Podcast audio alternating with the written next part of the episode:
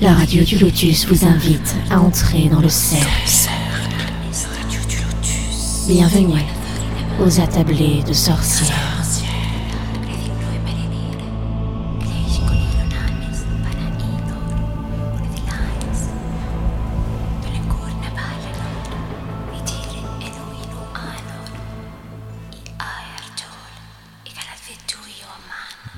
Bonsoir à toutes et à tous, j'espère que vous allez bien, c'est Mickaël avec vous, vous êtes sur la radio du Lotus, je suis ravi de vous retrouver ce soir, j'espère que vous avez passé des bonnes vacances, que voilà, que vous êtes bien bien bien installés pour nous écouter. Je suis toujours euh, bien sûr avec Caroline, bonsoir Caro. Bonsoir Mickaël, bonsoir tout le monde. Ah oui, ça va. Ravi, ça fait plaisir de t'entendre.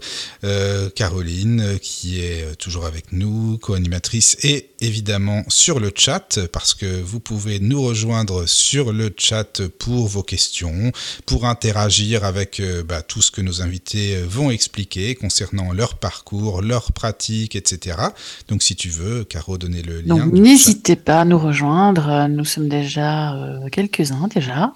Il y a Hélène, il y a Kadarn, il y a Lunar Amour. Enfin, je sais pas comment ça se prononce, désolé.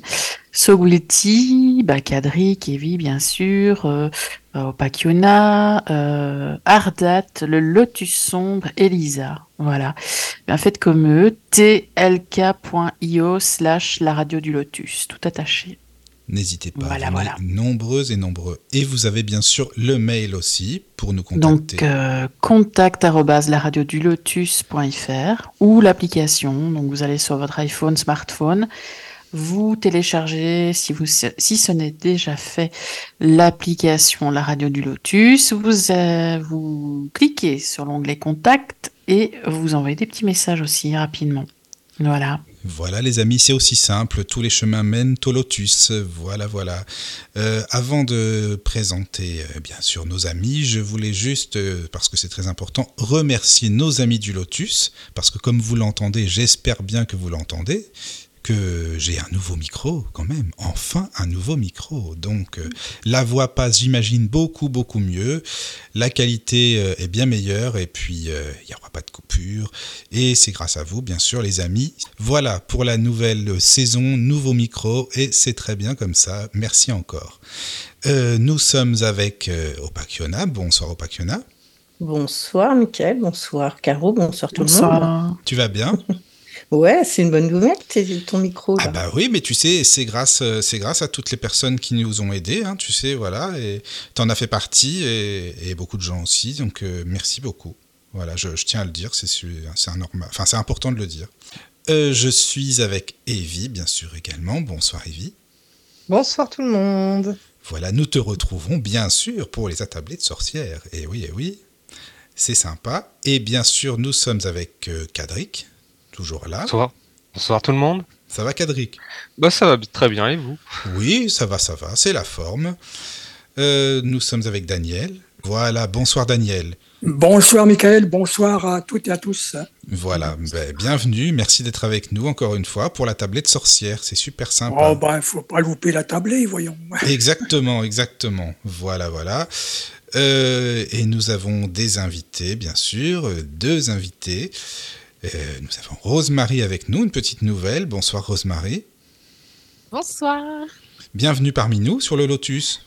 Merci beaucoup. Je suis absolument ravie d'être là. Ah ben c'est gentil, pas trop stressé, ça va? Ça va. Ah Ça bon, pour le- ça va. Ça va, ça va. C'est bien, c'est bien. En tout cas, euh, ta voix passe bien, donc euh, c'est voilà, je pense que ça va aller. Tu vas être à l'aise et, et il faut pas trop te. Avec nous, tu sais, tu peux être à l'aise, hein, sans problème, quoi, vraiment. Voilà. C'est très gentil. Merci beaucoup. Alors moi j'aurais plein de questions, on va, on va faire un petit tour de table, mais juste pour euh, te présenter euh, rapidement, donc toi tu es bien sûr euh, sorcière, enfin tu te considères j'imagine comme sorcière, mais quand même couturière. Alors moi ça ça m'a interpellé, je t'avoue, une sorcière couturière, ben justement c'est très bien. Euh, tu, tu étais chrétienne auparavant, si je comprends bien, et tu as découvert le, le paganisme depuis 5 ans à peu près, c'est ça? Euh, un, un petit peu un plus, petit peu mais plus. je pratique depuis 5 ans, euh, Voilà, ça, officiellement, oui. on va dire. D'accord, voilà, voilà. Donc tu vas nous parler bien sûr euh, de tout ce que tu fais niveau couture et notamment le voile, parce que ça, c'est quelque chose qui est assez méconnu. Enfin, en tout cas, de la manière dont toi tu le présentes, et comme ça, tu vas nous en parler et on va apprendre plein, plein, plein de choses euh, en, en, ce qui concerne le voile sacré, si je peux dire ça. Voilà, de Tout à fait. Tu... Et voilà. j'espère, j'espère que, j'espère voilà que vous apprendrez plein de choses, c'est le but. c'est sûr même, c'est sûr, c'est sûr, bien sûr. Alors nous avons également Suliane avec nous, Suliane, pardon. Bonsoir Suliane. Hello. Ça va? Bah ça va super. Suliane, ça fait plaisir de te retrouver parce que c'est pas la première fois que tu viens avec nous à la radio. Non, effectivement, mais je suis toujours autant tétanisé. C'est vrai, non, il faut pas. Tu sais, tu es, tu es entre de bonnes mains avec nous, tu sais. Il n'y a pas de souci. Ça va bien passer. Hein Alors, toi, tu es sorcier également. Enfin, tu te définis du moins comme sorcier, mais c'est vrai que ça englobe tellement de choses. Sorcier, tu vas nous expliquer un petit peu tout ça parce que euh, ton intérêt pour le monde magique, qu'est-ce que c'est pour toi que la magie, euh, le monde sorcier, euh, les rituels. tu parles beaucoup de tes domaines de prédilection, euh, notamment euh, euh, bah, les, les, sorts aussi, tu parles des sortilèges, de la magie, etc. Et tu vas nous en parler de tout ça. Donc, euh, bah, je te remercie beaucoup d'avoir accepté l'invitation encore une fois. Bah, merci de m'avoir invité surtout. Voilà, avec plaisir. Alors, euh, bah déjà, si tu veux bien, euh, Rosemary, on va commencer honneur aux dames, hein, si, ça te, si ça te va. Soyons galants sur le lotus al- quand même. Allons-y. Ah, allons-y. voilà. Alors, est-ce que tu pourrais te présenter, euh, nous expliquer un petit peu qui tu es, euh, nous expliquer ton parcours pour que les auditeurs te connaissent mieux et justement euh, puissent euh, bah, te poser des questions aussi en rapport avec tout ce que tu vas expliquer. Voilà, si tu veux te présenter. Euh, ok. bon, ouais, comme tu l'as dit, euh, du coup, je pratique officiellement depuis 5-6 ans dans ces eaux-là. Ah, à vrai dire, je compte plus vraiment les années. Et euh, comment? Et euh, effectivement, en fait, avant, j'étais chrétienne. On va partir de là. Euh, j'étais chrétienne jusque. Pouf. J'ai fait jusqu'à ma confirmation, donc pour vous dire à quel point j'étais dans le truc. Après, C'est il faut dire que j'étais. bah, moi, ça me faisait sens à l'époque. Et puis, Oui. j'étais dans une école qui était catholique. euh, j'étais, j'étais scout et cheftaine scout. Donc voilà, il y a eu un petit peu un, un bagage qui s'est fait à ce niveau-là. Et euh, en fait, tout simplement, un jour, je me suis posé la question qui tue, euh, en quoi je crois, parce que finalement, euh, ça ne me parlait plus. Et c'est là que la pop culture est rentrée en compte, c'est que j'ai découvert un livre qui m'a fait découvrir le, le paganisme. Bon, c'était la Wicca plus particulièrement, mais c'était le paganisme qui m'a vraiment parlé et qui m'a fait me rendre compte que voilà, c'était Tu te souviens ce que c'était C'était comme ça. livre? Oui, c'était euh, la sorcière, si je me trompe pas, de Kate euh, Tiernan. Si je, me- si je ne me trompe pas, je crois que c'est ça. Pour les personnes que ça intéresse, euh, voilà. Merci beaucoup. Je crois que c'est un livre qui a beaucoup parlé à pas mal de monde parce que quand j'en parlais avec des personnes, euh, enfin avec des amis, euh, c'est un livre qui a aussi fait découvrir euh, bah, le paganisme à d'autres personnes. Euh, il est, je, enfin, il est pas très connu. J'ai l'impression qu'il est pas très connu et pour autant, euh, en tout cas dans le paganisme, il l'est plutôt. Donc voilà, sait-on jamais. Peut-être que dans le chat des gens se reconnaîtront euh, avec ce livre. Oui, oui, oui. Euh, mais en fait, c'est ce livre-là voilà, qui m'a vraiment fait découvrir euh, les sabbats, le principe des coven, le principe de pratiquer avec la pleine lune, voilà, ce genre de. Enfin, avec, la lune plutôt de manière générale, mais c'est le genre de choses qui m'a assez fait tilter et qui m'a assez fait me rendre compte que, ok, c'était ça, parce que je cherchais un petit peu finalement ce en quoi je croyais, et c'est vrai que le, D'accord. polythéi- le polythéisme, c'est pas ce qui pop le plus sur Google quand on commence non, à ça chercher. c'est sûr, c'est sûr. Donc, euh, donc voilà. Et euh, en fait, au fur et à mesure, ben, de fil en aiguille, on va partir un peu sur un, lex- un champ lexical de la couture. De fil en aiguille, euh, je suis arrivée sur des groupes Facebook qui finalement, en fait, euh, m'ont fait me rendre compte que je n'étais pas toute seule dans ce bateau-là. Et, je me suis retrouvée en fait avec des personnes. Je me suis, j'ai rencontré des personnes qui étaient de la métropole lilloise parce que c'est de là que je viens et qui pratiquaient. Et au final, on a, j'ai commencé un petit peu à, discuter avec eux et c'est comme ça que j'ai un peu affiné au fur et à mesure ma pratique, mes croyances, etc. D'accord. Et tu disais que tu as un rapport quand même assez fort avec la Lune aussi. hein. Tu travailles avec la Lune notamment. Oui, bah tout à fait parce Pour que un en- petit poisson que tu es en même temps, c'est bien. Bah c'est ça. Euh, alors en plus d'être poisson, du coup, bah, je- moi, euh, je pratique essentiellement avec euh, la magie de la mer et la Oui, magie voilà. de l'eau. Et du coup, en fait, la lune est tota- totalement associé à ça parce que les marées sont influées par, par par la la Lune. Voilà. Et forcément, le lien, euh, le lien est beaucoup trop grand pour ne pas travailler euh, avec les deux. Et puis, je pense que tout le monde a déjà fait de l'eau de lune un jour. Et c'est vrai, c'était vraiment une des premières choses que moi j'ai fait dans ma pratique, enfin que j'ai inclus à ma pratique. Oui. Et euh, c'est un peu, ça a été un petit peu le, la base, enfin entre guillemets, de ce qui a ensuite. euh, maintenant, je, maintenant j'ai beaucoup de, j'ai beaucoup de centres d'intérêt et je, je pratique énormément de choses différentes. Mais ça a un peu été le- la première, la première chose que j'ai faite dans ma pratique. D'accord. Mais c'est vrai que ça m'a interpellé, tu sais, euh, quand tu parlais du signe, parce que j'ai entendu, euh, quand j'ai euh, préparé l'émission, que tu es du signe poisson, et en plus la magie de la mer et la lune. Alors ça, vraiment, c'est ça correspond bien. hein. Ah ouais, c'est- très très bien tombé. Ah, euh, oui, je- oui, oui. Je pense que quand, quand on dit qu'il n'y a pas de coïncidence, là, on est bien, bien dedans. hein. Oui, exactement, c'est ça. Oui, oui. Et euh, il y a une chose aussi, tu t'intéresses à la chiromancie, si j'ai bien compris, c'est ça? C'est ça, effectivement. En fait, euh, la, donc la chiromancie, c'est, euh, pour ceux qui ne connaissent pas, c'est euh, la, la mancie, donc de la divination par, les, par les signes qui sont dans la main. Enfin, vulgairement parlant, on va l'appeler la divination des lignes de la main, de la lecture des lignes de la main. Mais c'est très vulgairement dit parce qu'il y a beaucoup, beaucoup de choses qui rentrent en compte dans une lecture euh, de, des signes de la main. Oui. plutôt le terme que je préfère utiliser. Ah tiens, bah justement, euh, une question, bah c'est très bien, euh, un petit parallèle. Alors à nos amis gitanes, là, attention, hein, au euh, et, euh, non, mais c'est vrai parce que Evie, on dit que les, les gitanes sont très justement euh, férues de la chiromancie, elles connaissent bien. Alors est-ce- qu'est-ce que vous en pensez Allez, allez, on commence la rentrée avec les Mais, clichés. oui, mais justement, c'est bien, c'est pour ça que Alors, je vous fais réagir justement. Pour sa défense, avec Opakiona, on en avait parlé pendant la, la petite, euh, la petite interview qu'on avait fait, donc c'est vrai que Bah, justement, c'est pour ça que sur le tapis, ça revient. Mais il fallait que ça revienne. C'est normal que je lance le sujet, voilà. Oui, et justement, la différence, c'est que moi, j'ai demandé à, à Rosemary, mais tu étudies la main gauche ou la main droite? Donc, elle m'a dit la main droite. Enfin, la main Enfin, dominante. ouais. la main dominante, Ouais. voilà. Alors que euh, dans ma famille, en tout cas, et je pense dans toutes les, les communautés euh, qui font de la, de la lecture des lignes de la main, elles prennent la main gauche pour savoir quel était le parcours qui, qui devait être le tien, en fait. Alors que ce que fait Rosemary, c'est qu'elle elle étudie ce que tu en as fait, finalement. D'accord. Oui, c'est différent. Mm, mm. C'est différent, mais ça doit se compléter par contre.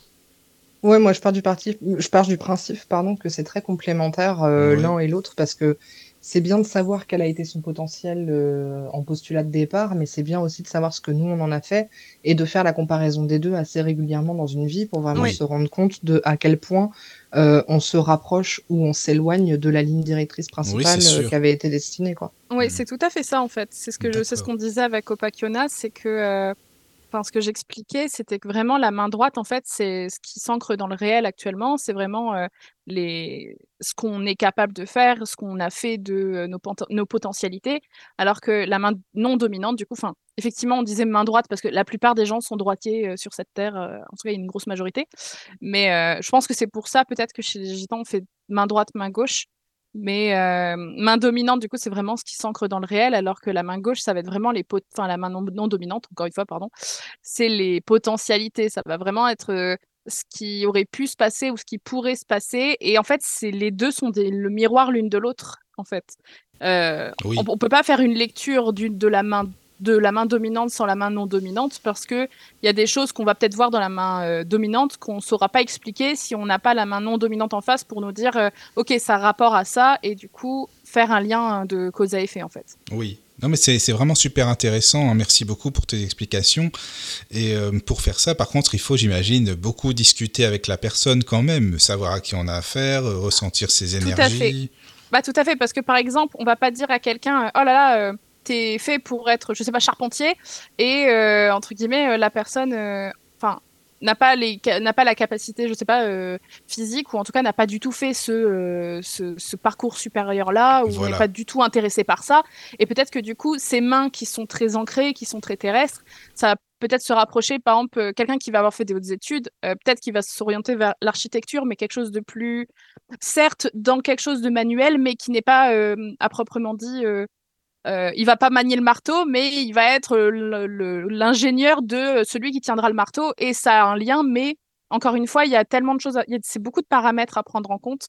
Et ce que disait Evie est très intéressant, et c'est vrai, c'est que euh, il faut effectivement, c'est très intéressant quand on a la possibilité de faire une lecture, par exemple, de la main d'un enfant et de voir en fait au fur et à mesure de son évolution comment la main évolue.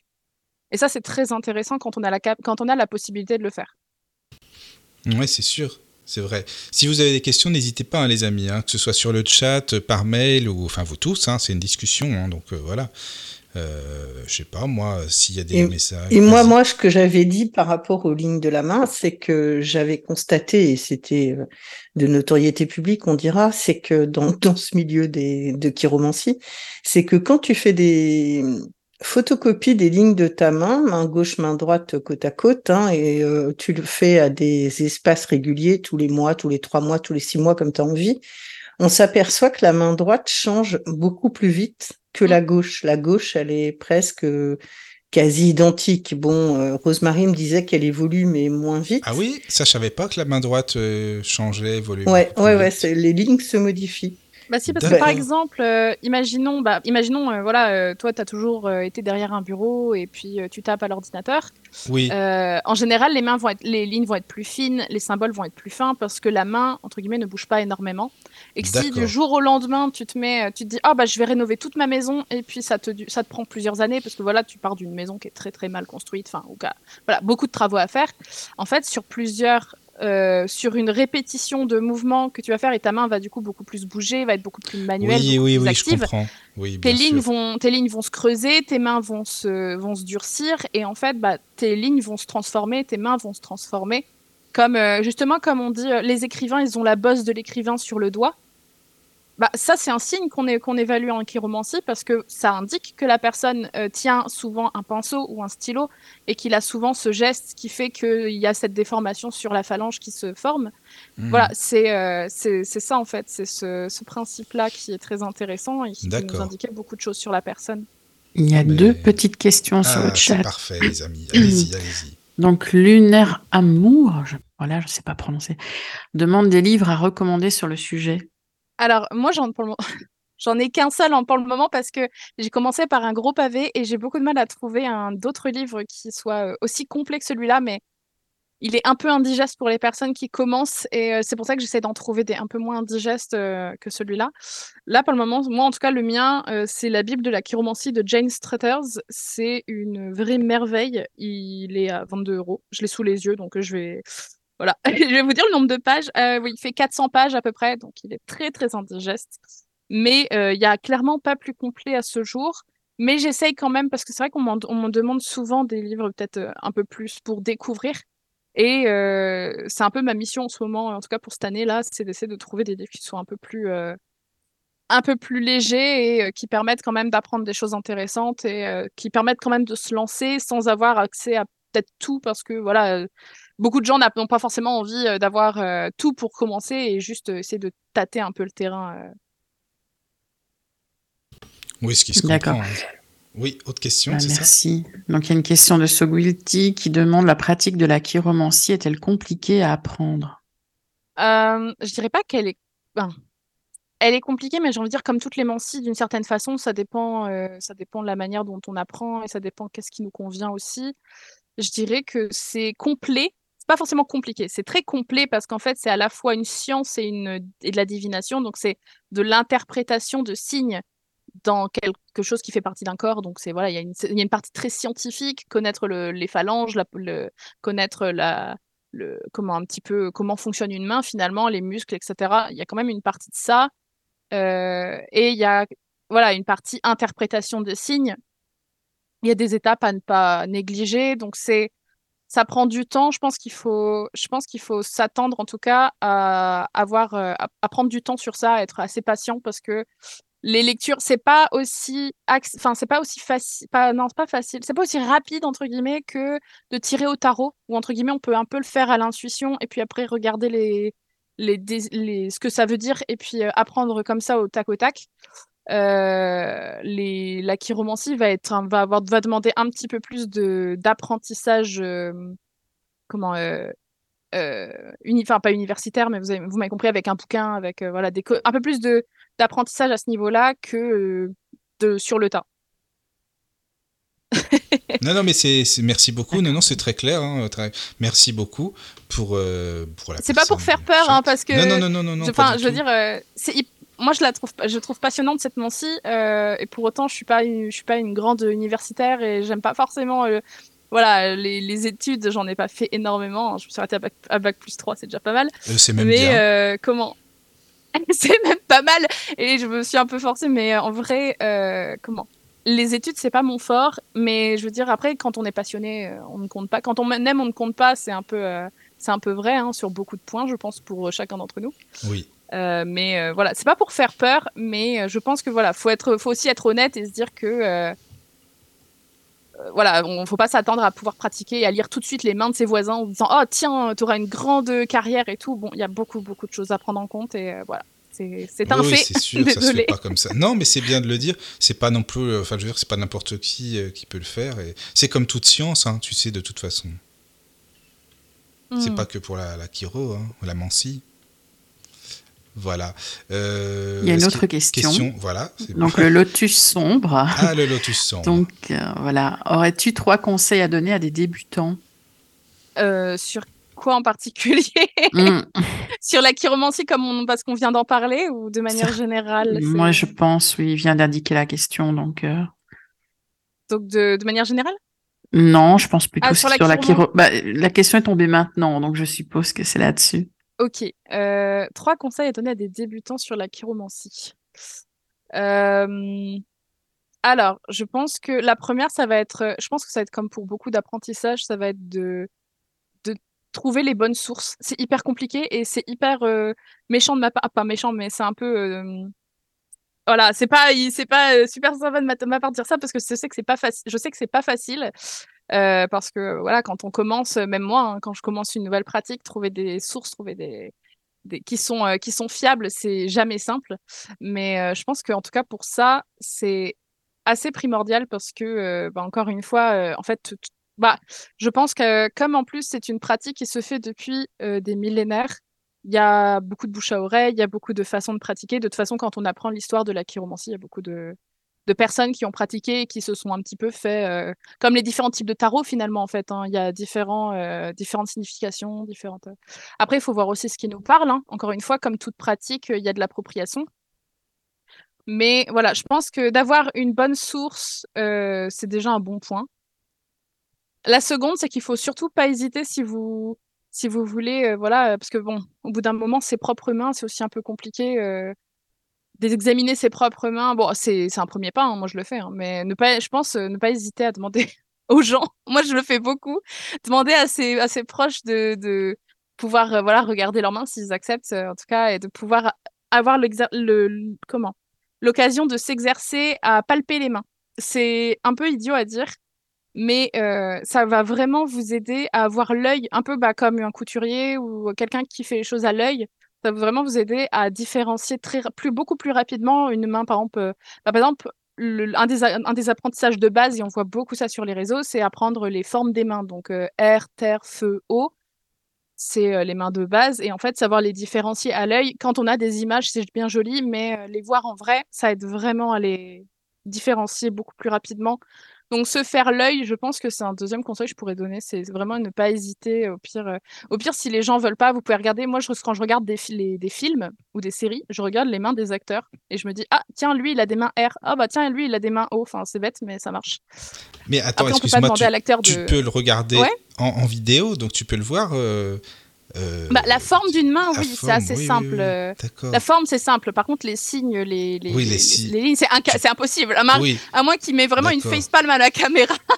Oui, oui, non, mais je comprends. Après, c'est. Oui, surtout qu'en plus, en, en chirurgie ou chiromancie, selon comment on, on l'appelle, euh, il y a aussi une euh, question de température, de texture, de moiteur de la peau.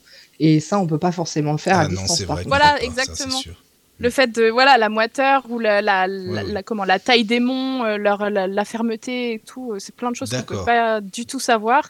Et euh, encore une fois, c'est vrai qu'il y a c'est possible. hein, Il y a des il y a des chiromanciens qui font des lectures à distance, mais il y a plein de choses qui peuvent pas rentrer en compte, qui peuvent qui peuvent Oui, pas oui. être étudiées parce que voilà c'est donc c'est des choses qui vont être occultées, mais a priori après la voilà normalement le, la, la personne qui va recevoir la lecture va être au courant de ça parce que c'est voilà, c'est des choses qui en tout cas ne peuvent pas être étudiées euh, à ce moment-là. D'accord. Non, mais ça m'intéresse. Hein. Si tu veux me faire et une petite lecture, il n'y a pas de problème.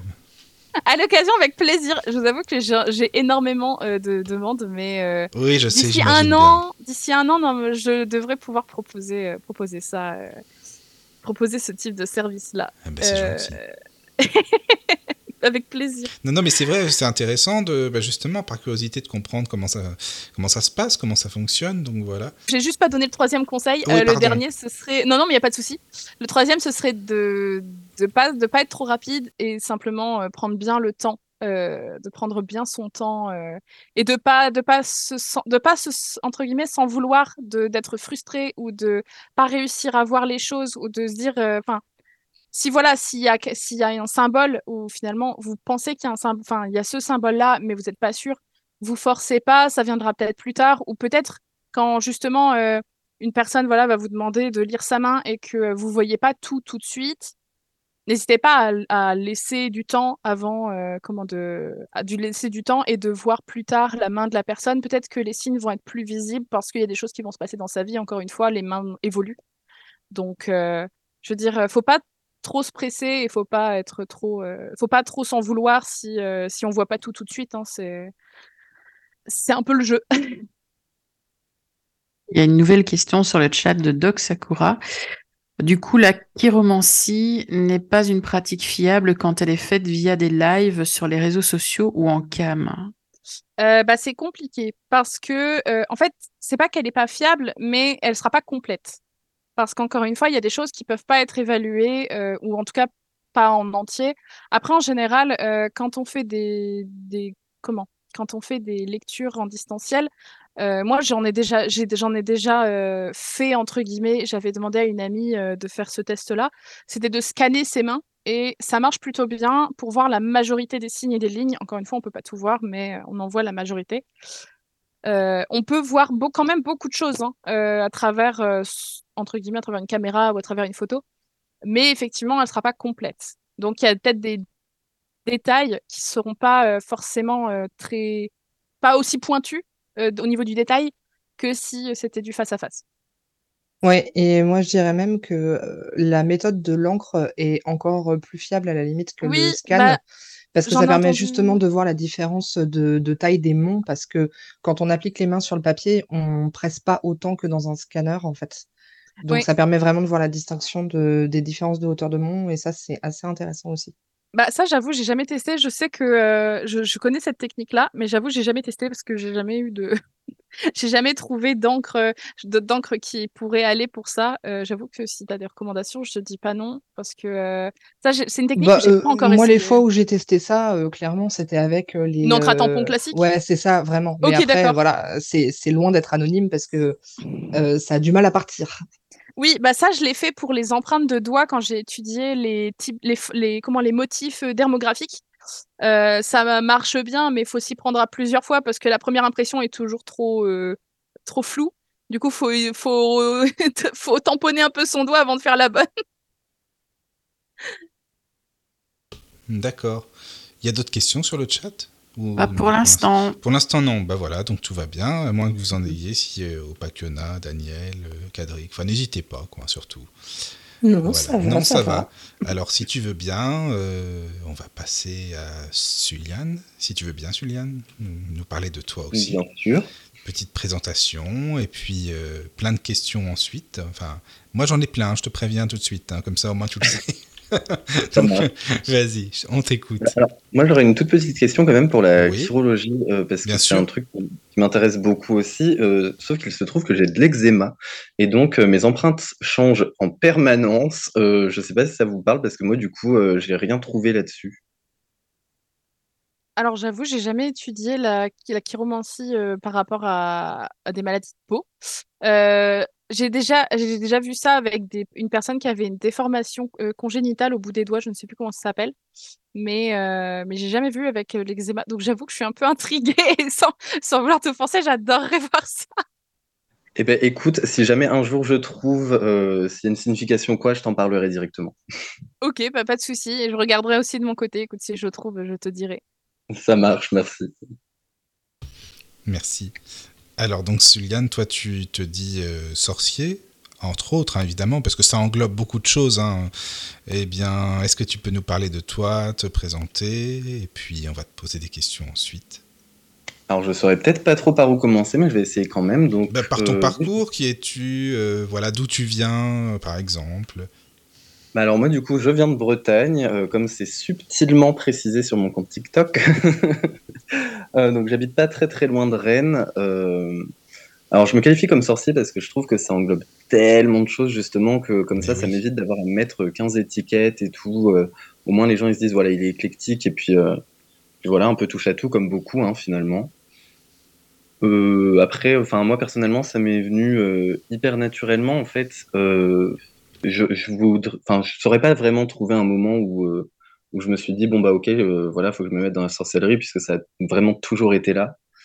Euh, par contre, j'ai décidé d'approfondir après avoir vu justement ma mère euh, pratiquer un tout petit peu. Alors c'est pas une sorcière, mais genre elle, elle aimait bien. c'était un peu la mode à l'époque de tirer les cartes une fois de temps en temps en soirée. Ah oui, c'est vrai, oui. Il y avait ça un aussi. peu rarement. Et, euh, du coup, alors j'ai commencé euh, la pratique quand j'avais 10 ans. Euh, alors, c'est pas aussi glamour que ça pourrait euh, paraître, puisque bah, à 10 ans, on n'a vraiment pas du tout les mêmes problèmes dans la vie. Hein, donc, c'est très frivole, des petits sorts pas très intéressants. Les recherches, elles sont pas super poussées non plus. Donc, bon, voilà, faites ce que vous voulez de l'info. Et, euh, et puis bah euh, ouais pareil je suis vraiment touche à tout donc euh, en fait mon but clairement dans la vie sous tous les aspects de ma vie hein, même pas que dans la sorcellerie c'est d'accumuler un maximum d'infos ce qui peut aussi être une tare du coup puisque se spécialiser devient plus difficile on peut pas être spécialisé dans tout malheureusement mais dès que je trouve une info je prends voilà après je sais pas ce que je pourrais dire de plus Non, non, mais franchement, ça me parle tout à fait, hein, ce que tu dis. Ça me parle vraiment, parce que bah, on est pareil. Enfin, je suis comme ça aussi. Mais euh, effectivement je t'ai entendu en parler une fois ou deux et ça a vachement résonné en moi ça a vraiment fait écho donc euh, Oui. Ah oui, toi, oui, t'avais ça, t'avais entendu. Ouais, c'est vrai, j'avais parlé de ça. Mais c'est vrai que ça englobe tellement, tellement de choses parce que euh, tu vois, ça peut être toi aussi, t'as dû t'y intéresser, j'imagine, au spiritisme, par exemple. T'avais peut-être fait une séance déjà, non? Enfin, est-ce que t'as fait des, des séances de spiritisme? Ben, en fait je me suis spécialisé dedans aussi Ah voilà, d'accord. tant qu'à faire Tant qu'à faire, euh, oui. Ça me parle beaucoup. Bah, D'ailleurs, justement, euh, dans l'interview d'Avi, euh, je disais que c'était aussi ma pire expérience, puisque ma toute première expérience Oui. de spiritisme, c'était par le biais du Ouija. Euh, donc, bah, j'avais euh, 13 ans, donc autant vous dire que, bon, pareil, hein, pas très bien informé, donc euh, c'était euh, très très foireux. On est tombé sur un truc euh, très malveillant, enfin, c'était euh, horrible. Bah, à 13 ans aussi, c'est pas facile. Hein, euh, enfin, il y a beaucoup de jeunes peut-être qui font ça, mais bon, justement, c'est bien que tu en parles. Justement, c'est même très très bien euh, à ne pas euh, faire ça n'importe comment avec n'importe qui et quand on connaît pas. Oui, c'est vrai, c'est sûr. Mais exactement, parce que les gens font très facilement le rejet euh, total et absolu du Ouija. Alors moi, je suis Oui. complètement contre cette idée parce que non, en fait, c'est comme euh, toute pratique, il y a des choses qui peuvent être plus ou moins dangereuses. Donc, euh, quand on pratique quelque chose, c'est bien de se renseigner dessus sur les risques inclus et les manières de vraiment s'en protéger et de le faire de manière euh, bah, safe. C'est ça, mais après, tu sais, c'est les films aussi hein, qui donnent cette impression-là, tu vois. Oh oui, oh que oui. Ça, c'est évident. Alors, tu nous parles aussi de la haute magie. Enfin, tu as étudié la haute magie, par exemple? Alors plutôt la Goétie, euh, puisque la haute magie, euh, dans l'étiquette en tout cas que moi j'ai en tête, c'est vraiment euh, euh, bah, l'étude des anges, donc l'angéologie, et la Oui. pratique avec les anges. Euh, moi, c'est pas trop mon truc. Je me tournerais plus. euh, bah, on reconnaît le Scorpion un petit peu. Hein, Euh, je me tournerais plus vers des entités euh, dites négatives, même si pour moi euh, elles ne le sont pas forcément plus que d'autres. Mais euh, je préfère plus l'étude des démons euh, parce que enfin, c'est un peu plus documenté. Alors par contre, il y a beaucoup de sources qui se croisent et qui se contredisent entre Oui, elles. c'est vraiment compliqué d'approfondir là-dessus. Euh, mais j'estime encore manquer de connaissances pour pouvoir vraiment en parler, euh, notamment sur TikTok, et de, de balancer tout un tas d'infos. Je veux vraiment être parfaitement au point avant de, de commencer ça. Donc, euh, bon, pour l'instant, euh, c'est dans ma pratique euh, entre guillemets privée. Après, ça me gêne pas d'en parler, hein, mais euh, Non, Mais non, voilà, mais après, tu- si tu assez, veux en euh, parler, tu en parles. Si tu, enfin, t'es pas évidemment euh, chacun. Voilà, tu fais comme tu le sens, hein, c'est normal. Euh, parce que oui, c'est vrai que moi ça m'in- ça m'intrigue ce que tu expliques par rapport à ça, étudier euh, les démons entre autres. hein. Mais je pense que c'est bien parce que pour connaître le, bah, le- le- enfin, le positif ou autre. Il faut connaître l'inverse, enfin la polarité à chaque fois finalement entre toutes les, toutes les sciences ou autres. C'est bien de connaître les deux. Bah, exactement. En fait, moi, je me tourne vachement sur euh, les choses dites négatives parce qu'en Oui. fait, je trouve qu'il y a tellement de choses à démystifier, dédiaboliser dessus, euh, Oui, notamment oui. le concept de vie et de mort où euh, la mort, tout de suite, ça inquiète tout le monde. Donc, c'est notamment pour ça que je me suis mis au spiritisme, à la nécromancie, etc. Moi, je comprends. Euh, après, l'éthique euh, aura peut-être son mot à dire puisque ça dépend vraiment euh, des gens aussi. hein, de toute façon, l'éthique. Euh, donc, euh, bon, mes spécialités, c'est pas vraiment des choses qui font rêver euh, forcément tout le monde, ou alors peut-être les adolescents, hein, à la limite, euh, puisque moi, je pense être plus spécialisé dans tout ce qui est bah, du coup monde des morts, euh, la démonologie et euh, surtout les malédictions, euh, qui Oui. est devenu un peu mon domaine aussi par dépit, mais j'aime bien. D'accord. Et tu bah, tu t'intéresses ou à ce qu'on appelle la magie, enfin c'est pareil, on, dit c'est toujours des mots, mais la magie sombre, euh, souvent on met des couleurs dessus, la magie blanche, la magie noire et autres. Alors qu'est-ce que tu en penses? Est-ce que tu considères que non, il n'y a pas de magie blanche, de magie noire, c'est magie, ça dépend de ce qu'on en fait. Enfin, comment tu vois ça?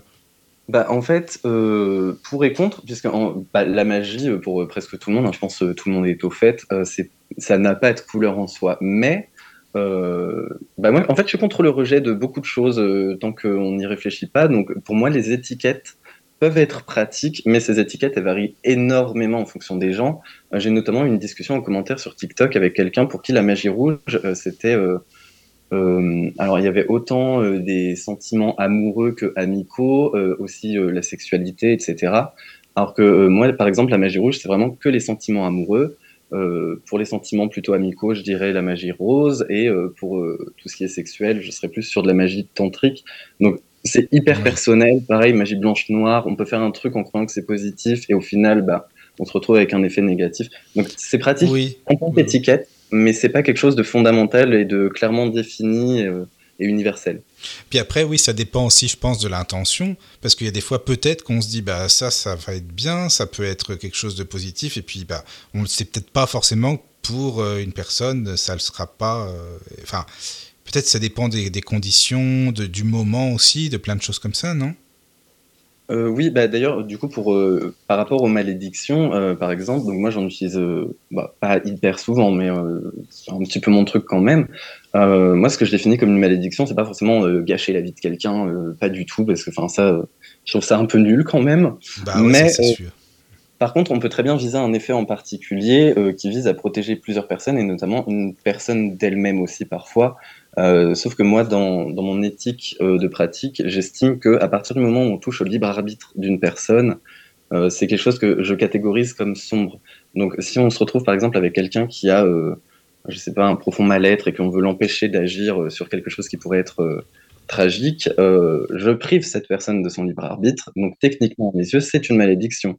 Est-ce que pour autant c'est négatif? Je suis pas certain non plus.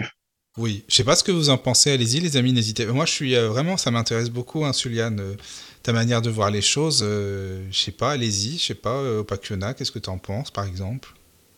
Ben, moi, je suis tout à fait d'accord sur euh, la notion euh, de différence entre rose et rouge. Là, déjà, moi, j'adhère. Euh, sur euh, le, ta question propre, euh, Michael, euh, où tu dis ça dépend ce qu'on en fait, tout à fait. Ça, c'est une certitude aussi. hein. Tu prends n'importe quel rituel et tu le, dé- tu le déconstruis, tu le reconstruis à ta façon.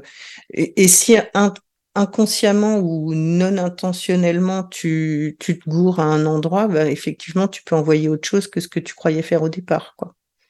Ah oui, mais, Mais- même en dehors de ce principe-là, euh, parce que à partir du moment où euh, le sort que l'on fait vise à euh, convaincre ou soumettre une personne à notre volonté, c'est quelque chose de négatif puisque ça enfreint le libre arbitre. Mais si on fait ah bah oui, mais je fais ça pour faire le bien, bah ouais, mais en fait euh, c'est pas c'est c'est pas un droit que tu t'octroies, donc du coup par définition en termes d'éthique, même si tu penses bien faire, le fait que tu veuilles vraiment euh, soumettre l'autre à ta volonté, c'est pas positif.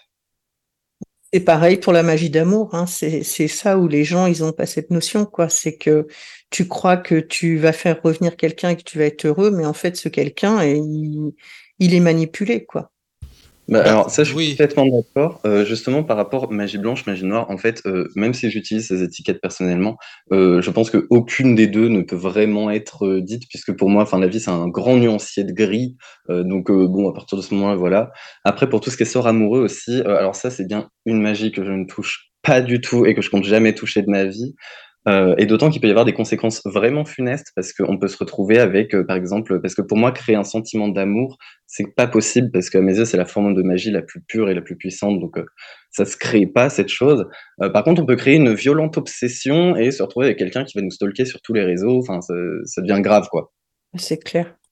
Bah, après, oui, que- comme tu l'expliques là, euh, par rapport à, à, à l'amour et à l'obsession, bah, ça me fait penser quand même, toi qui l'as étudié aussi au spiritisme, on peut dire qu'il y a des, des entités qui peuvent être obsé- enfin, nous obséder, par exemple, euh, aussi. Je pense que. Ah, il peut se passer- beaucoup de choses euh, avec les entités. euh, notamment, Oui. ma mère avait une amie euh, qui a subi quelque chose d'absolument atroce parce que elle a, elle a voulu entrer en contact avec une entité. Euh, elle sentait en fait qu'il y avait quelqu'un chez elle et elle lui a proposé de rester chez elle et que ça lui posait pas problème, etc. Sauf qu'elle a commencé à prendre beaucoup trop de place. Donc euh, faites attention à ce que vous dites aussi vos entités. Ah oui, je suis d'accord, mais je le dis souvent. hein. C'est vrai que c'est. Après j'ai une petite astuce sinon. Oui. Euh, moi, j'ai beaucoup de... j'ai du passage à la maison. Alors, je pense que c'est euh, parce qu'ils doivent sentir que c'est porte ouverte, il n'y a pas de souci. Euh, par contre, j'ai un petit règlement intérieur. Donc, si vous avez du mal à gérer les passages d'entités et qu'elles commencent à faire n'importe quoi, vous pouvez très bien juste écrire sur un petit bout de papier euh, règlement intérieur à l'attention des entités. Et vous mettez vos articles euh, comme vous le voulez et les potentielles sanctions. Donc, euh, moi, j'ai mis euh, euh, sous peine d'exorcisme. hein, euh, voilà, où ça dégage. D'accord. D'accord, d'accord. Bah, nous, à l'époque, on l'avait pas J'allais un le dire. papier, mais c'était ce qu'on avait fait aussi, hein, concrètement. Et ça peut paraître bête dit comme ça, mais en réalité, euh, ils comprennent très bien les enjeux, et ils savent très bien qu'il y a un, un minimum à respecter si euh, ils veulent que tout se passe bien et qu'ils se fassent pas euh, éjecter complètement, quoi. Exactement. Oui. ouais. Oui, oui. Oui, nous, on avait appelé ça une convention, hein. mais voilà, c'était pareil, hein, en fait. Bah, après, Bah, c'est un peu comme un contrat moral, hein, finalement. Ouais. Ouais, mais Mhm. après, tu as des entités qui n'ont pas de morale en même temps. hein. Tu sais, il y a tout. hein. Bah, dans ce cas-là, il reste pas, hein, tu sais. Mm. euh. Exactement. Euh, J'en ai eu une quand même qui a décidé de rester Ah malgré oui. tout. Euh, ça m'a pas tellement plu. Euh, puisque bah, TikTok, hein, on connaît donc les réseaux sociaux. Une fois qu'on commence à s'exposer un petit peu, bah, justement, on est exposé. Euh, et donc j'ai été maudit pour la toute première fois. Alors c'est du coup, je- j'estime que je suis officiellement sur le Witchtalk. Hein. D'accord. Donc quelqu'un m'a envoyé une entité euh, qui euh, était somme toute assez virulente, mais il faut dire qu'il y a tellement de protection à la maison qu'elle n'a pas pu faire spécialement grand-chose. Alors pour vous donner une idée, euh, il y a trois événements que j'en ai retenus, euh, franchement, peut mieux faire. Donc coupure d'électricité, coupure de Wi-Fi en plein live, et on m'a volé un bouton de pantalon. Oui, c'est bon. C'est simple. petit, hein. C'est petit. Alors là, on est, Oui. Là, on est sur du euh, ridicule, vraiment. Le démon voleur Euh, oui. Là, c'est sûr. Ça, ça, que, franchement, c'est pas ben, terrible. Tout simplement, j'ai essayé de déboutonner mon pantalon, le bouton a volé, euh, j'étais dans une D'accord. pièce fermée, hein, euh, nulle part dans la pièce, euh, nulle part euh, tout court en fait. Du coup, je me suis dit, waouh, félicitations. Bah oui, c'est ça. Et qu'est-ce que tu pratiques comme rituel aussi, puisque tu parlais un petit peu dans l'interview de magie rituelle. Qu'est-ce que qu'est-ce que tu entends par rituel? Pour toi, qu'est-ce que c'est des rituels? Et voilà, pour- comment est-ce que tu pratiques? En fait, le rituel, c'est une catégorie de sorts, puisqu'on peut lancer des sorts euh, par tellement Oui, de biens, voilà. on n'a pas forcément besoin de matériel. Euh, moi, j'aime beaucoup le matériel. Euh, en tant que bon humain, je suis matérialiste. du coup, j'aime bien utiliser des bougies, des encens, etc. Ça met une petite ambiance. Et, et le truc que je préfère dans la vie, c'est vraiment d'écrire des rituels, parce que bah, je trouve ça génial. En fait, on part de rien, et puis on se retrouve avec euh, tout un truc, un petit protocole. Alors, d'autant qu'à la base, moi, je suis un scientifique, donc les protocoles, c'est vraiment mon truc. Et euh, ça peut servir pour euh, tout et n'importe quoi en vrai. hein. Alors j'en ai qui sont sur des problèmes de la vie classiques, sérieux, les grandes questions qu'on se pose, donc mis à part l'amour, hein, parce que dans les grandes questions on va avoir amour, travail, santé, euh, argent, logement. Mais j'en ai aussi des un petit peu plus fun, donc j'en ai un par exemple pour favoriser la pousse des cheveux.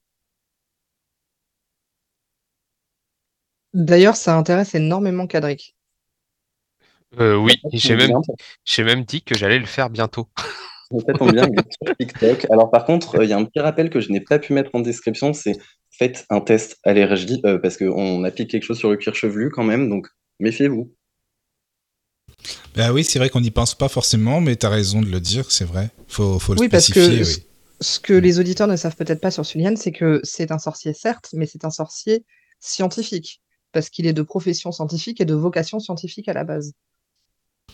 Tout Ah à oui. fait. Ça- ben, de toute façon, il n'y a pas de. On peut être sorcier et scientifique, hein, après tout, moi je trouve. hein, c'est c'est bien. Mais. Ah, ben c'est un euh, plus en fait. Bah oui. À mes yeux, la sorcellerie, c'est une science qu'on n'a pas encore découverte, puisque si on regarde un tout petit peu dans le passé, déjà le soin par les plantes, euh, c'était vraiment un truc de sorcière, etc. Euh, maintenant, la plupart de nos médicaments sont issus de, de plantes, notamment on peut faire de l'aspirine avec du saule pleureur, donc Ah assez oui, oui, facile oui. à mettre en place. Euh, et d'autant que, alors, tous les rituels que j'écris sont soumis à une batterie de tests, et euh, je fais les mêmes tests qu'en labo, hein, c'est-à-dire c'est répété plusieurs fois, euh, euh, de manière euh, bien suivie, etc. Euh, Il y a vraiment une traçabilité. D'accord. Alors, est-ce qu'il y a des questions sur le chat euh, ou par mail? Parce que bon, moi j'en ai plein d'autres, mais on va, on va continuer après. Mais peut-être qu'il y a des, des questions? Hmm, non, pour l'instant, non. ou des, des remarques. Ça, ou ça des- parle du fameux démon voleur de boutons. Ah, d'accord. Ah oui, j'en ai un petit peu parlé sur TikTok, du coup, euh, les gens doivent s'en souvenir un Ah, petit C'est pour ça alors. D'accord. Bon, d'accord, d'accord. Et oui, et d'ailleurs, moi je trouve ça très drôle, Suliane, c'est quand je t'ai vu en parler sur TikTok, c'est que tu faisais une démonstration de comment voir si on était euh, euh, maudit ou quoi que ce soit avec un œuf, et là que tu as vu en direct que oh, c'est- ça m'a fait très, ça m'a fait rire ça, ce truc-là. Oui, euh, parce que du coup, j'étais avec ma meilleure amie qui doit être dans les commentaires d'ailleurs à l'heure actuelle. Euh, et puis, ben, on, on- ça faisait longtemps qu'on ne l'avait pas fait, puis on sentait de mauvaises énergies. On s'est dit, bah, allons-y, comme ça, on montre en live, puisque je trouve que la, technique de l'œuf, elle n'est pas, pas très bien expliquée sur TikTok. Euh, Il y a des gens qui se montent la tête pour pas grand-chose parfois. Du coup, on s'est dit, on va la faire en direct. Et je me suis retrouvé avec beaucoup de sang dans mon œuf. Je me suis dit, bah, là, il y a un problème. Euh, et quand je filmais l'œuf de ma meilleure amie, tout se passait très bien. Et dès que la caméra passait sur mon œuf, tout coupait. Et je me suis dit, mais c'est pas possible. Ouais, donc c'est ça qui t'a donné un indice de il y a un truc qui va pas et qu'après euh, tu t'es rendu compte que euh, il y avait une espèce de démon qui te suivait en fait, en quelque sorte. C'est exactement ça. Et puis euh, franchement, euh, enfin quand euh, quand t'as plein de sang comme ça dans un œuf, euh, que tu essaies de le filmer et que ça coupe, euh, c'est plus une puce à l'oreille, c'est un bœuf, hein, clairement. Donc euh, faut faire les choses. Mais après, oui, c'est ce que j'allais te dire. Comment tu fais après? Enfin, si c'est pas indiscret, hein, sinon c'est pas, c'est pas grave. Mais c'est juste pour, pour essayer de comprendre, pour euh, enlever ce, cette entité. Euh, alors c'est vrai que c'est très intéressant parce qu'il ne me semble pas du tout avoir fait de vidéo encore là-dessus. Ce serait bien que je le mette dans ma liste. Euh, alors moi généralement je suis vraiment au cas par cas parce que bah, chaque chaque cas est différent parce qu'on peut très bien être maudit. Bah, du coup là comme comme ça a été le cas euh, par le biais d'une entité, mais Oui. on peut juste avoir aussi de mauvaises énergies. On peut nous envoyer un truc à l'intérieur de nous. Enfin vraiment au cas par cas. Euh, alors moi je sais que j'ai un gros kiff pour l'eau bénite. Euh, J'adore ça. Donc je m'en Est-ce que tu servi. l'as béni toi-même? Oui, oui, oui, puisque bah, je, je n'ai pas de, de confession particulière envers euh, une divinité, donc euh, D'accord. j'utilise le divin qui est en moi, puisque du coup j'ai pas trop le choix. Ben, c'est intéressant, hein, je trouve ça très bien. Enfin, on va en parler après, hein, si tu veux bien, parce que j'aurais pas mal de questions euh, à propos de justement de ça, parce que tu, tu expliquais que tu as travaillé 10 ans avec Aphrodite, si je dis pas de bêtises, hein, euh, et que finalement les divinités, pour toi, tu les ressens plus maintenant comme des énergies, comme des égrégores. Enfin, ça, je trouvais ça vraiment super. euh, Enfin, c'est c'est bien, c'est original, et c'est voilà, j'aurais plein de questions là-dessus. Si je dis pas de, c'est ça, hein, dis-moi, hein, c'est des égrégores pour toi. hein. C'est tout à fait ça. Alors par contre, j'ai bossé 10 ans avec Aphrodite, effectivement, mais genre, euh, même à l'époque, en fait, pour moi, c'était quand même une égrégore, enfin un Ah égrégore. déjà, c'est- oui. D'accord. Oui, mais parce qu'en fait, justement, c'est des, enfin, pour moi, c'est des masses d'énergie qui ont été créées par l'homme. Euh, bon, après, Oui, ça, oui. ça plaît, ça plaît pas, c'est une croyance personnelle. non, mais hein, t'inquiète pas, je, ça me, enfin, moi ça me parle bien ce que tu me dis. Enfin, c'est voilà, donc c'est pour Et ça donc pour moi, on peut carrément utiliser euh, ces égrégores. Euh, je sais que ça m'est arrivé plusieurs fois de réciter le Notre Père sans pour autant être de, de confession chrétienne. Oui, oui. Après, j'ai quand même un très gros problème avec le concept de toute puissance. Je pense que c'est plus une erreur d'interprétation de l'humain euh, que, en fait, pour moi, on n'arrive pas à concevoir la puissance d'une chose et du coup, on va le dire tout puissant. Parce que la toute puissance, euh, enfin, en tout cas, c'est peut-être l'esprit scientifique, mais euh, c'est un paradoxe. Donc, euh, du coup, euh, je suis pas à l'aise avec ça. Ouais, non, mais je comprends. Je comprends ce que tu veux dire. Les égrégores, les énergies, ça, ouais, ça me parle bien, quoi. Voilà. Mais si tu veux, on pourra développer, hein, bien sûr. Ouais, mais du coup, alors comment tu chasses euh, ce qui t'encombre, ce qu'il y a dans l'œuf? Ah oui, alors euh, du coup, euh, vu que là, c'était pas une énergie qui m'avait déjà été envoyée, euh, et puis il faut dire que de toute façon, je prends relativement soin de moi au niveau des énergies, donc c'est c'est jamais des choses qui restent longtemps. C'est vraiment une pratique que j'ai mis en place très récemment, parce qu'en fait, j'ai tellement étudié les protections et j'ai tout misé. À la maison, je vais en avoir une trentaine ou une quarantaine. Donc oui, du coup, euh, bon, j'avais pas tellement pensé que quelque chose pourrait le franchir, donc euh, bah, euh, mes félicitations à nouveau à la personne qui a réussi à m'envoyer ça, parce que bien joué. Donc j'ai un peu improvisé. donc alors il y a eu un petit coup d'eau bénite. Niveau matériel, j'ai eu quelques fumigations. Alors j'ai pas trop envie quand même de donner tous les détails parce que je euh, garder pour moi histoire que ce soit pas détourné non plus.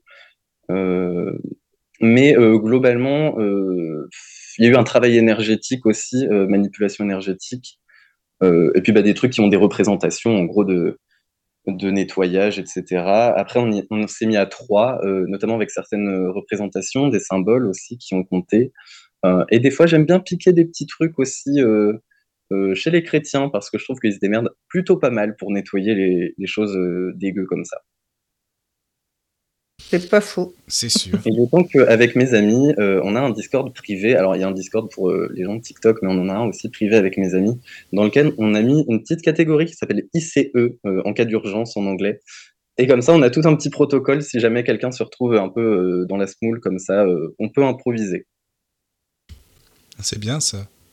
Oui, oui, c'est très bien. Enfin, c'est important de, de s'entraider comme ça, de se donner des astuces. Mm. Mhm. Et, moi, j'encourage tous ceux qui ne le connaissent pas à aller euh, éplucher la chaîne euh, TikTok de Suliane, parce qu'il en a une en Instagram aussi, mais je sais pas si tu as tout remis vraiment.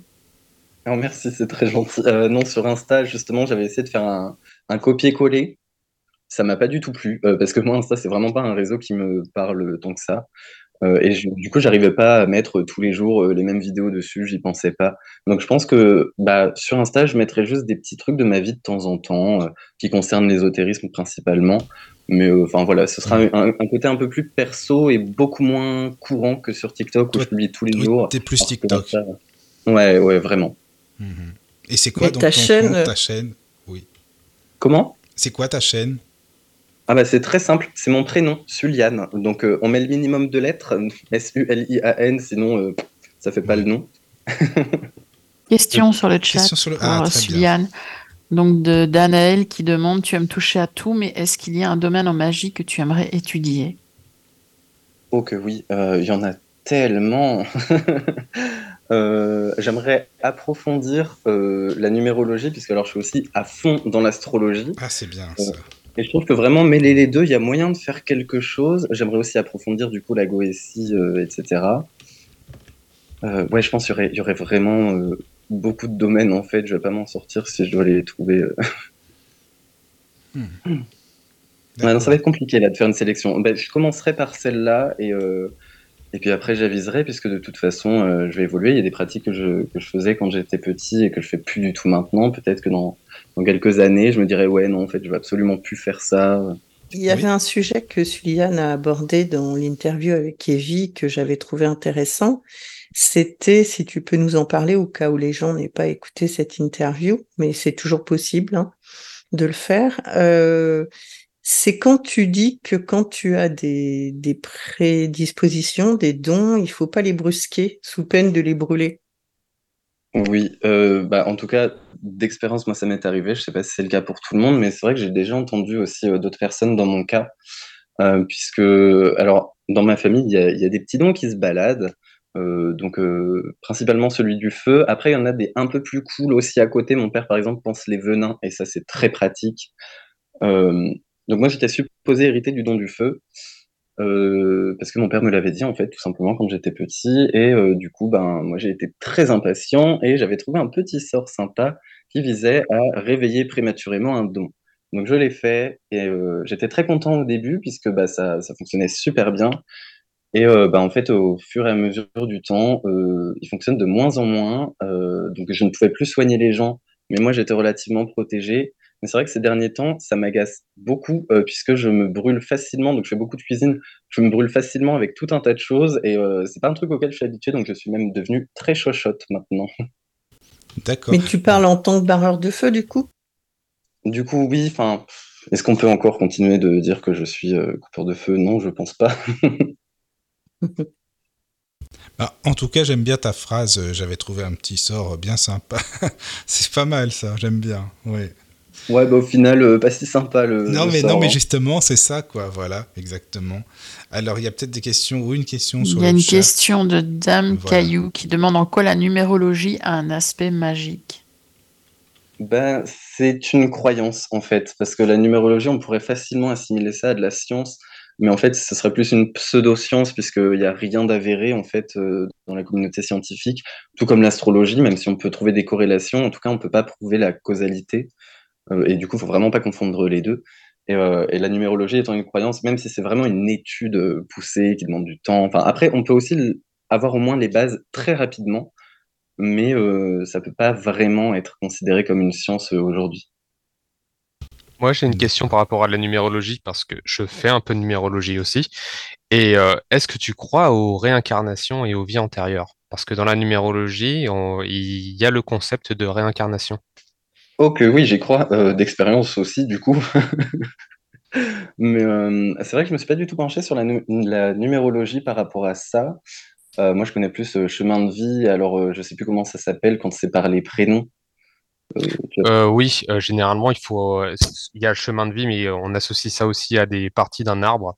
Donc, c'est premier tronc, deuxième tronc. Non, pardon. Première racine, deuxième racine, tronc, branche, feuille, sève. Euh, il y a plein de chiffres et c'est par rapport le chemin de vie, c'est par rapport à ta date de naissance. Après, c'est par rapport à ton, à tes- ton nom et tes prénoms. Il y a, enfin, il y a plein d'autres calculs et euh, parmi l'un de ces calculs, il y a les euh, conséquences de tes euh, conséquences karmiques, on va dire ça comme ça. Donc, des trucs qui, des traumatismes que tu as eu dans tes vies passées qui reviennent dans cette vie en fait. Et par Ah la bah, numérologie, tu peux le savoir. Ça tombe bien, puisqu'il y a des souvenirs traumatiques dans cette vie, donc je pense que c'est pas très compliqué de les cerner. De toute façon, euh, en plus, on en avait déjà parlé entre nous. Je suis censé te faire un thème en numérologie, donc tu verras ça. Avec grand Ça, c'est plaisir. sympa. C'est vraiment super, ça. Alors, est-ce qu'il y a d'autres questions sur le chat ou par mail Euh, N'hésitez pas. Hmm, non. Non, donc d'accord. Bah alors, Suliane, si tu veux bien, on va, on va te poser d'autres questions un petit peu après, et puis euh, on peut euh, rediscuter avec Rosemary, si tu veux bien, Rosemary. Enfin, s'il y a d'autres, parce qu'il y a sûr. plein plein de choses dont tu voulais nous parler aussi, et bien notamment euh, l'aspect couturière dont on parlait au début. Oui, parce qu'une sorcière qui fait de la couture. Alors pourquoi de la couture? Parce que je sais que tu as commencé très tôt, peut-être vers 5 ans, je sais pas moi, à faire de la couture. Oui, ou c'est dans ces eaux-là. Très honnêtement, je Oui. me rappelle plus exactement de l'âge, mais c'était Voilà. très très jeune. Tu as peut-être été couturière dans une vie antérieure, tu sais. Euh, probablement.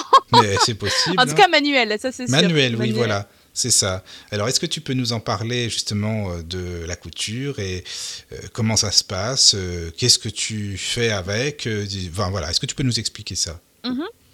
Euh, alors, à l'origine, bon, du coup, je couds depuis très, très, très longtemps. Euh, j'ai la chance de faire partie d'une famille où on est euh, tous plus ou moins manuels et euh, d'avoir euh, des amis de la famille, euh, en tout cas du côté de ma grand-mère, qui était dans la couture, dans la haute couture.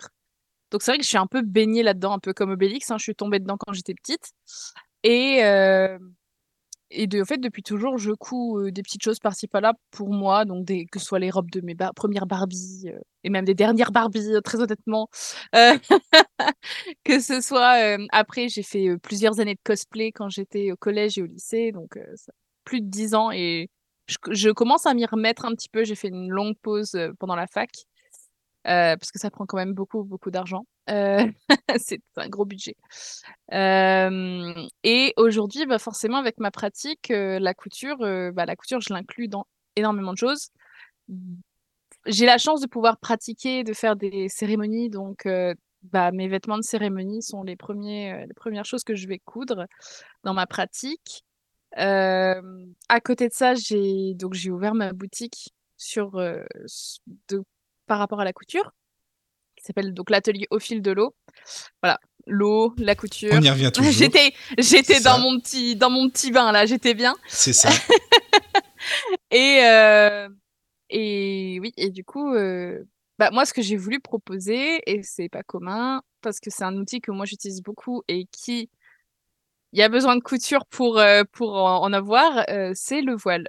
Donc euh, c'est un petit peu particulier et, et c'est pas très connu effectivement. On en parlait un petit Ah non, peu. pas hein, du tout, pas- Pas du En tout, fait, du tout, non. Parce qu'aujourd'hui, malheureusement, l'image qu'on en a, c'est ce qu'on voit dans la société. Donc c'est l'oppression, c'est le, vo- le, le- c'est la, la- le voile, l'outil qu'on va qu'on va utiliser pour faire taire les gens un peu, pour euh, enfin un peu beaucoup. Mais j'ai pas envie de faire oui. j'ai pas envie de faire de préjugés parce qu'il y a beaucoup de personnes qui, et c'est une très belle chose, qui le portent. Et c'est ça l'origine du voile, c'est le porter par piété, par foi, par Bah, preuve de sa foi. Tant qu'elles le ça. veulent, voilà. Voilà, c'est ça que ça devrait être. Sauf qu'aujourd'hui, on n'a pas cette vision-là, malheureusement, parce que il y a énormément de dérives à cause de cet outil et il a une très forte connotation négative. Euh, en plus de ça, du coup, on a bon, on a le, on a le voile chrétien, donc on a aussi cette idée de euh, d'outils qui nous, un peu de, de restrictions. C'est euh, du coup, il a des fortes connotations, mais qui font assez peur finalement parce que on a, en tout cas dans le paganisme, il est très peu connu. Ce qui est amusant d'une certaine façon, parce qu'en fait, le voile, c'était un outil qui était utilisé depuis des millénaires, qui est antique et qui utilisé dans les religions, euh, dans enfin, si on peut appeler ça le- les néo-religions, mais j'aime pas trop le terme néo, enfin, c'est moi, mais en tout cas, dans les, dans les, le polythéisme moderne, euh, qui s'inspire souvent directement du coup du polythéisme euh, antique, c'est que le voile en fait était un outil tout à fait commun à l'époque. Et on pense que on pense que le voile finalement en fait ça vient ça vient des grandes religions donc l'islam, le, catholicisme etc. Mais en fait pas du tout. Et donc le, problème en fait c'est que aujourd'hui c'est une dérive. Aujourd'hui c'est un outil qui est très négatif. Mais ça n'a pas toujours été le cas. Ça a été un peu le cas dans l'Antiquité hein, mais il y a des dérives à toutes les époques hein, bien évidemment. Mais, aujourd'hui, moi, ce que j'essaye de montrer, c'est que ça ne devrait pas l'être et que c'est finalement un outil de liberté et donc de preuve de foi et même pas que, parce qu'on n'est pas obligé d'être croyant pour porter le voile. Le voile, c'est aussi un outil de protection, c'est aussi un outil de, de réalisation, c'est un outil de connexion, c'est un dans- espace sacré, on peut dire, même ça, si on n'est pas. tout à cro- fait. Enfin, oui, on espèce de. On, on est avec soi et on se sent attiré et puis connecté avec le divin. Non, je le comprends comme ça par rapport à ce que tu dis. hein. Mais c'est tout, c'est tout à fait ça. Mais on- ça, on le retrouve déjà. Bah, c'est cette image qu'avait également dans les autres religions, hein, qu'on avait dans les autres religions. C'est que le voile, c'est un espace sacré dans lequel on se positionne de soi-même, parce que c'est un acte réfléchi que l'on choisit de faire. Donc c'est un, un endroit dans lequel on se positionne, qui est sacré ou qui, en tout cas, le sacré, on le souvent on l'assimile à des entités. Mais on peut très bien ne pas croire en des entités, on peut croire en des, énergies, en, voilà, en, vrai, en vraiment en ce qu'on veut. Le voile reste un, endroit, un endroit qui est consacré, en tout cas, pas forcément, euh, sacré, parce que pour moi, sacré, ça peut être sacré aussi pour des énergies. À partir du moment, comme disait Su- Suliane, où on parle d'égrégore, en fait, pour moi, un égrégore peut être sacré, hein, même s'il ne porte pas de nom ou euh, par, par exemple, euh, voilà, on peut vénérer une, un, on peut vénérer un élément. Moi, pour moi, à mon sens, en tout cas, en tout cas, en tant qu'égrégore. Et euh, pour- on, par- on parlera quand même d'un espace sacré euh, quand on ouvre un cercle ou euh, voilà. Bah, en plus, si tu a- parlais de. Oui Excuse-moi, tu, tu parlais Non, non, de non, la chrétienté tout à l'heure, que tu étais chrétienne, Mhm. justement. C'est plus aussi le voile pour être en, en communion avec le, le divin, finalement. Mais en fait, il a plusieurs utilisations. Le voile, il peut être utilisé donc comme un espace sacré, donc il peut être aussi utilisé comme un outil de connexion, donc que ce soit pour se connecter à voilà, des énergies, à des, à des divinités. En fait, à l'origine, le voile, c'était un outil qu'on utilisait pour se placer sous la bénédiction d'une divinité, à l'origine, d'un point de vue euh, cultuel en tout cas.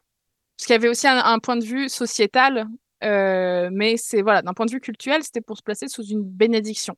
Donc souvent, on voyait beaucoup les, donc par exemple chez les Mésopotamiens, on voyait beaucoup les prêtresses ou les dévotes des divinités comme Ishtar ou Inanna par exemple, donc des la, déesse euh, donc ba- babylonienne ou sumérienne de la fertilité et de l'amour. On se plaçait sous sa bénédiction en plaçant un voile sur sa tête et c'était voilà, c'était une connexion au divin. Mais aujourd'hui, le voile, en fait, comme c'est un espace euh, consacré, on peut très bien le consacrer à la protection. Donc, de, de, de ce, de ce qu'on veut hein, finalement. Euh, on peut aussi l'utiliser comme un outil de connexion. On peut l'utiliser comme un simplement comme un, vecteur qui nous permet d'être isolé des énergies qui, qui sont autour de nous. Donc comme une bulle finalement pour soi. Et donc, euh, on peut très bien pratiquer une mancie, on peut très bien, voilà, on peut faire beaucoup de choses en fait finalement avec. C'est pour moi, c'est d'abord en fait, c'est vraiment cet espace, voilà, cette, comme tu disais, cette, cette notion d'espace, euh, d'espace consacré qui est euh, la, la base entre guillemets du, du voile. Mais on peut Mais lui oui. associer énormément de choses et euh, et c'est ça qui est très méconnu en fait finalement parce que aujo- nous on a vraiment cette, cette vision du divin, mais il n'y a pas que ça. Moi j'ai beaucoup de personnes qui euh, portent le voile, euh, donc qui ont découvert le voile et qui le portent, mais qui le portent des fois juste pour être dehors, pour pas être agressés par les énergies qui sont autour de nous, euh, pour C'est protéger. comme un Voilà, bouclier, quoi. voilà, c'est un peu ça. C'est beaucoup, en tout cas c'est beaucoup comme ça que les gens le perçoivent, et c'est une façon de le voir finalement. Hmm. C'est une des façons qui peut. Mais il y a, il y, a, il y a tellement de façons de voir le voile, et en fait, euh, il peut aussi euh, transmettre des informations, il peut aussi permettre euh, de canaliser quelque chose, enfin une énergie qu'on nous on veut transmettre d'une certaine façon. Et par exemple, on va pouvoir le transmettre avec un voile porté d'une certaine façon, ou d'une certaine longueur, ou d'une certaine couleur. Oui, Enfin, c'est il y a ça. énormément de possibilités. Et après, là, ça va dépendre de la forme de l'outil, comme beaucoup de choses, en D'accord. fait, comme pour beaucoup d'autres outils. De la matière aussi, comme tu dis, de la couleur, de la, oui, de la forme. De... Voilà, c'est tout à fait. intéressant. Voilà, oui, oui, non, mais franchement, ça me parle. hein, Je comprends très bien ce que ce que tu veux dire, et, et j'imagine. Enfin, dis-moi si je me trompe. Par exemple, dans le dans le zen, hein, j'imagine bien que les personnes qui pratiquent la méditation peuvent être aussi aidées par ce fameux voile pour être plus encore en connexion avec la, la- la nature, avec eux-mêmes, avec le divin. Mais tout à fait, oui. Mais tout à fait. Et on m'a déjà en plus contacté, par exemple, pour des voiles de transe, et c'est aussi possible. Pour, pour aider à, à- à arriver à un, certain, à un certain état, finalement, émotionnel, un certain état oui, euh, voilà, c'est ça. pratique. Pour Oui. la pratique, c'est aussi tout à fait possible. C'est un outil qui permet tellement de. En fait, qui permet de, à la fois de, de percevoir d'une d'une autre façon, de transmettre d'une autre façon. Oui, oui. C'est, ça transforme, ça transforme le, le, le, le champ des possibilités. Enfin, si je puis dire, ça transforme en fait finalement. Mais ça dépend encore, en fait, et ça dépend voilà de sa forme, de sa longueur, de son, de l'opacité du tissu, de sa texture, de. euh, des fois, c'est même pas du tissu. Des fois, c'est des chaînes de perles. C'est aussi possible. Enfin, le voile a énormément de formes différentes et peut avoir. euh, Parce que par exemple, moi, pour les trans, je vois énormément le. Enfin, le voile qui moi me parle le plus, c'est avec des chaînes de perles ou des des choses qui vont être très mouvantes et c'est ça qui va donner le plus euh, cette euh, pour moi cette possibilité. Après c'est ma vision et c'est la vision que je sais qui compte d'autres personnes parce que voilà j'ai discuté avec des personnes vis-à-vis de ça. Mais euh, après encore une fois c'est comme beaucoup de choses et beaucoup de pratiques. Chacun euh, chacun euh, voit la chose comme il l'entend Oui, oui, et s'approprie la chose encore une fois moi, c'est pour ça que je aussi, bah, dans- par rapport à ma boutique, je fais du sur-mesure. C'est que euh, chacun a sa Mhm. vision. Et puis, euh, Oui. voilà, si quelqu'un me dit, bah, moi, pour de la transe, euh, j'ai besoin d'un voile, euh, je sais pas, en, en lin euh, qui va être complètement couvrant, bah, grand enfin, moi, grand bien lui fasse, ce que j'ai Bah, envie de dire. Oui, je que- comprends. Après, c'est chacun aussi sa sensibilité Voilà. et chacun euh, ressent Mais les choses à, la man- à sa manière. Exact, exactement. S'il y a une personne qui a besoin d'être complètement couverte, complètement obstruée de tout ce qu'il y a autour de lui pour être, pour partir, voilà, euh, dans un autre état, mais parfait. En fait, c'est, c'est ça, c'est ça, moi, le, le but de mon, aussi de mon travail, c'est de, Oui. de, de mettre, de mettre à, à- comment, de mettre au jour euh, quelque chose qui, si c'est déjà dans l'esprit de la personne, de le, de le mettre en vie, en fait, finalement.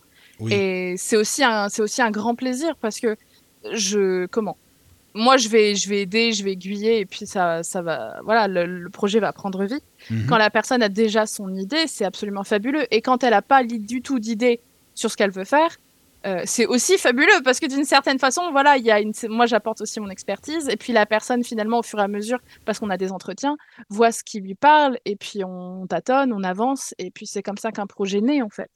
Oui, c'est vrai. Alors, dis-moi. Il y a Ah. Hélène, ah, pardon, il y a Hélène sur le chat qui demande, elle, elle imagine que la couleur du voile a son importance. Alors tout à fait. Quand on parle, alors forcément la, le- la magie du, enfin la, comment, la pratique du voile va avoir énormément de magie transversale. Euh, la magie des couleurs, évidemment, en fait partie. C'est euh, même principalement, si je puis dire. Euh, donc effectivement, si on travaille par exemple, imaginons on travaille avec une divinité, donc je vais dire, je ne sais pas, chez les Grecs, on va partir sur sur Perséphone.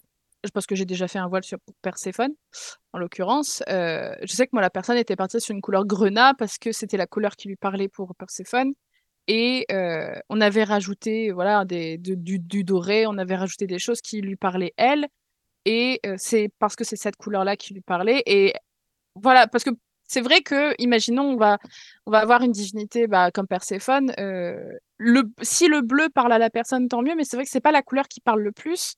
Et c'est pas, par exemple, si moi je proposais un voile euh, à Perséphone sur la boutique, en l'occurrence, pour le moment, c'est pas le cas, mais euh, si j'en proposais un, c'est pas un voile bleu que je proposerais de prime abord.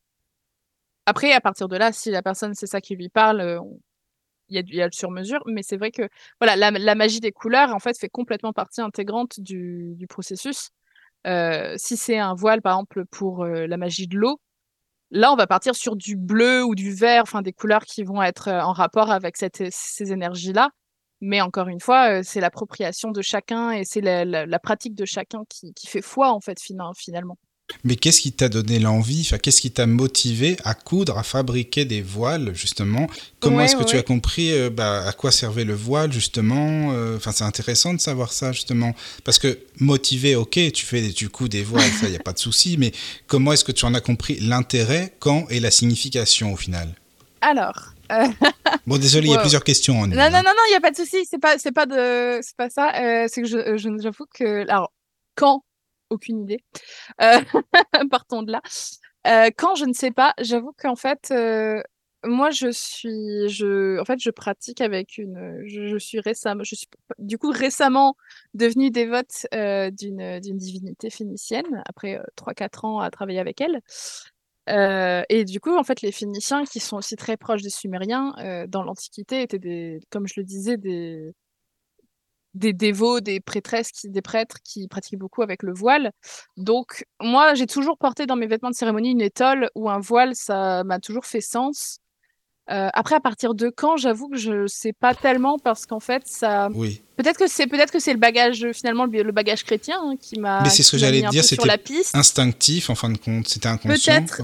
Mais peut-être bien, en fait. Euh, J'avoue que je ne, je ne saurais même plus dire euh, pourquoi je suis arrivée là. Je pense que, je pense que la question euh, s'est même pas tellement posée. C'est parce que je pense que quand je faisais mes voiles, mes, enfin, mes vêtements de cérémonie, je ne me voyais pas le porter sans une étole ou sans quelque chose sur, le, sur ma tête. Quand j'étais jeune, je portais énormément de foulards, que ce soit sur la tête. Ça faisait hurler ma grand-mère parce que moi, j'avais une grand-mère qui était, euh, qui disait toujours, oh là là, euh, mets rien sur mets pas de fichu sur ta tête, il faut laisser les cheveux respirer. Enfin, vous savez, beaucoup de grand-mères disaient ça, en tout cas, euh, euh, comment, euh, à- enfin, en tout cas, moi, dans ma jeunesse, j'entendais beaucoup, beaucoup ma grand-mère le dire et je sais que beaucoup d'autres grand-mères le disaient.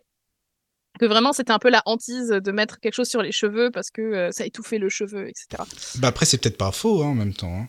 Oui, non, mais euh, il y a une part de vérité parce que Bah c'est oui. vrai que, euh, mais dans un sens, euh, moi je vois, euh, je vois euh, parce que je, je voyageais beaucoup au Maroc, euh, enfin j'ai beaucoup voyagé au, au Maroc récemment et je vois euh, les magnifiques cheveux qu'ont euh, les, les femmes musulmanes alors qu'elles sont voilées toute la journée. Je pense qu'il y a du pour et du contre. Euh, oui, il faut pas non plus les couvrir tout le temps parce qu'il faut que le cuir chevelu respire, mais il y a une façon aussi, y a aussi une façon de se voiler finalement. Mais, Mais c'est ça, quoi. mais c'est ça, et ouais, je sais plus où on en était. Non, mais euh, tu m'expliquais justement euh, de, de- depuis quand et la signification Oui, voilà. et inconsciemment par rapport à ce que tu as vécu avant. euh, voilà, tu... Oui, bah peut-être que c'est ça, hein, peut-être que c'est à force de de voir euh, de voir les comment les, les nonnes. Voilà, c'est ça. Parce que mm, de, de les voir voilées, que en plus alors c'est très amusant et je vais un peu le je vais un peu le révéler ici, mais ça peut-être justement forger pourquoi aujourd'hui je suis je suis dévote. Mais quand j'étais toute petite, euh, j'ai eu un moment de ma vie où je me suis dit que je voulais être nonne. Pendant que, un court instant. Bah, t'as loupé ta euh, vocation, hein, alors. hein. Bah non, pas forcément, parce qu'aujourd'hui, je suis dévote d'une divinité et j'en suis très heureuse. Donc, je veux dire, euh, bah non, mais pas. de- En fait, je, je suis. Enfin, c'est pas vraiment nonne, mais Enfin, euh, non, dans, c'est- dans un autre, dans une autre, dans un autre culte. oui, je voilà, c'est ça. en fait, finalement. Oui, je suis oui, pas trop loin de. C'est pas. J'avoue que je m'étais moi-même fait cette réflexion fut un temps, mais il y a bien longtemps. Ah Je n'osais Et, pas euh, balancer. Voilà. C'est vrai Ah, bah, C'est marrant, ça, quand même. D'accord. Bah, pourquoi pas Mais je pense que je pense que c'est ça au final. On n'est pas trop loin de, de, de l'idée hein, que. euh, bah, c'était en fait c'était vraiment sur l'idée de, de se dévouer corps et âme à, à l- à une entité Oui, qui oui. finalement euh, est celle qu'on vraiment est celle qui, qui nous, enfin, qui nous parle. Oui, d'une certaine façon, mais c'est ce, qui- ce que je veux dire, c'est qui nous inspire, que qu'on veut, qu'on veut, qu'on veut suivre. En fait, finalement, on veut, on veut être guidé par elle, et je pense qu'on n'en est pas, on est pas trop loin. Et c'est vrai que bah du coup, le port du voile est peut-être venu de là aussi. hein. D'accord. Mais qu'est-ce que tu appelles dévoué corps et âme Euh, bah, euh, personnellement, moi, je vois la dévotion comme euh, un choix. C'est une décision qu'on prend à partir du moment où on est, euh, si je puis dire, assez proche d'une entité. Là, je vais être vraiment dans le très spirituel, donc je veux dire, si ça parle pas, euh, ça peut ne pas parler hein, complètement. Y a, je veux dire, la dévotion n'est pas du tout une, obligation pour personne. Enfin, pas du tout une obligation en soi, euh, comme la prêtrise ou quoi. euh, mais en fait, comment? j'ai toujours, j'ai toujours, bon, du coup, j'ai grandi dans le christianisme. hein. Et c'est vrai que moi, la dévotion, je l'ai. Quand en fait, quand Atargatis est arrivé dans ma vie, donc, donc la divinité s'appelle Atargatis en l'occurrence. j'ai balancé Oui, le nom non, comme ça sans ça. prévenir. J'allais te demander justement. Mais c'est bon, maintenant on connaît, ça y est. J'ai lancé, C'est bon. j'ai lancé le nom. Voilà. D'accord, bon. Donc, quand, quand, quand la déesse Atargatis est arrivée dans ma vie, c'est vrai que. euh, euh, comment ça a été, ça m'a fait un petit peu bizarre parce que c'est vrai que c'était un moment de ma vie où, euh, bizarrement, je cherchais un petit peu à personnifier euh, un égrégore qui aujourd'hui en est toujours un pour, euh, pour moi dans ma pratique. Et en fait, elle est arrivée un petit peu comme ça sur le tas dans, au fur et à mesure que de, mes recherches. Et en fait, c'est d'abord de la curiosité et ensuite c'était vraiment, euh, ben, elle était là et puis il y a eu, il y a eu, voilà, enfin après, je je pars du principe qu'on reçoit globalement des signes ou en tout cas des petites, voilà, des petites choses qui nous font, qui nous font penser que il y a peut-être quelque chose en fait. Et donc là, ça fait quatre ans euh, que j'étudie, que je pratique, que je, je pratique un peu avec elle. Enfin, quand je dis je pratique, c'est pas la pratique dévotionnelle parce que je pars du principe qu'il y a des, ça, y a un peu des phases, des étapes, mais euh, que je la priais, que voilà, ça me faisait, ça me faisait sens en fait finalement de de me dire, euh, bah, comme quand on dit, quand on est, enfin, quand je considère qu'on est polythéiste, c'est qu'on croit en d'autres, en des divinités, voilà, qui sont sur, sur différents plans ou en tout cas de différents cultes. Après, on se rapproche plus ou moins d'un culte si c'est ce qui nous parle. Euh, je parle hellénisme, négérisme, etc. Nordique, euh, voilà, il en existe une multitude.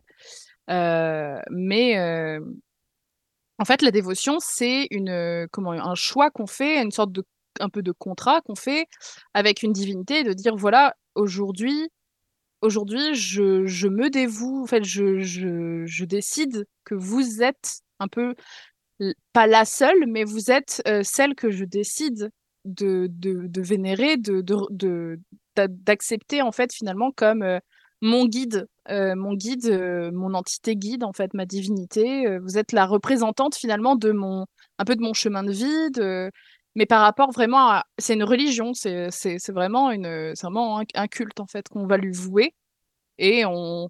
Après, voilà, chacun voit la dévotion différemment. Il y a des personnes qui vont le voir euh, pas du tout comme quelque chose de, de, comment euh, de faire vivre le culte ou quoi. Alors moi pour moi c'est le cas, mais il y a beaucoup de personnes qui vont pas du tout voir ça comme ça. Euh, bon à ce moment-là je sais pas trop comment elles le perçoivent, mais mais moi personnellement je vois vraiment comme quelque chose comme voilà et pour moi il faut que je parle d'elle, qu'il faut que il faut que je je je pratique son culte et que je me renseigne un petit voilà qu'il y y a une façon de se de se renseigner sur euh, qui elle était, comment elle était vénérée, et puis euh, un peu comment on peut transposer ça aujourd'hui. Mais finalement, enfin, il y a aussi le fait que bah, l'humanité évolue et qu'on peut pas, on peut pas tout faire comme à l'époque, hein, parce que et c'est ça aussi la beauté du culte. De toute façon, c'est comme les chrétiens à l'époque et les chrétiens maintenant, ou d'autres religions. hein, c'est euh, les- le sens des mots, l'étymologie, euh, enfin le, le sens des mots euh, évolue et on, maintenant, on encore une fois, l'appropriation fait beaucoup, beaucoup, fait, beaucoup dans la spiritualité. Je sais pas si ça répond à ta question. Oui, non, mais ça, ça répond très bien à ma question, en fait. Bon, ça va en emmener d'autres, mais je, bon, je vais pas aller trop loin non plus, parce qu'il y aurait beaucoup de questions. Mais c'est Oui, vrai que je là- me dis, mais comment est-ce que tu peux être sûre et certaine qu'il s'agit vraiment de l'entité dont tu penses? Enfin, euh, si tu veux, c'est peut- ça qui me pose question, moi, en fait, tu Hmm. vois. Je pense qu'on peut jamais vraiment être sûr Voilà, d'une certaine ça, façon parce que encore une fois, l'interprétation est propre à chacun et le et comment euh, ce qu'on veut. En fait, il y a, y a une forme et c'est l'humain qui est comme ça, c'est qu'il y a aussi ce que l'humain veut voir. Je veux dire, c'est comme les personnes qui sont athées, ils ref- enfin, d'une certaine façon, ils refusent de voir que, voilà, pour eux, pour eux, y a il n'y a rien qui existe, qui ne soit autre que la science, en tout cas pour expliquer les, faits, Euh, et que si euh, la, science peut pas l'expliquer tout de suite, bah, elle l'expliquera plus tard. Moi, en tout cas, c'est comme ça que pense mon compagnon, et ça me va très bien, hein, il pense ce qu'il veut. Euh, les, voilà, il y a. Euh, attends, ta question, c'était. Je suis désolée. Oui, bah, c'est une question un peu profane, mais je dis que c'est simplement qu'est-ce que tu peux en savoir, en être sûr Oui, que c'est et- l'identité à laquelle tu penses. Ça peut être un esprit du bas astral ou autre, enfin peu importe, mais Oui, qui te fasse faire bah, tout et rien, c'est ça, moi, qui me pose question, si tu veux, dans, oui, dans tout ce qui est divinité, etc., etc., tu vois. Ouais, euh, du coup, par- pardon, parce que du coup, je l'explique aux gens, parce que on l'a dit, je l'avais dit tout à l'heure, mais en, pas, en off, c'est que je perds très vite le fil de ce que je, Oui, mais non, mais t'inquiète pas. donc y a- euh, je préfère redemander. On est là, on est là, on, on suit ton fil, t'inquiète pas, y a pas de souci. Superbe. Ça va. Euh, et du coup, en fait, on... finalement, en fait, un, un autre pourra me dire, bah, c'est pas elle, tu te trompes, c'est un tel. Bah, peut-être pour lui, c'est bien, mais pour moi, pour moi, c'est elle. Enfin, je veux dire, c'est, c'est de l'interprétation, c'est comment on ressent les choses, c'est. En fait, euh, n'importe qui pourra vous dire, euh, bah, ta religion, elle n'existe pas, ou ton, ta divinité, euh, elle n'existe pas, il y a que cette religion-là qui existe. Bah, peut-être pour lui, peut-être c'est très bien. S'il pense ça et que ça lui fait plaisir et qu'il est heureux, peut-être qu'à la fin, quand il sera parti, il se- il sera devant Bouddha et il se, posera- il se re- il se reposera les questions à ce Oui, moment-là. c'est sûr. Peut-être que sûr. moi, quand je serai partie, euh, je me serai devant Bouddha et je me poserai des questions sur. Mais au Ah final, oui. j'aurais vécu toute ma vie en étant heureuse d'avoir cru que voilà, c'était telle divinité Ah bah ça, que c'est je. C'est sûr. Entre guillemets, je ne fais de mal à personne. Je Mm, n'oblige vrai. personne à croire en, en quoi, en quoi moi je crois. Je, je transmets un culte qui a existé, qui s'est fait et qui a rendu d'autres gens heureux. Oui. Après, à partir de là, euh, Non, en fait, si tu veux, la qu'il y a dans question, mon assiette, ça concerne que moi. C'était pas savoir si ça existe ou non, hein, pas du tout, hein, Non, parce qu'on va, sais, on va mais- parler, enfin, on va partir du postulat que bien sûr que, que oui, ça existe, sinon ça n'a pas d'intérêt. Mais simplement, est-ce que c'est vraiment cette euh, entité-là Bah, qui, enfin voilà, en gros, c'était, Voilà, bon, c'est juste une parenthèse. Non, non, hein, mais c'est- c'est pas une question bête en fait en soi, parce qu'il y a beaucoup de personnes qui se posent cette question-là de savoir, Mais bah, puis qui est-ce sont que- à voir aussi. C'est est-ce que, est-ce est-ce que, est-ce que, est-ce que, euh, par exemple, voilà, euh, j'ai l'impression que c'est machin, enfin, c'est tel, c'est machin, c'est- non, on va peut-être éviter de Enfin, telle mais entité ou telle c'est divinité, telle entité quoi. qui, Voilà. qui, qui me parle. euh, en fait, il y a un moment où le ressenti, le ressenti fait beaucoup de choses parce que, enfin, en tout cas, nous parle beaucoup plus que parce que n'importe qui pourra dire ah bah non c'est pas c'est c'est pas un tel c'est autre et parce que son ressenti c'est ça et si le vôtre c'est autre chose je pense qu'il y a énormément il faut faut savoir s'écouter. En même temps bon bah il y a aussi la volonté de vouloir croire en quelque chose hein, même euh, des fois la volonté c'est pour beaucoup d'autres choses. La volonté fait plus que. Après, faut, je pense que d'une certaine façon, il faut aussi prendre le temps pour soi de, de, de, enfin, de se remettre, enfin, de prendre un peu de recul aussi vis-à-vis de ça, parce que tous les signes sont pas. euh, c'est pas parce qu'on voit 15 bouquins sur ECAT que ECAT nous parle, c'est juste qu'il y a actuellement beaucoup de livres qui, qui paraissent dessus. Donc, c'est un fait que quand on va en librairie, on va en trouver 15. Par exemple, c'est un exemple, hein, mais. Oui, euh, mais c'est un bon exemple. Mais c'est un exemple qui, qui s'est retrouvé, qui s'est beaucoup retrouvé sur le bah, sur le Witchtalk et sur le Oui, sur, euh, sur Instagram pendant une euh, pendant il y a quelques années. C'est qu'il y a eu beaucoup beaucoup de livres sur ECAT et beaucoup de gens euh, se sont dit Ou oh là là euh, ou, enfin voilà, ou il y a beaucoup en ce moment, voilà. c'est c'est vrai. et qui se qui se sont dit oh bah tiens j'ai beaucoup de signes parce que j'ai Voilà. je vois beaucoup de livres en librairie sur ça. Mais c'est juste qu'en fait, c'est un fait euh, qu'aujourd'hui, il y a beaucoup de livres qui paraissent sur ces divinités parce que c'est là des où je voulais en venir. Ouais, c'est qui, ça, quoi. qui en fait c'est aussi un c'est aussi un peu un cercle vicieux c'est que comme il y a beaucoup de personnes qui enfin forcément Hécate c'est la divinité des sorcières donc forcément beaucoup de livres vont paraître dessus vont forcément être beaucoup achetés parce que beaucoup lus parce que c'est un centre d'intérêt commun pour beaucoup de pratiquants Euh, les gens vont croire que enfin entre ils vont croire c'est peut-être le c'est peut-être le cas hein, mais euh, vont croire que voilà ils, reçoivent des signes donc euh, donc c'est forcément elle parce qu'il y a beaucoup de livres dessus en ce moment et que voilà ils, ils la voient beaucoup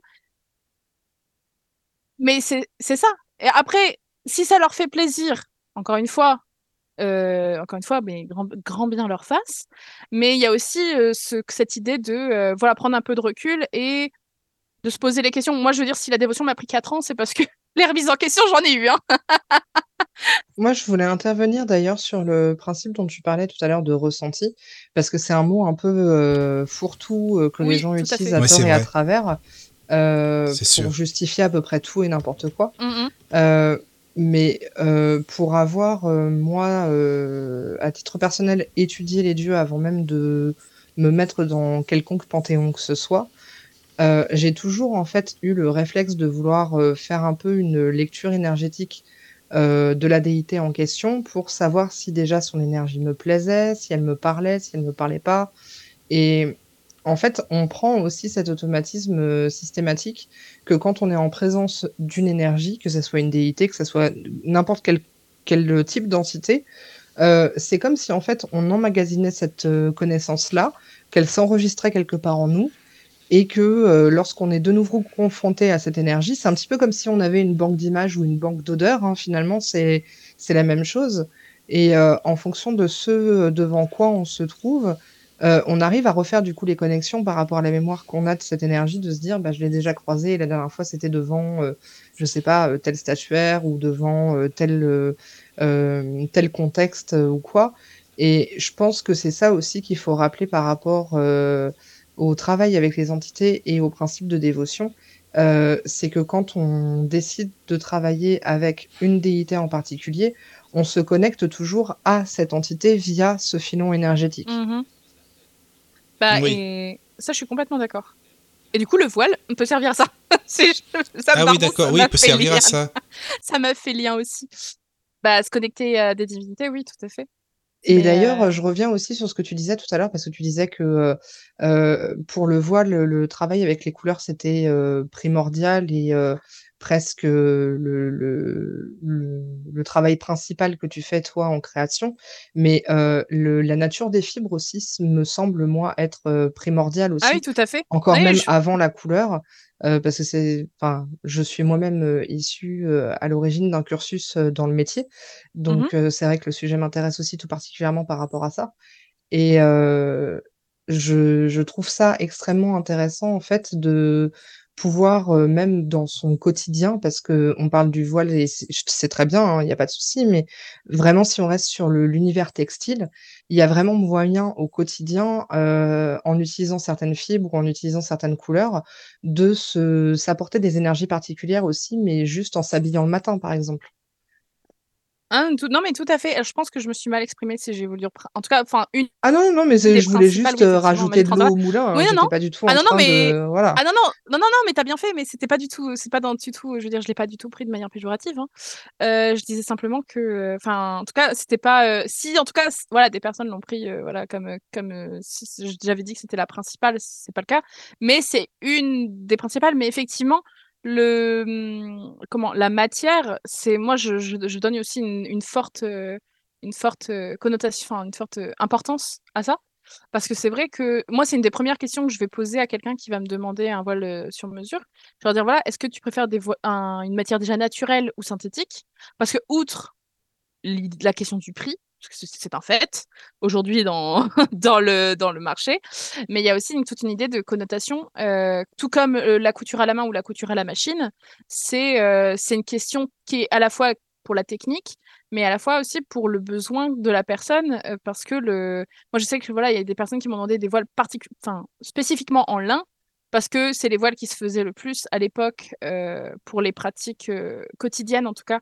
C'est ce qui se faisait le plus à l'époque, heu, en tout cas dans l'Antiquité, que ça leur faisait sens, qu'au niveau de l'histoire du lin, voilà, parce que c'était, c'était vraiment le tissu, le tissu de l'époque. Enfin voilà, il y a beaucoup, ou par exemple pour un voile, d'hiver, on m'a beaucoup demandé de la laine, des choses comme ça, pour les tissus naturels, parce que ça fait sens et que, par rapport au culte, culte de ces personnes-là, heu, c'était, c'était c'est oui voilà, enfin, c'était censé je vais reprendre ce terme, mais je veux dire, c'est je vois je vois pas trop d'autres mots pour dire que vraiment c'est pour leur appropriation, en tout cas, c'était ça.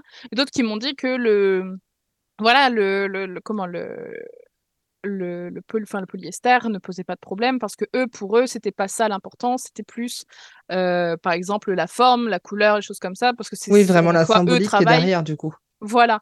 En fait, je pense que moi, c'est ça que j'essaye, aussi de proposer, c'est de dire, voilà, il y a plein de possibilités et c'est ce qui fait sens pour les gens qui qui qui est primordial. Parce qu'il y a des voilà, comme, comme je disais, il y a des personnes qui vont pas forcément donner d'importance à la matière, plus à la couleur, d'autres plus à la à la matière et du coup, à ce moment-là, la couleur peut-être aussi important ou pas forcément aussi important. Il y a d'autres, ça va être la technique, donc soit couture à la main, ça va être couture à la machine ou mixte. Propose aussi mixte, hein, parce qu'en fait, voilà, il y a toutes les tous les aspects de la fabrication, au-delà de la du du produit final, tous les aspects de la fabrication peuvent avoir une importance, importance, comment, différente, en fait. Bah, j'avoue que moi, je je j'accorde, heu, à titre personnel, une importance à la matière, Mmh dans le sens où, heu, entre les matières, heu, les différentes matières naturelles qui existent, qu'elles soient d'origine végétale ou animale, Ouais, bien on sûr. sait déjà que les propriétés sont différentes, Mmh heu, mais on sait aussi que les, mmh, la propriété principale des matières synthétiques, ça va être justement de faire écran aux énergies. Et là où je trouve ça intéressant justement, c'est quand on part par exemple sur le principe d'un vêtement ou d'un voile qui va servir à se couper des énergies, heu, associer justement les propriétés par rapport à la matière et par rapport à la couleur, ça peut, heu, doubler quand même, le l'efficacité du du du produit, heu heu, dans dans son intégralité, heu, par rapport aux propriétés. Et je trouve ça hyper intéressant de pouvoir, heu, mettre, heu, vraiment toutes les tous les paramètres, heu, s dans la même direction. Oui, bah, c'est ça le c'est ça, heu, comment? Ça qui est le Et plus d'ailleurs, du hein, coup, heu, j'ai j'ai même une question un peu plus alors là, je rentre dans Un peu carrément un peu plus technique, voilà. Vas-y, vas-y. À titre personnel, est-ce que tu considères, la viscose comme étant un une matière, naturelle, synthétique ou les 2? Alors, heu, c'est un peu particulier. C'est vrai qu'en fait, moi, j'adore la viscose, donc en plus, heu, ça va, c'est un tissu que je maîtrise, heu, globalement. En fait, moi, je le considère d'origine végétale parce que c'est fait à partir de sciure de bois à l'origine, en tout cas. Maintenant, on en fait un peu de tout. J'en ai vu d'aloe vera, de cosses de châtaigne et cetera. Hem, à l'origine végétale, mais le truc, c'est qu'il est transformé, chimiquement. Donc moi, je pense que dans son essence, on pourrait dire qu'il est végétal et partir sur le principe que, voilà, il est, heu, il est d'origine nature en tout cas, il est d'origine naturelle, ça, c'est sûr. Après, heu, c'est sa transformation.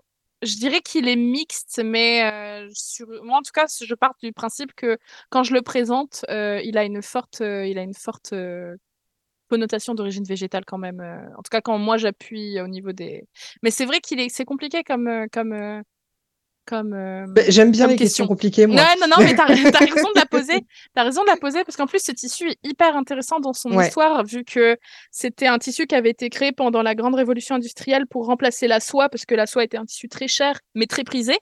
Et les femmes du peuple, si je puis dire, voulaient forcément s'approprier ce genre de tissu, mais forcément n'avaient pas les moyens.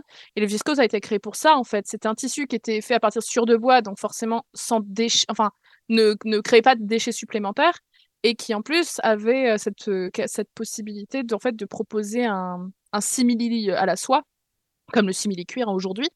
Un simili à la soie, qui était, très, très peu coûteux à l'époque. Le problème, entre guillemets, principal, c'est que quand on l'eau qu'on utilise pour, la, la bouillie qu'on fait avec la suure pour ensuite tirer la fibre, c'est que c'est une eau qu'on ne peut pas réutiliser. C'est encore le problème aujourd'hui et c'est Oui, ça, après, c'est un une grosse problématique, heu, au niveau de la production par rapport à l'écologie, mais de toute façon, on Mais le comme sait on en fait une malheureusement que l'industrie textile est probablement une des plus nocives, heu, à l'environnement, C'est une des plus polluantes on n'a après, pas ouais. encore d'alternative, heu, concrète, Bah, c'est ça, à part vraiment les les personnes et je les admire et j'adorerais apprendre ça, heu, qui filent, heu, enfin, qui vraiment qui ont des métiers à tisser et qui le font à la main. Enfin, qui le font à la main, du coup, au métier à tisser, mais je considère qu'encore que ça reste manuel. Hem, comment? Ça, j'adorerais apprendre ça et là, on est sur quelque chose où si, par exemple, je vois beaucoup de personnes qui font leur laine, leur, tissu, de laine, du coup, mais donc tissé à la main, heu, là, on est sur du total végétal, manuel, heu, hyper, heu, pas du tout polluant, tout. Mais l'industrie l'industrie textile, oui, est très polluante. Reste, vraiment, polluante parce que, il y a beaucoup de choses comme ça où en fait, on va se dire: «OK, c'est des tissus, ils sont naturels et c'est super» et sauf qu'en fait, au niveau de la production, on est sur, par exemple, voilà, des os qui ne peuvent pas être réutilisés, donc qui sont jetés avec, probablement donc des des des produits dedans qui sont faits pour, heu, dissoudre la fibre, pour, heu, la teindre, pour, heu et malheureusement, les teintures sont pas forcément sont pas forcément végétales, sauf peut-être dans des petites industries familiales, choses comme ça, qui mettent là un point d'honneur sur ça, mais encore une fois, à ce moment-là, enfin, en tout cas, c'est très minoritaire parce que l'industrie textile est forcément en tout cas maintenue par des gros, des grosses, entreprises, qui font ça à la chaîne. D'ailleurs, du coup, heu ça me fait rebondir sur une autre question. Mmh mh. Heu, est-ce que tu as déjà expérimenté justement les teintures végétales?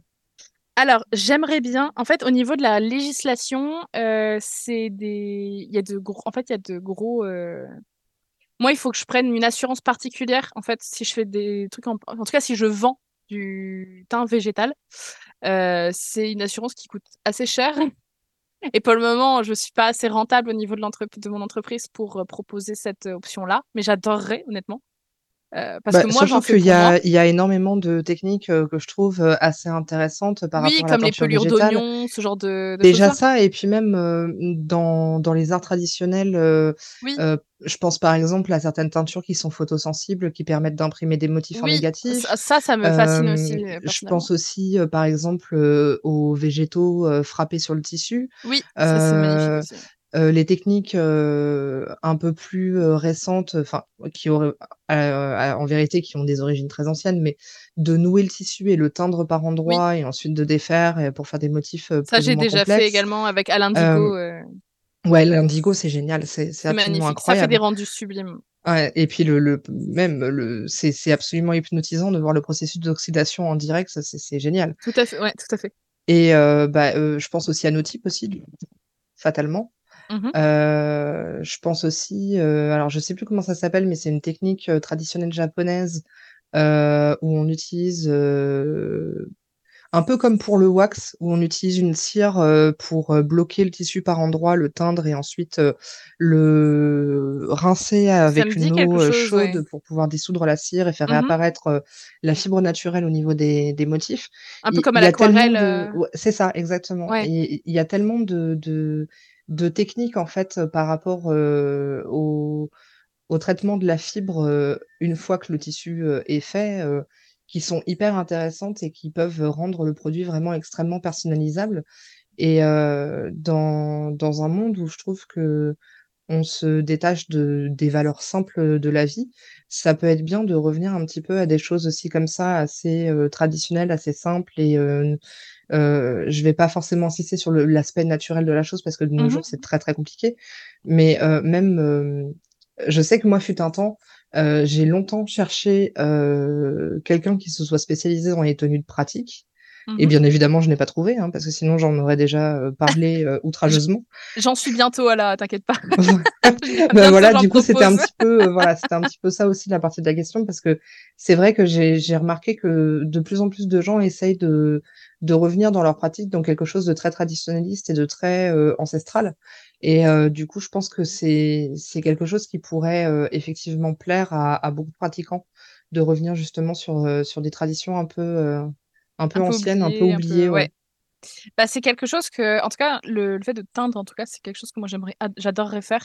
Après, c'est vraiment la législation qui est très, qui est un peu compliquée à ce niveau-là, parce qu'il y a, voilà, il y a beaucoup d'assurances à avoir euh, vis-à-vis, par exemple, des allergènes, etc. euh, que si quelqu'un fait une allergie, voilà, il y a des assurances à avoir euh, vis-à-vis de ça. Ah bah alors là, il faut demander aux scientifiques de, l'hist- de, de la soirée. hein.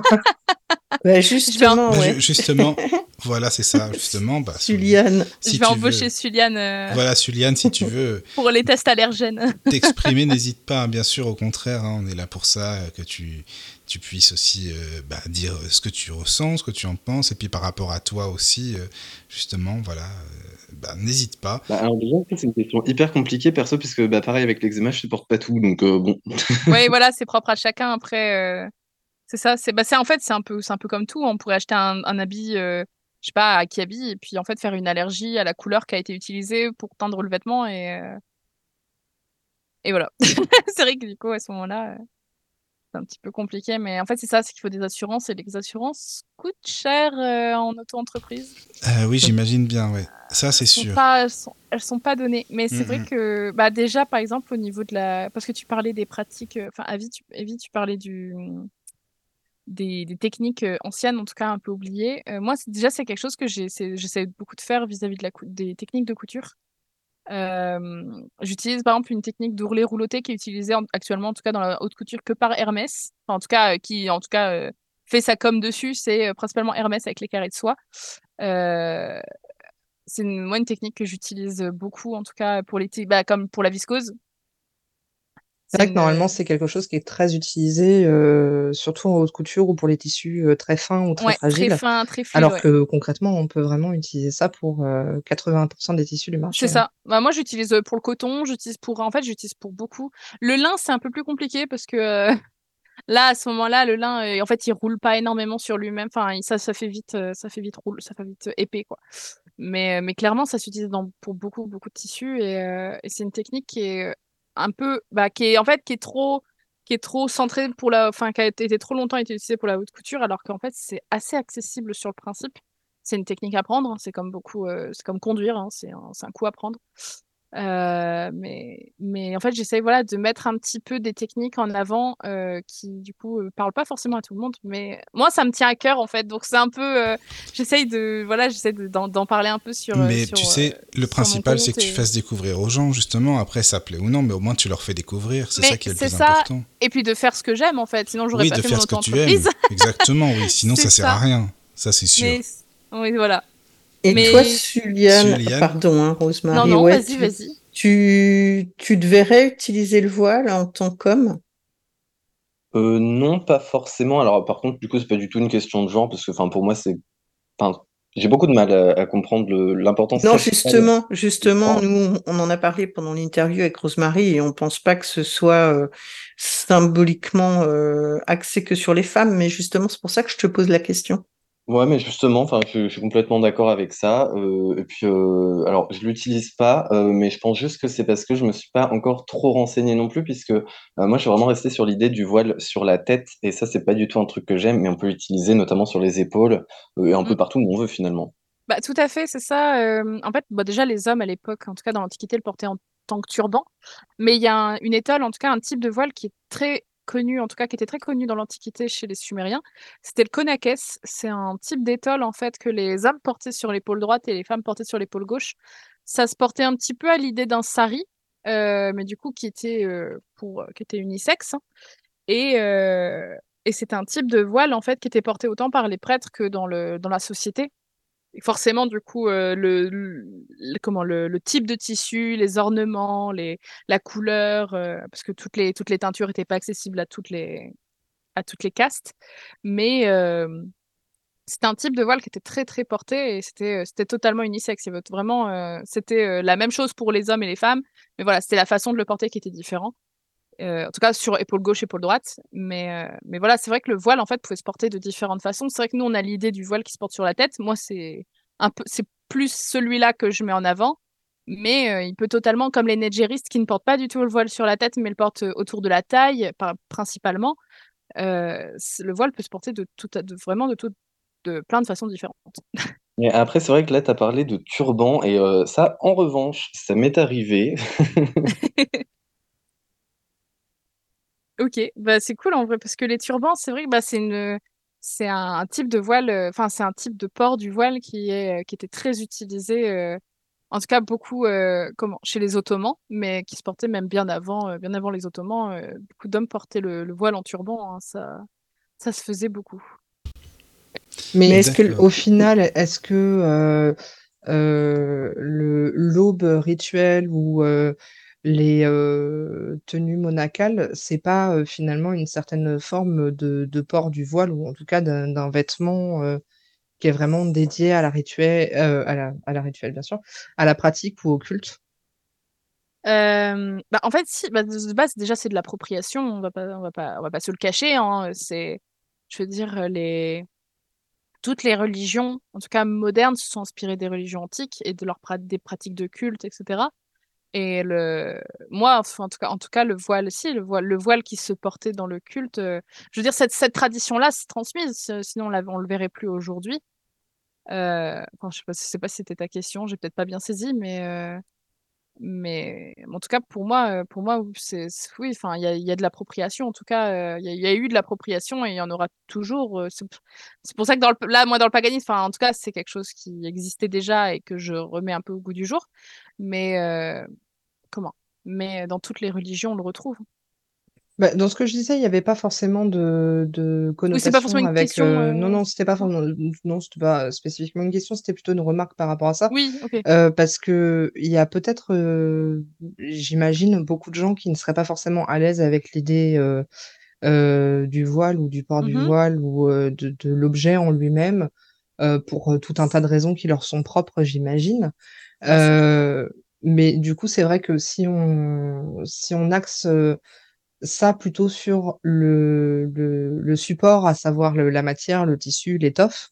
Mhm. Euh, il y a tellement d'utilisations possibles parce qu'on pourrait tout imaginer en fait. Si on imagine que euh, on peut avoir un voile qui a des propriétés qu'on lui attribue, on pourrait imaginer aussi euh, avoir un slip de bain qui aurait tout à fait les mêmes caractéristiques ou d'avoir une écharpe, un poncho, un manteau ou peu importe finalement. C'est le, le la symbolique même de l'utilisation de, de l'objet euh, euh, et la sacralité avec laquelle euh, l'objet a été créé qui lui confère ces propriétés-là. Et c'est ce que je trouve assez intéressant aussi dans le dans le concept. Mhm. En fait, bah, c'est le. Après, c'est le, le, c'est le, comment? C'est le. Je vais, je vais pas trouver le mot que je voulais dire, mais c'est le, c'est le but de. Après, c'est le tout, tout outil en fait, ou en tout cas tout objet peut devenir outil à partir du moment où on lui imagine, on lui confère un certain type de, voilà, de connotation, de, de correspondance. Après, euh, après, il se rapporte. Enfin, après, tout tissu n'est pas voile et tout. Enfin, tout voile n'est pas forcément tissu et tout tissu n'est pas forcément voile. Euh, après, euh, voilà, c'est euh, comment le.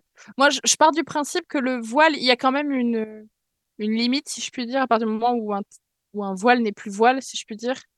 Euh, après, où elle se situe, je pense qu'à partir du moment où. Enfin, comment expliquer? Je pense qu'à partir d'un mo- d'un certain moment, on... enfin, tu disais un slip de bain. Pour moi, un slip de bain n'est pas un voile parce que dans sa, peut-être dans sa forme, enfin dans, dans mon esprit en tout cas, dans sa forme, il n'est plus, il n'a plus cette euh, cette connotation-là. Euh, mais après, c'est complètement Ah oui, personnel. hein. je, je tiens quand même à préciser que c'était bien évidemment un exemple fictif. Hein, Oui, euh. bien sûr, bien sûr, bien sûr. Non, non, mais j'appuie ce que tu dis sur le principe pour, pour les, pour les, pour le- les gens, si je peux dire de manière générale. Mais c'est vrai que, en tout cas, moi, enfin, moi, vis-à-vis de ça, vis-à-vis de, de, je pense qu'il y a une, il y a une limite vis-à-vis du, comment, du, de sa, comment, de son, sa connotation, si je puis dire. Je pense qu'on m'a Mais en même temps, euh, dans ce que dit Evie, il y a quelque chose qui m'est passé par l'esprit, c'est Ah que euh, en début février, quand euh, on met à l'extérieur pour ceux qui le font une, une Oui, exactement. Brigitte, par ouais. rapport à Brigitte, oui, voilà, pour qu'elle Mhm. nous protège dans des moments où on en a besoin. Ben, c'est la même croyance en fait, c'est la même chose. C'est Oui, euh, tout à Ah fait. bah oui, bien sûr. Ah c'est tout à fait euh, l'idée de mm, d'être bénie par Brigitte, enfin qu'elle pose son intention en passant devant la maison. euh. Moi, tous les ans, j'ai ma cape de pratique, j'ai euh, mon tissu, mes rubans et, et un, un foulard à moi qui, qui, est, qui est devant, en fait. Enfin, pas devant Ouais, parce que je peux pas, j'habite dans une ferme, mais euh, ouais. qui est derrière ma fenêtre, ma- parce que ma porte a une grande fenêtre, donc du coup, euh, qui est derrière la fenêtre, euh, le rideau ouvert, enfin bref. Mais Ouais, voilà sur, le, sur principe, oui, oui, tout à fait. En fait, le, se placer sous la bénédiction d'une divinité ne passe pas forcément par un voile, mais l'étoffe est un bon vecteur pour ça. Tout à fait. Oui, c'est ça. Et puis L'idée, oui, l'idée, est là. Comme on s'était dit aussi lors de l'entretien qu'on a eu ensemble, Mhm. c'est que dans les années 1900, moi je dis ça 1900 parce que j'ai toujours vu ça quand j'étais jeune, Oui, euh, dans les églises, les femmes devaient mettre un foulard sur leurs cheveux quand elles entraient dans les églises. oui, oui, tout à n'avez fait. pas le droit de faire autrement et, euh, et c'était euh, c'était pas possible d'entrer à l'église les cheveux découverts quoi. Mhm. Donc c'est pas c'est pas une connotation négative le voile en fait, c'est Non, non, non, tout à fait. de, de mettre quelque chose sur sa tête quand on rentre dans un lieu de culte en tout cas. Mais c'est ça, c'est en fait, c'est ce qu'il faut vraiment pas oublier vis-à-vis du voile, c'est que c'est un choix. C'est un choix à partir du moment où, euh, encore une fois, là, du coup, le- l'exemple que tu donnais au Pakiona, c'était que le, le voile devait absolument être porté, mais a priori, si on va si on allait à l'église euh, pour euh, prier, les femmes étaient au courant qu'elles devaient mettre le voile, c'était un choix. Parce qu'après, sinon, elles restaient chez elles. Enfin, sur le principe, on s'entend. Euh, c'est que si on choisit cette façon-là de pratiquer, enfin voilà, c'est de, c'est en âme et conscience a priori. c'est le, c'est ce qu'on espère et c'est ce qu'aujourd'hui, en tout cas, ça devrait être et c'est ce que, en tout cas, moi, j'essaye de, de mettre en avant, c'est que c'est, c'est un choix, c'est une décision que l'on prend. C'est comme euh, décider euh, d'utiliser un calice dans sa pratique, c'est un outil aussi. C'est pour ça que je prends cet exemple-là. C'est que euh, on prend la décision de l'utiliser et on ne doit pas se sentir obligé de le faire. Personne doit nous obliger à le faire et il faut que ça nous fasse sens. Et ben, voilà quoi. Bien évidemment, et moi je suis, je suis bien d'accord avec tout ce que tu dis. J'essayais en fait dans ce que je disais de d'essayer de rester le plus général et générique possible, euh, histoire de, de pouvoir euh, dire aussi que euh, pour les personnes que ça peut déranger pour des raisons qui leur sont propres, hein, encore une fois, euh, Mhm. le- l'objet voile en tant que tel, que euh, il y a aussi euh, tout un tas d'autres alternatives qui permettent de, de- de- d'obtenir un but euh, similaire, parce que je vais pas dire identique, parce que c'est pas ma conviction, mais euh, qu'il y a des alternatives, notamment par le vêtement, notamment le vêtement rituel, euh, qu'il peut y avoir effectivement des câbles, il peut y avoir effectivement plein de choses comme ça qui peuvent être utilisées euh, euh, pour vraiment pour les personnes pour qui vraiment le, le- juste le mot voile soulève une grosse interrogation. Mm, Parce que c'est vrai que euh, faut pas oublier aussi que euh, même si en ce moment on parle énormément d'utilisation du voile païen et qu'il y a beaucoup aussi euh, euh, de personnes qui retournent au voile chrétien, euh, ça reste quand même quelque chose qui est relativement connoté dans une société où le voile est beaucoup pointé du doigt comme étant un signe ostentatoire religieux. Dans une société laïque, c'est toujours un petit peu le- le- la problématique qu'il y a par rapport à ça. Ouais, tout à fait. Avant de, de poser la question, parce qu'il y a plein plein de messages depuis tout à l'heure sur le chat, mais même si c'est pas forcément des questions pour les auditeurs, je pense qu'il y a des choses euh, vraiment sympas et intéressantes. Donc, si on peut les lire, ce serait bien, parce qu'il y a des remarques qui peuvent intéresser aussi beaucoup de monde qui ne sont pas forcément sur le chat. Voilà, désolé, hein, mais c'est que c'est vrai que c'est sympa en même temps, je trouve, au fur et à mesure de, de lire un petit peu ce qui se passe. Voilà. Alors, alors. Alors désolé, hein. Euh, je te fais remonter un petit peu. Maintenant, parce qu'on parle, Bah, on parle, c'est vrai que c'est bien, mais après il faut aussi que ce soit interactif euh, pour les pour les auditeurs. Donc euh, voilà. Alors, il y a Gabaloé qui dit beaucoup d'ésotérisme commence à être prouvé par la science. On peut avoir des liens avec la physique quantique. Et Suliane a eu une belle réflexion. Je pense que l'intention dans la conception joue beaucoup aussi, mais il y avait une, une phrase de Suliane tout à l'heure. L'absence de preuve n'est pas la preuve de l'absence. Il y a une question de Doc Sakura. Donc, euh, ta pratique, Suliane, euh, n'est-elle pas souvent mal perçue par les néophytes ou les personnes psychorigides, car elle, car elle est dans leurs croyances vue de manière assez négative? Bah alors le bon point, c'est que du coup, je reste éclectique. Donc même si c'est des domaines que je connais particulièrement et qui m'intéressent, je fais aussi beaucoup de bonnes choses à côté. Enfin, en tout cas, j'espère. Euh, mais euh, oui, c'est vrai que je peux facilement être décrié par rapport à tout ça. Euh, après, pareil, hein, la morale, c'est très subjectif. L'idée, c'est que je vais pas, par exemple, dans le cas des malédictions, je vais pas balancer une malédiction sur quelqu'un juste sur un coup de colère ou autre. Enfin, c'est quelque chose que j'aurais réfléchi éventuellement. Et pareil, le but, généralement, il est visé, donc c'est pas, c'est pas forcément du général détruire une vie, etc. Parce que ça, je trouve qu'il y a aucune excuse pour faire un truc pareil. Après, ça, pour le coup, pareil, c'est ma morale. hein, euh, chacun voit un peu midi à sa porte. Mais euh, moi, généralement, bah, en fait, il y a une espèce de petite malédiction que j'ai lancée. Alors, ça rentrerait dans la classe malédiction. Moi, je le vois pas tellement comme ça, mais bon, on m'a déjà dit que oui. Euh, c'est-à-dire que pendant un moment, j'avais un collègue que j'appréciais beaucoup, qui me dérangeait aussi énormément au travail, en fait. Donc, c'était une bonne personne, mais un très mauvais collègue. Et du coup, j'ai fait un petit sort euh, pour bloquer euh, sa négativité, etc. Je, Et t'ai- je euh, croyais au que t'allais final, dire, je euh, qu'il bah, change j'ai de boulot. C'est pour ça, je, je fait un sort Non, qu'il se bah, fasse dégager, il se fasse virer. non, tu sais, je rigole. Hein. T'imagines Honnêtement, c'est l'effet que je pensais que ça allait prendre. Bah euh, oui, ça pour aurait pu, c'est pour sincère, mais Mais bon. Mais il y a eu un petit raccourci qui m'a beaucoup plu, en fait, c'est qu'il s'est vraiment nettement amélioré au travail. euh, et du coup, bah, j'étais très content de pouvoir euh, continuer de l'avoir comme collègue, puisqu'au final, euh, bah, moi, j'avais plus la charge mentale de passer derrière lui. euh, et du coup, c'était vraiment très, très cool. Donc, techniquement, on pourrait parler en quelque sorte d'une malédiction. Euh, à mes yeux, c'était plutôt amélioratif, mais pareil, on reste quand même sur euh, les agissements d'une personne tierce et qui, comme on dit, on ne change pas les gens, on se change soi-même. Bah, du coup, euh, ça m'arrive de changer les gens et chacun voit ça comme il veut. Moi, j'avais une question pour toi. Euh, comment est-ce que tu vis ta pratique au quotidien? Ah bah justement, au quotidien. Que je vais Ouais. pas forcément me poser beaucoup de questions. euh, donc euh, bah là, par exemple, euh, parce que pour moi, la- le gros de la pratique magique, euh, c'est pas de faire un rituel euh, tous les jours, toutes les semaines, tous les mois. Enfin, ça, c'est vraiment, euh, on fait ça quand on en a besoin, euh, forcément, pas euh, juste pour le principe de lancer un sort parce que bah, je suis un sorcier, je dois lancer des sorts. Euh, mais c'est plutôt ce que moi j'appelle la petite magie. Alors c'est vraiment un truc que, que les gens n'apprécient pas forcément parce qu'ils trouvent que c'est péjoratif. Pour moi, c'est la meilleure forme de magie. C'est juste que je trouve ça un petit peu mignon de dire euh, petite magie. Euh, donc, euh, bah, par exemple, ça peut passer par la cuisine, parce que je fais énormément de cuisine magique aussi. Et là, en ce moment, on a pas mal de rétrogrades. Alors, il me semble qu'il y en a huit en cours, donc ça, pareil, je le prends en compte. En fait, c'est juste des petites habitudes de vie où moi, je vois pas forcément de d'ésotérisme, puisque c'est vraiment quelque chose qui est dans mon rythme de vie habituel, et où d'autres, bah, se diront, ben si, en fait, comme quand on rentre chez moi, on voit tout de suite chez qui on arrive. Euh, des fois, les gens ils me disent, ah, c'est déjà euh, décoré pour l'automne. Non, pas du tout. Euh, c'est juste ma maison. J'avoue que même nous, chez Cadric et moi, on nous a déjà fait la réflexion de dire Ah, vous avez déjà décoré pour Halloween? On fait Bah non, pas encore. Pourquoi?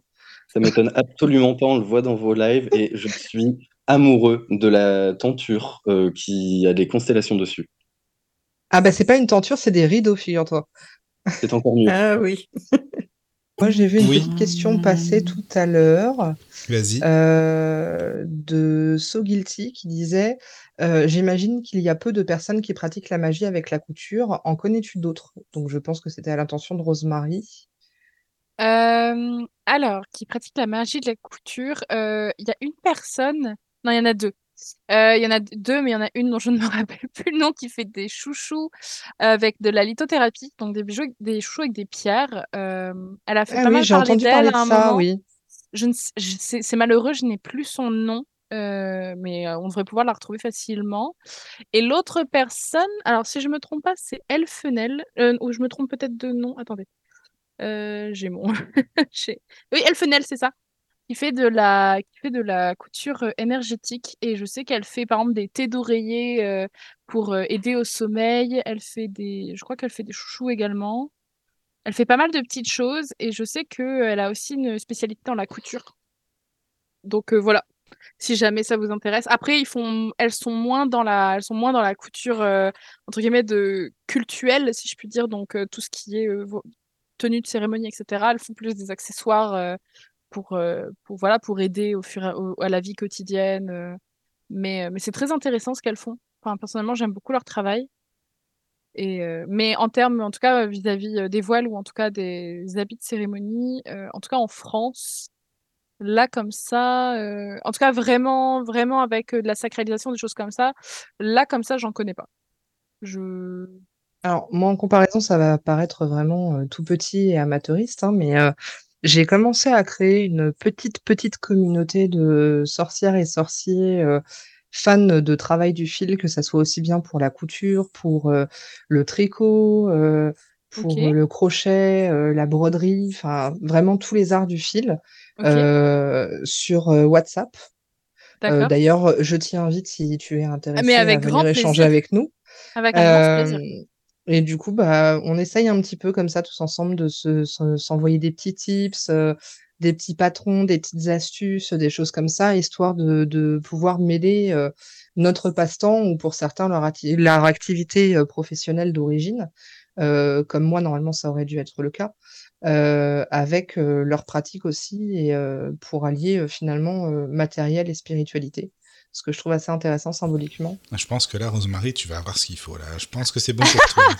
Je pense que je vais, Ouais, je vais finir- on va finir l'émission et je vais avoir mille trucs à voir Oui, et vais ça. trop, ça va être trop bien. ça, exactement. Ça va ça être va être bien, ça. Ça va être Il y a bien. une question pour toi Oui. encore. Euh, dans la magie de la, euh, c'est Doc Sakura. Dans la magie de la couture, est-il aussi possible de l'utiliser dans un but de lancer des malédictions? Je demande ça car pour le moment, seul l'aspect bienveillant de cette pratique a été évoqué. Ah oui, c'est bien euh, comme oui. question. Alors, Merci beaucoup. Ah, en fait, oui, sur le principe, oui. Bah, je... Après, alors, je pratique pas du tout cette. euh, En tout cas, j'ai... en tout cas, pour les malédictions que j'ai déjà faites, euh, moi personnellement, j'en... j'ai pas encore utilisé la couture pour ça. Mais, euh, mais oui, tout à fait. Bah, quand, euh, en tout cas, c'est pas une là, là, je vais parler d'une magie personnellement, en tout cas, une, une, un courant que je, je, ne pratique pas. Mais euh, alors, je ne sais pas si c'est dans le voodoo ou dans le houdou, mais en tout cas dans le voilà, bon, un des deux. Euh, j'avoue que j'ai encore un peu de mal à j'ai encore un, peu de mal euh, à différencier entre guillemets les deux. Enfin, le voodoo, je vois très bien ce que c'est, et le houdou, j'avoue, j'ai un peu de mal à mettre un, un, doigt dessus. Mais, euh, mais je sais que bah, le, principe des, des dagides en tissu, en tout cas parce que les dagides aujourd'hui on les voit beaucoup en cire, mais je sais que les dagides euh, peuvent exister. Alors je sais pas si ça prend le mot dagide en tout cas, mais en tout cas le, fait de, de maudire quelqu'un par la magie des poupées, je sais que c'est quelque chose qui se fait dans, cette, euh, dans ce courant-là. Euh, mais moi, c'est quelque chose que je ne fais pas personnellement. Enfin, je pratique la magie des poupées, mais pas pour les malédictions. Ah D'accord. Après, je sais que je sais que l'idée qu'on en a de la poupée qu'on pique avec euh, des épingles, je sais que ça c'est une idée reçue. Euh, en tout cas, on me l'a appris que c'était une idée reçue. Mais pour autant, je sais que c'est quelque chose qu'on utilise quand même pour des malédictions. Mais du coup, j'ai pas le, j'ai pas étudié la question. Je vous avoue, c'est pas bah, moi en tout cas, ça ne me parle pas. Donc. Disons que dans la magie des poupées, l'utilisation des épingles, ça reste un petit peu euh, de façon imagée, comme si on prenait une toute, toute petite baguette euh, pour euh, pointer une partie, pour travailler justement sur cette partie du corps, ou sur en tout cas le, le, la partie énergétique qui correspond à cette partie du corps. Mais ça peut être aussi bien pour faire des choses positives que des choses négatives, hein, comme toujours, de toute façon, quand on parle de magie. Euh, après, euh, à proprement parler avec le tissu, je ne sais pas, mais si on reste vraiment sur le thème générique de euh, fibres, il y a la magie des nœuds aussi qui est très très utilisée. Bah, encore une fois, c'est une magie transversale de, la magie de la couture. Hein, et tout à fait, tout à fait. Mais c'est vrai que, en tout cas, moi, en tout cas, j'ai pas, j'ai pas, je pratique pas la malédiction avec, mais en, en, soi, en fait, c'est ça qui est un peu, c'est un peu, comment, facile de dire ça, mais, mais en fait, tout tout peut se faire d'une certaine façon. En tout cas, à mon sens, on peut, on peut un peu tout faire avec ce qu'on veut, si je puis dire. Enfin, c'est large hein, et je mets pas de, je fais pas de distinction. Enfin, je fais pas de, je veux dire là, euh, je vais pas dans le détail.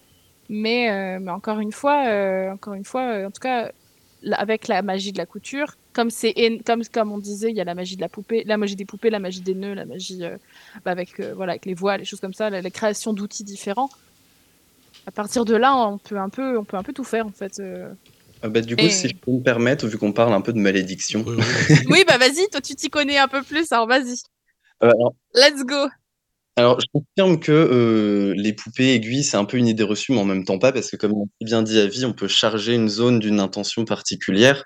après, il faut savoir que dans l'histoire, les, les dagides, qu'elles soient en tissu, en argile et en tout ce que vous voulez, euh, c'est, ça a beaucoup plus servi pour des soins en fait que pour des malédictions. Donc ça reste possible. Bah, c'est, c'est, vraiment même euh, assez facile, je dirais, par le biais d'une dagide, puisqu'en plus euh, on intègre un témoin dedans et zou c'est terminé, on a tout de suite notre cible. mais pour Excuse-moi, autant, de, juste de te couper pour les auditeurs qui ne savent pas les dagides, est-ce que tu peux expliquer?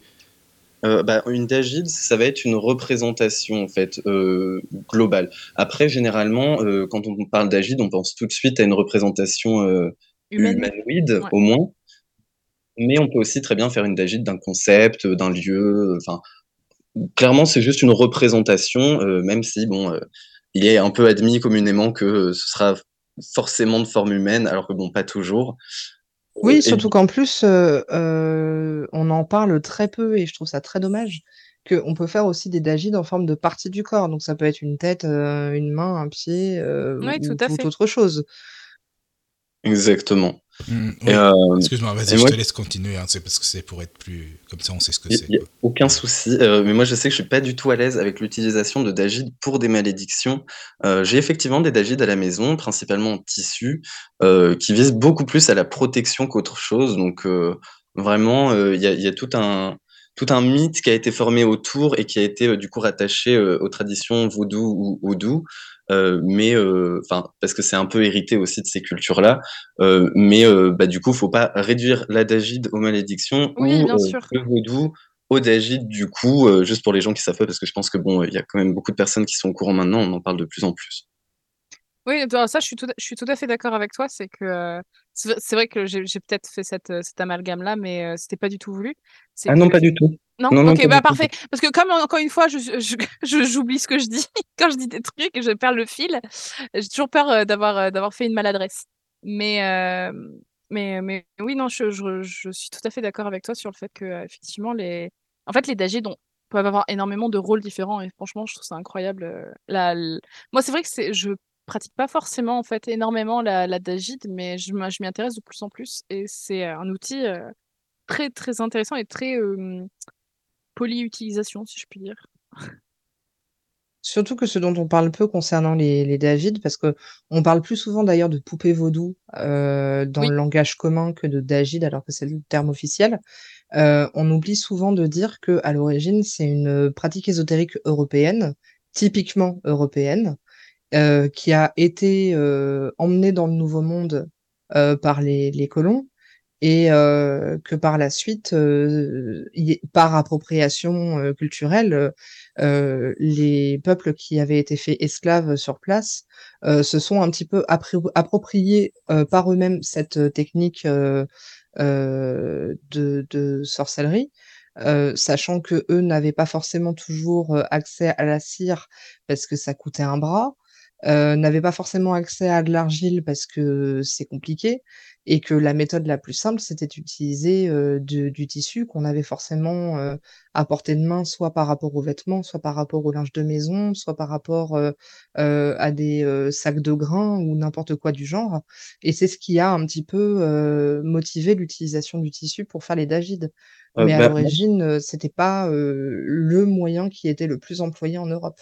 Perso, je parlerais pas d'appropriation culturelle, mais beaucoup plus d'imposition culturelle, parce que justement, ces peuples qui ont été euh, euh, emmenés de force dans le Nouveau Monde, euh, on leur a imposé tellement de choses, d'où la naissance notamment de la Santeria, etc., que bah, pour moi, la, la poupée, je pense qu'elle fait un peu partie du lot.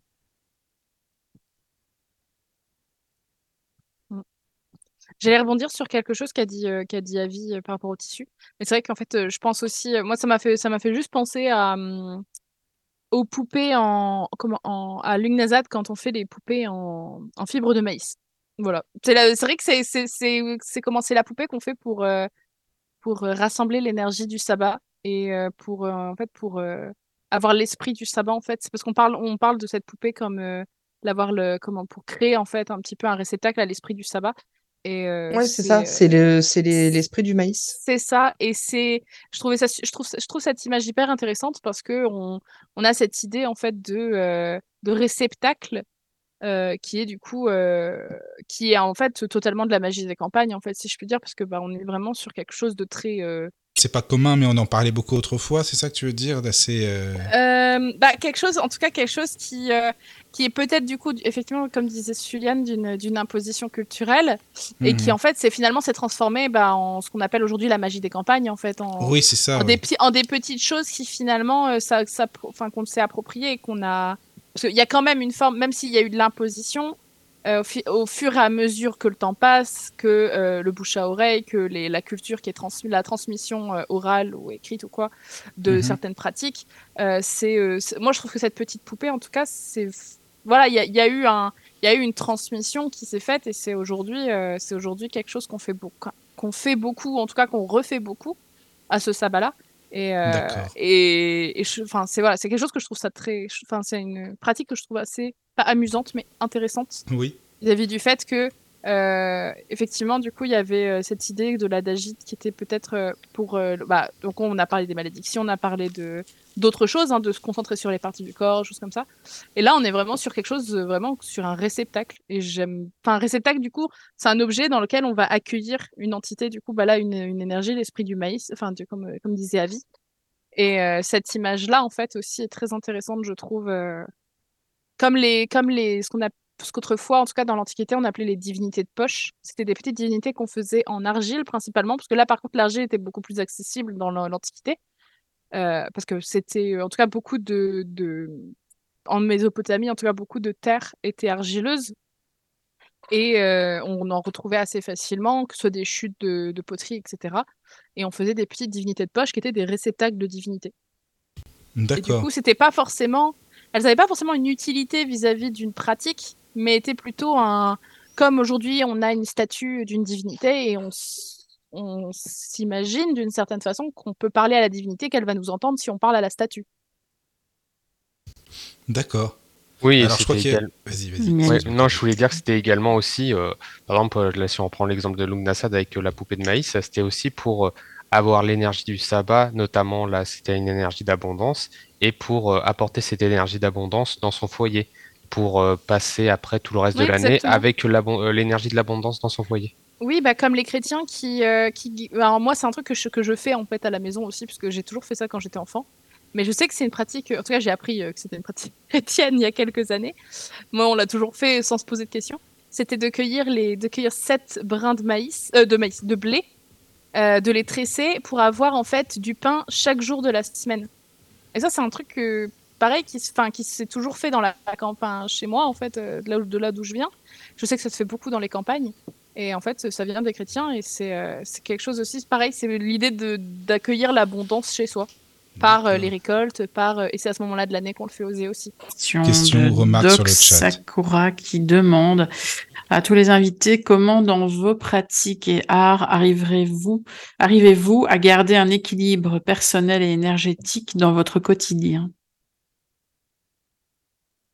Du coup, est-ce que la question, elle est axée sur, euh, entre guillemets, vie profane, euh, vie pratique, ou est-ce que c'est plutôt... euh, Je, je suis pas sûre de comprendre Ah le bah sens là, de la sait question, pas. en Alors fait. là, là, Je par pense contre, qu'on on- fait, on fait référence à un équilibre mental, mais euh, c'est- J'avoue que j'ai pas trop compris la question.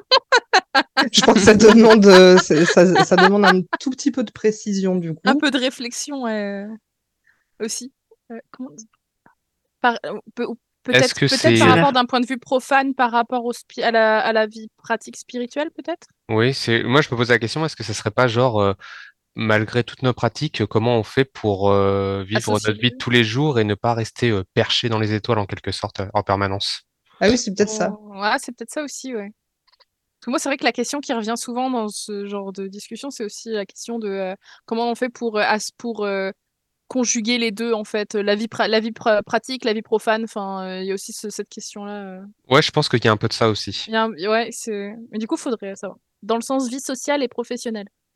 Mais du coup, vie sociale pratique ou. euh, Ou, euh, ou est-ce que tu pars du principe que dans. Parce que je vois le chat en fait à côté, désolé, je l'ai pas précisé.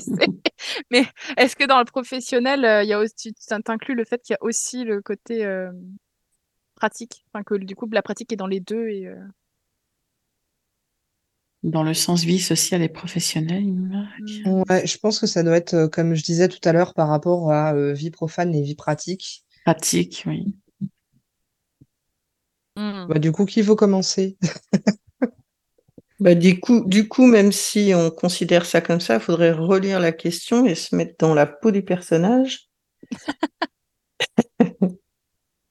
Attends, c'est quoi la question? Ouais, je vais le faire. Alors, pour tous les invités, comment dans vos pratiques et arts arrivez-vous à garder un équilibre personnel et énergétique dans votre quotidien? Parenthèse, vie profane et vie euh, sorcière, on va dire. Ah, c'est pas question facile ça. Cette question était quand même assez longue pour. euh, Ok. Euh... euh, sais pas. Je vais... Si Suliane, tu, sais... tu... tu veux répondre en le premier, euh, je, je t'en prie. Ah bah moi j'ai déjà ma réponse. Hein. Ok, bah moi je vais prendre un moment de réflexion et je te. Vas-y. Et ça marche, on se fait chacun son petit tour. Euh, bah, il n'y a pas d'équilibre, en fait. Euh, de la même manière que je vais avoir une vie professionnelle et une vie personnelle, euh, enfin, euh, ça en fait partie tout autant. Et encore, je dirais même que ça en fait plus partie, puisque même dans ma vie professionnelle, ça m'arrive euh, d'avoir des pensées euh, ésotériques. En fait, pour moi, c'est, ça fait partie d'un trait de caractère où, euh, enfin, c'est un trait de moi. Donc, euh, par exemple, euh, je suis brun, j'ai les yeux marrons, euh, je travaille en labo, je suis un sorcier. Ça fait partie de tout ça, en fait. Voilà, l'équilibre, il est dans, enfin, il est partout puisqu'en fait, bah, en fait, euh, c'est un trait de personnalité personnellement, donc il n'y a pas, il a pas vraiment moyen de faire une séparation où que ce soit, et même dans le labo, enfin, bah, euh, ça m'arrive quand même d'utiliser aussi des, petits trucs éso. Euh, des fois, je peux être euh, en pause avec des collègues et je vais commencer à leur raconter ce que veulent dire les rétrogrades en cours. Enfin, c'est un trait de personnalité comme un autre, je dirais. Si bien que ma mère m'a aussi posé la question une fois, est-ce que dans tes relations, ça ne peut pas bloquer? Et sur le coup, j'ai un peu rigolé parce que j'ai pas du tout compris en fait ce- cette question, parce que bah pareil, c'est un trait de personnalité. Non, effectivement, ça n'a jamais rien bloqué. en fait, bah, comme tout autre aspect d'une personne, euh, voilà, il se trouve que je suis un sorcier. Donc Suliane clairement sortie du placard à balai, quoi. Ah bah euh, complètement, puisqu'il n'y a pas eu de sortie, il n'y a pas eu de placard de... Genre, il n'y avait rien en fait. Ouais, tu t'es jamais caché dedans, quoi. Ouais, c'est Ah non, ça. vraiment pas. T'es Le, balai là. a toujours été en exposition, quoi. Exactement, bah Tu- d'ailleurs ça tombe bien oui. parce que j'en ai un au-dessus de ma fenêtre à la maison. Ah bah en euh, plus. Donc tu restes le placard porte ouverte en permanence. Ah bah exactement, euh, parce bien. que comme, euh, comme je ne peux pas cacher par exemple mes yeux marrons, euh, je ne Oui, voilà. C'est ça, quoi. Hmm, je comprends. Ah ben merci pour ta réponse, qui est très claire. hein, voilà. c'est- Ah je t'en prie. merci. alors maintenant, donc, euh, alors est-ce que tu as eu ton petit temps de réflexion, Rosemary? Oui, bah en fait, euh, bah, c'est tout bête, mais en fait, ma vie professionnelle, bah, c'est ma boutique. Donc Ah bah oui, c'est tout bête, oui. voilà. Euh, donc en fait, Ça je vais va. partir. de- Je vais répondre plutôt dans un sens ma, ma vie pro. bah, genre, euh, je vais pas parler vie professionnelle parce que bah, ma, prof- ma profession est euh, d'être euh, dans ma. pra- Enfin, c'est ma pratique un petit peu hein, d'une certaine façon. Euh, mais plutôt vis-à-vis bah, de, mon entourage qui du coup est profane. Euh, bah, en fait, je ne m'en cache pas sur le principe. Après, je crie pas sur tous les toits tout ce que je fais. Par exemple, euh, bah, quand on parlait de malédiction, tout ça, c'est pas le genre de truc que je vais aller je vais aller crier et mettre sous le nez de la plupart des gens que je connais. Après, comment?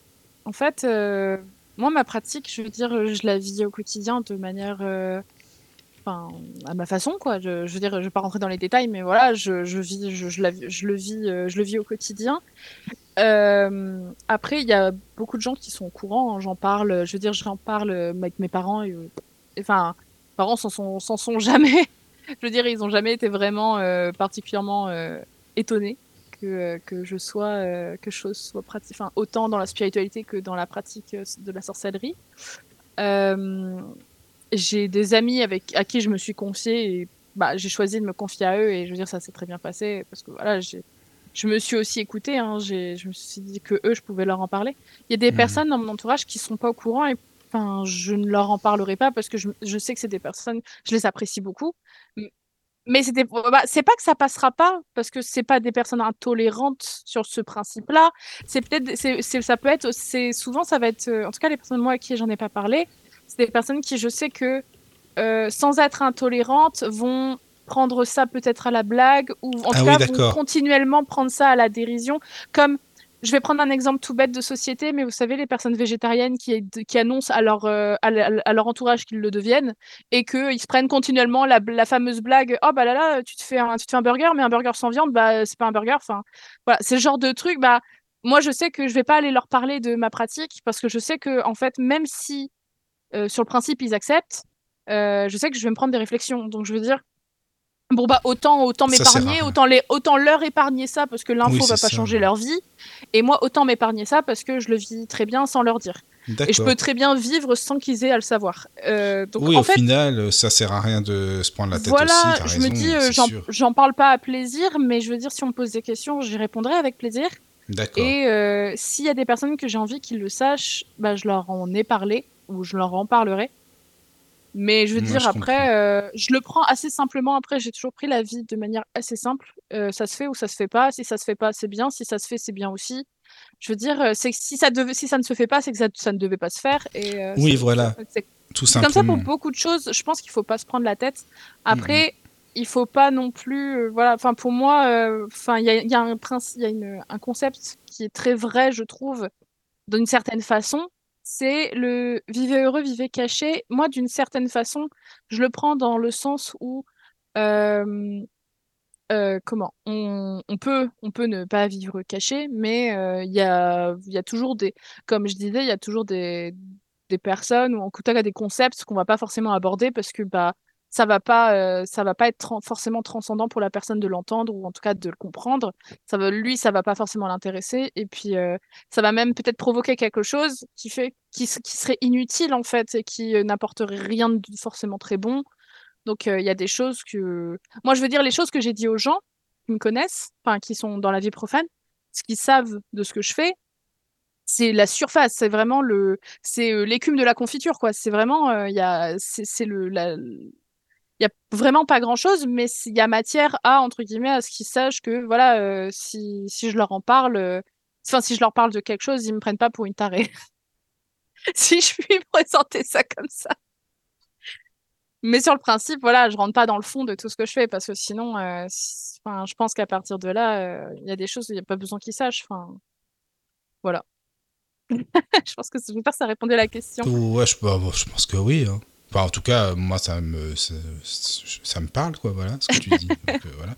J'ai une question, euh, parce que parfois tu parles de euh, maléfices et tout ça, ou je, je, crois que Suliane aussi, il me semble. Qu'est-ce que vous appelez, parce que faire des maléfices, bon, c'est vrai, quand on entend ça, on se dit, oh, qu'est-ce que c'est que ça, qu'est-ce que c'est que ce truc, enfin, est-ce que je sais qu'il y avait des remarques sur le chat, enfin, j'ai vu ça tout à l'heure, et est-ce que vous pouvez expliquer ce que c'est pour vous, en fait, des, des maléfices?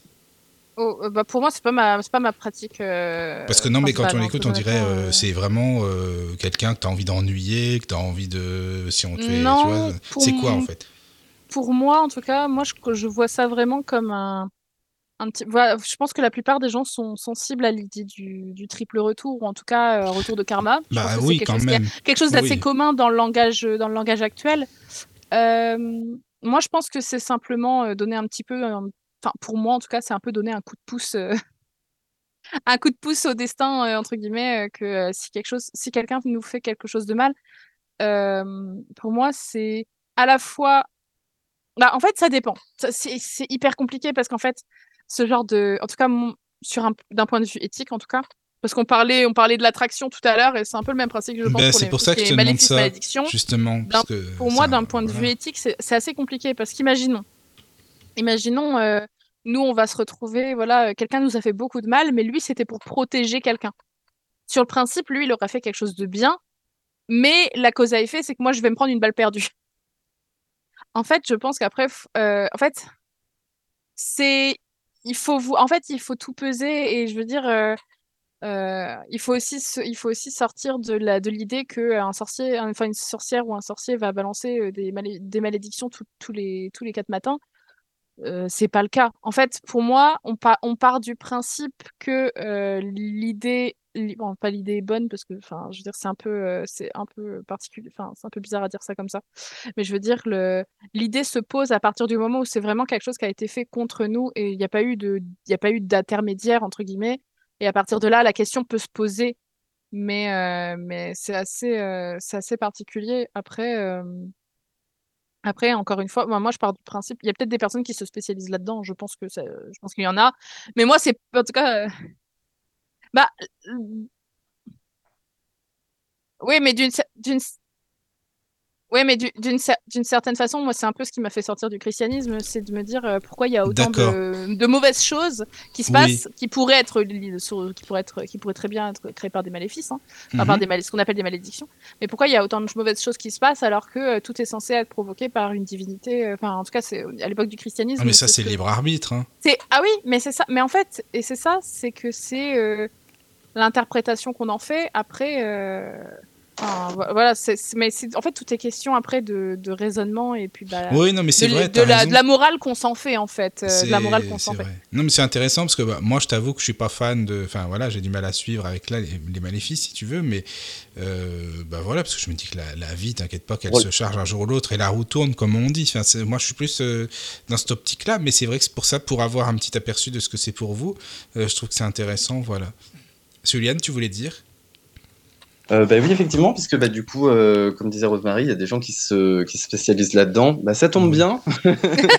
tu es là. Pose les bails. Ça tombe bien. voilà. Euh, alors, je, je, vous mentirais hein, si je disais que j'ai jamais fait euh, de, de, malédiction par simple caprice, parce que bon, euh, pour rappel, enfin, quand on commence à 10 ans, autant vous dire que des caprices, ah bah ça, on en a pas mal. Oui, ça. Voilà. on fait tous notre petit lot d'erreurs, etc. avec c'est bien de le reconnaître. Hein. aussi. Bah oui, bah après, en même temps. c'est ça aussi ça sert à rien de cacher la poussière sous le tapis. Hein, euh, ça ne l'enlève pas pour autant. Ah euh, après, les malédictions, pareil, bah, du coup, comme je disais tout à l'heure, je pense qu'il y a plusieurs points de vue là-dessus. Donc, euh, la fameuse malédiction du collègue, par exemple, à mes yeux, c'en est pas du tout une. pour d'autres, bien sûr que oui, vu que libre arbitre. Euh, mais c'est vrai que mes malédictions, moi, elles ont plutôt tendance à viser euh, un aspect spécifique. Il y en a qui visent rien du tout, euh, enfin si bien sûr, mais genre qui euh, qui n'entraînent pas une conséquence préétablie en tout cas euh, à l'avance, euh, parce que bah quand ça m'arrive d'en faire, c'est vrai que j'aime bien, je vais vraiment passer pour une horrible personne, mais j'aime bien garder un petit peu la surprise en fait, en fonction du niveau de colère aussi qu'on peut ressentir. Euh, et surtout, je Attends, la trouve surprise pour qui? Pardon, ça fait. bah, des conséquences, de, on ne sait pas ce qui va se passer. euh, Ah oui, pas- d'accord, ouais, c'est la surprise pour le receveur en fait. C'est euh, Bah, si moi, tu balances une balle courbe ou une balle directe en fait. C'est... Ah, moi, la, la malédiction pochette surprise. c'est ça, parce que J'adore je- l'idée, j'adore l'image. Je peux très bien lancer euh, une malédiction sans même savoir euh, ce que j'attends euh, expressément, mais juste j'envoie bah, un certain niveau de mauvaise énergie et puis bah, advienne que pourra, on verra bien. Ah oui, c'est vraiment. Ok, d'accord. D'autant que, alors euh, il y a un rappel que, que je trouve un peu important aussi, c'est qu'en fait euh, on n'a pas besoin de faire un rituel pour lancer un sort, mais du coup on n'a pas besoin de lancer un sort pour maudire quelqu'un pour autant. Enfin, ou alors peut-être qu'on le lance du coup en, en un sens, mais euh, parce que moi j'estime que euh, alors c'est arrivé un d'expérience, je l'ai vu euh, chez moi, chez mes proches. euh, un très haut niveau de colère et de haine envers une personne peut très bien maudire la personne sans Oui, comme- même. Bah, par, le principe de l'imprécation. Mais c'est exactement ça. C'est une forme aussi de bah, d'intention mine de rien, même si on n'a pas forcément l'intention de maudire quelqu'un ou de lui envoyer notre colère. Il n'empêche que notre colère est dirigée vers cette personne Mhm. et donc on la maudit. Euh, alors moi j'ai appelé ça très sobrement hein, un vœu noir parce que je trouve que Ah. c'est très drama. C'est, assez poétique. poétique, ouais. Ouais, Oui, bah, alors j'adore les mots, donc euh, le drama c'est mon truc, la poésie un petit peu aussi, donc on essaie de mêler. mais, euh, mais oui, oui, donc je pense qu'en fait il y a beaucoup, beaucoup de monde euh, qui peuvent lancer des malédictions ou des mauvais sorts sans parfois même s'en rendre compte. Euh, pour autant, euh, je trouve que c'est pas spécialement négatif, parce que dans ce genre de situation en particulier, euh, je pense sincèrement que bon. On s'est laissé déborder en fait, hein, principalement, c'est humain, voilà, on ressent tous euh, parfois de la colère, euh, enfin, comme toute autre toute autre émotion, et, euh, et du coup, ben en fait, euh, je pense qu'il y a beaucoup plus de personnes qui maudissent euh, qui ne s'en rendent pas savoir, compte, ouais. ouais, en fait, plutôt que que de gens qui vont faire euh, tout un rituel élaboré, construit pour vraiment nuire à quelqu'un. euh. Bah, c'est le principe de la magie directe. hein, Mm. euh, à Oui, partir du moment où on envoie une énergie, une force, une intention, euh, même si c'est sur le l'instant T, ça a des répercussions quoi qu'il arrive. hein.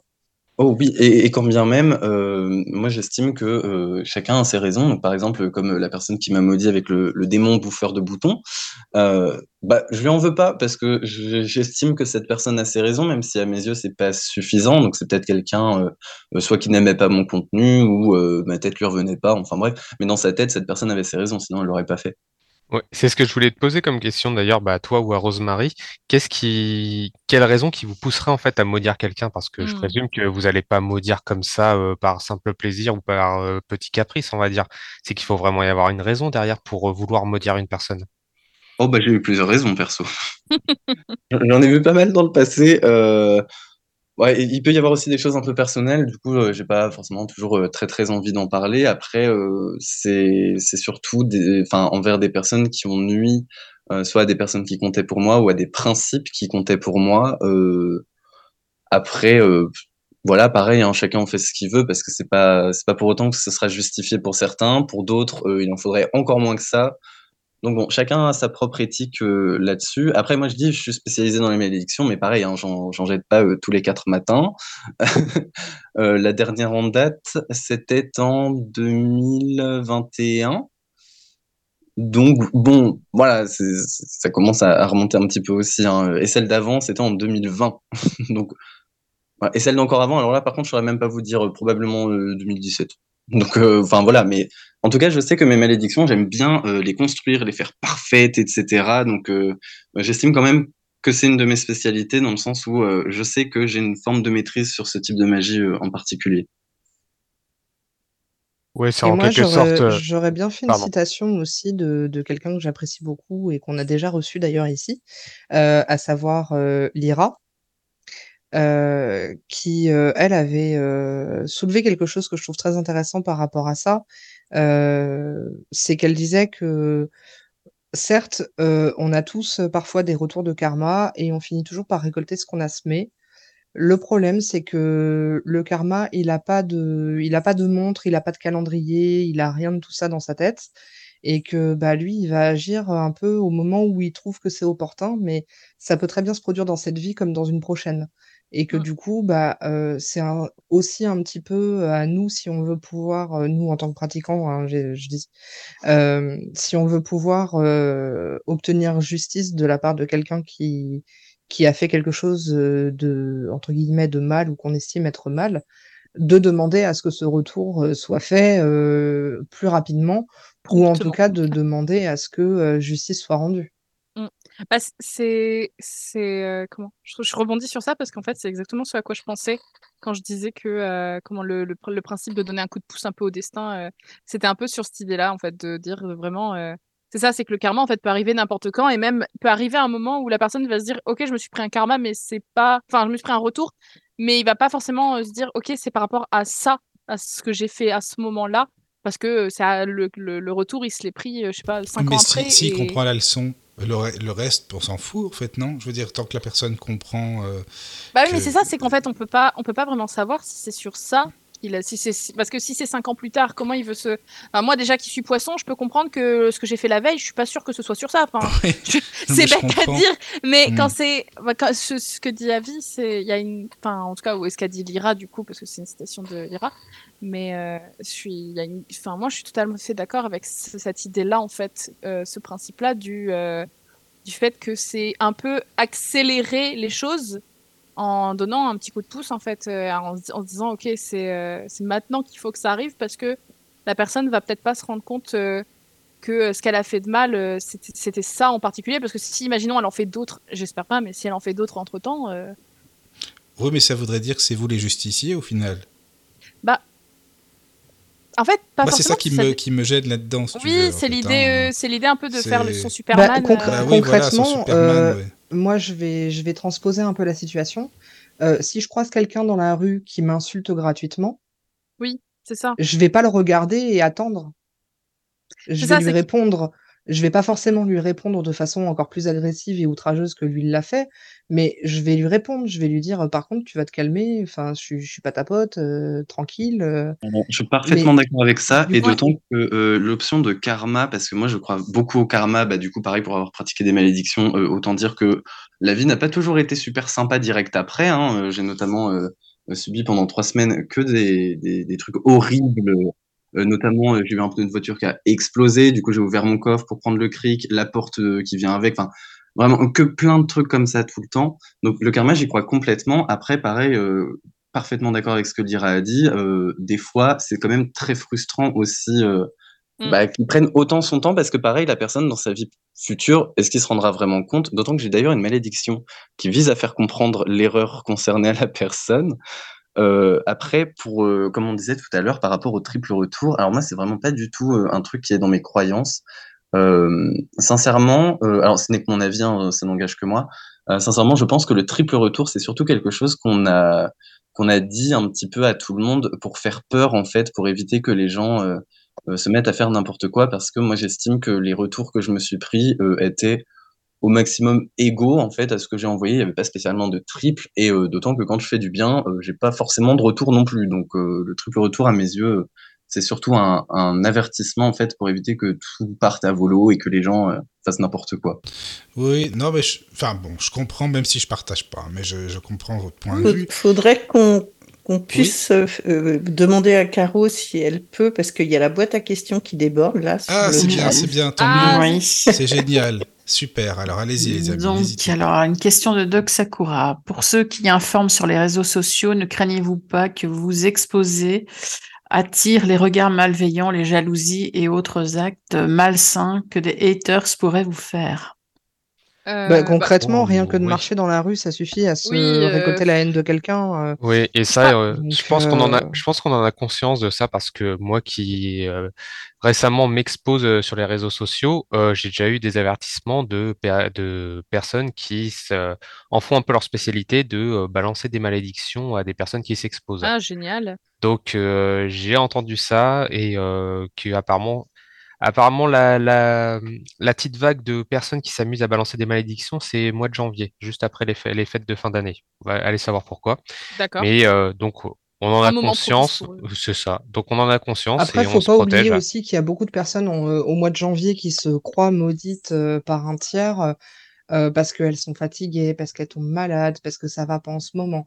Sauf que on le sait déjà de base que le, le mois de janvier, c'est le mois de la dépression euh, mondiale et que c'est le mois où les gens vont pas bien parce qu'il y a le manque de sommeil, euh, il y a le manque de soleil aussi, il y a le, froid de l'hiver, enfin, il y a tout un tas de facteurs qui font que déjà de base, l'être humain, hors malédiction ou autre, se sent déjà pas en forme au mois de janvier. Et on parle pas suffisamment aussi du fait du, du principe d'auto-envoûtement. Quand on croit qu'on est envoûté par quelqu'un ou par quelque chose, on l'est fatalement derrière. On le provoque soi-même. Ouais. Donc, faut, faut être quand même relativement euh, prudent avec euh, ce, ce genre de de d'avertissement qu'on fait à quelqu'un parce que du coup bah tu le mets en danger pour peu qu'il soit un peu crédule euh, et euh, il va se sentir attaqué euh, dès que le vent va tourner quoi. Bah, totalement d'accord, puisque justement, euh, bah, ça m'est arrivé, vu que j'en ai parlé aussi un petit peu tout à l'heure.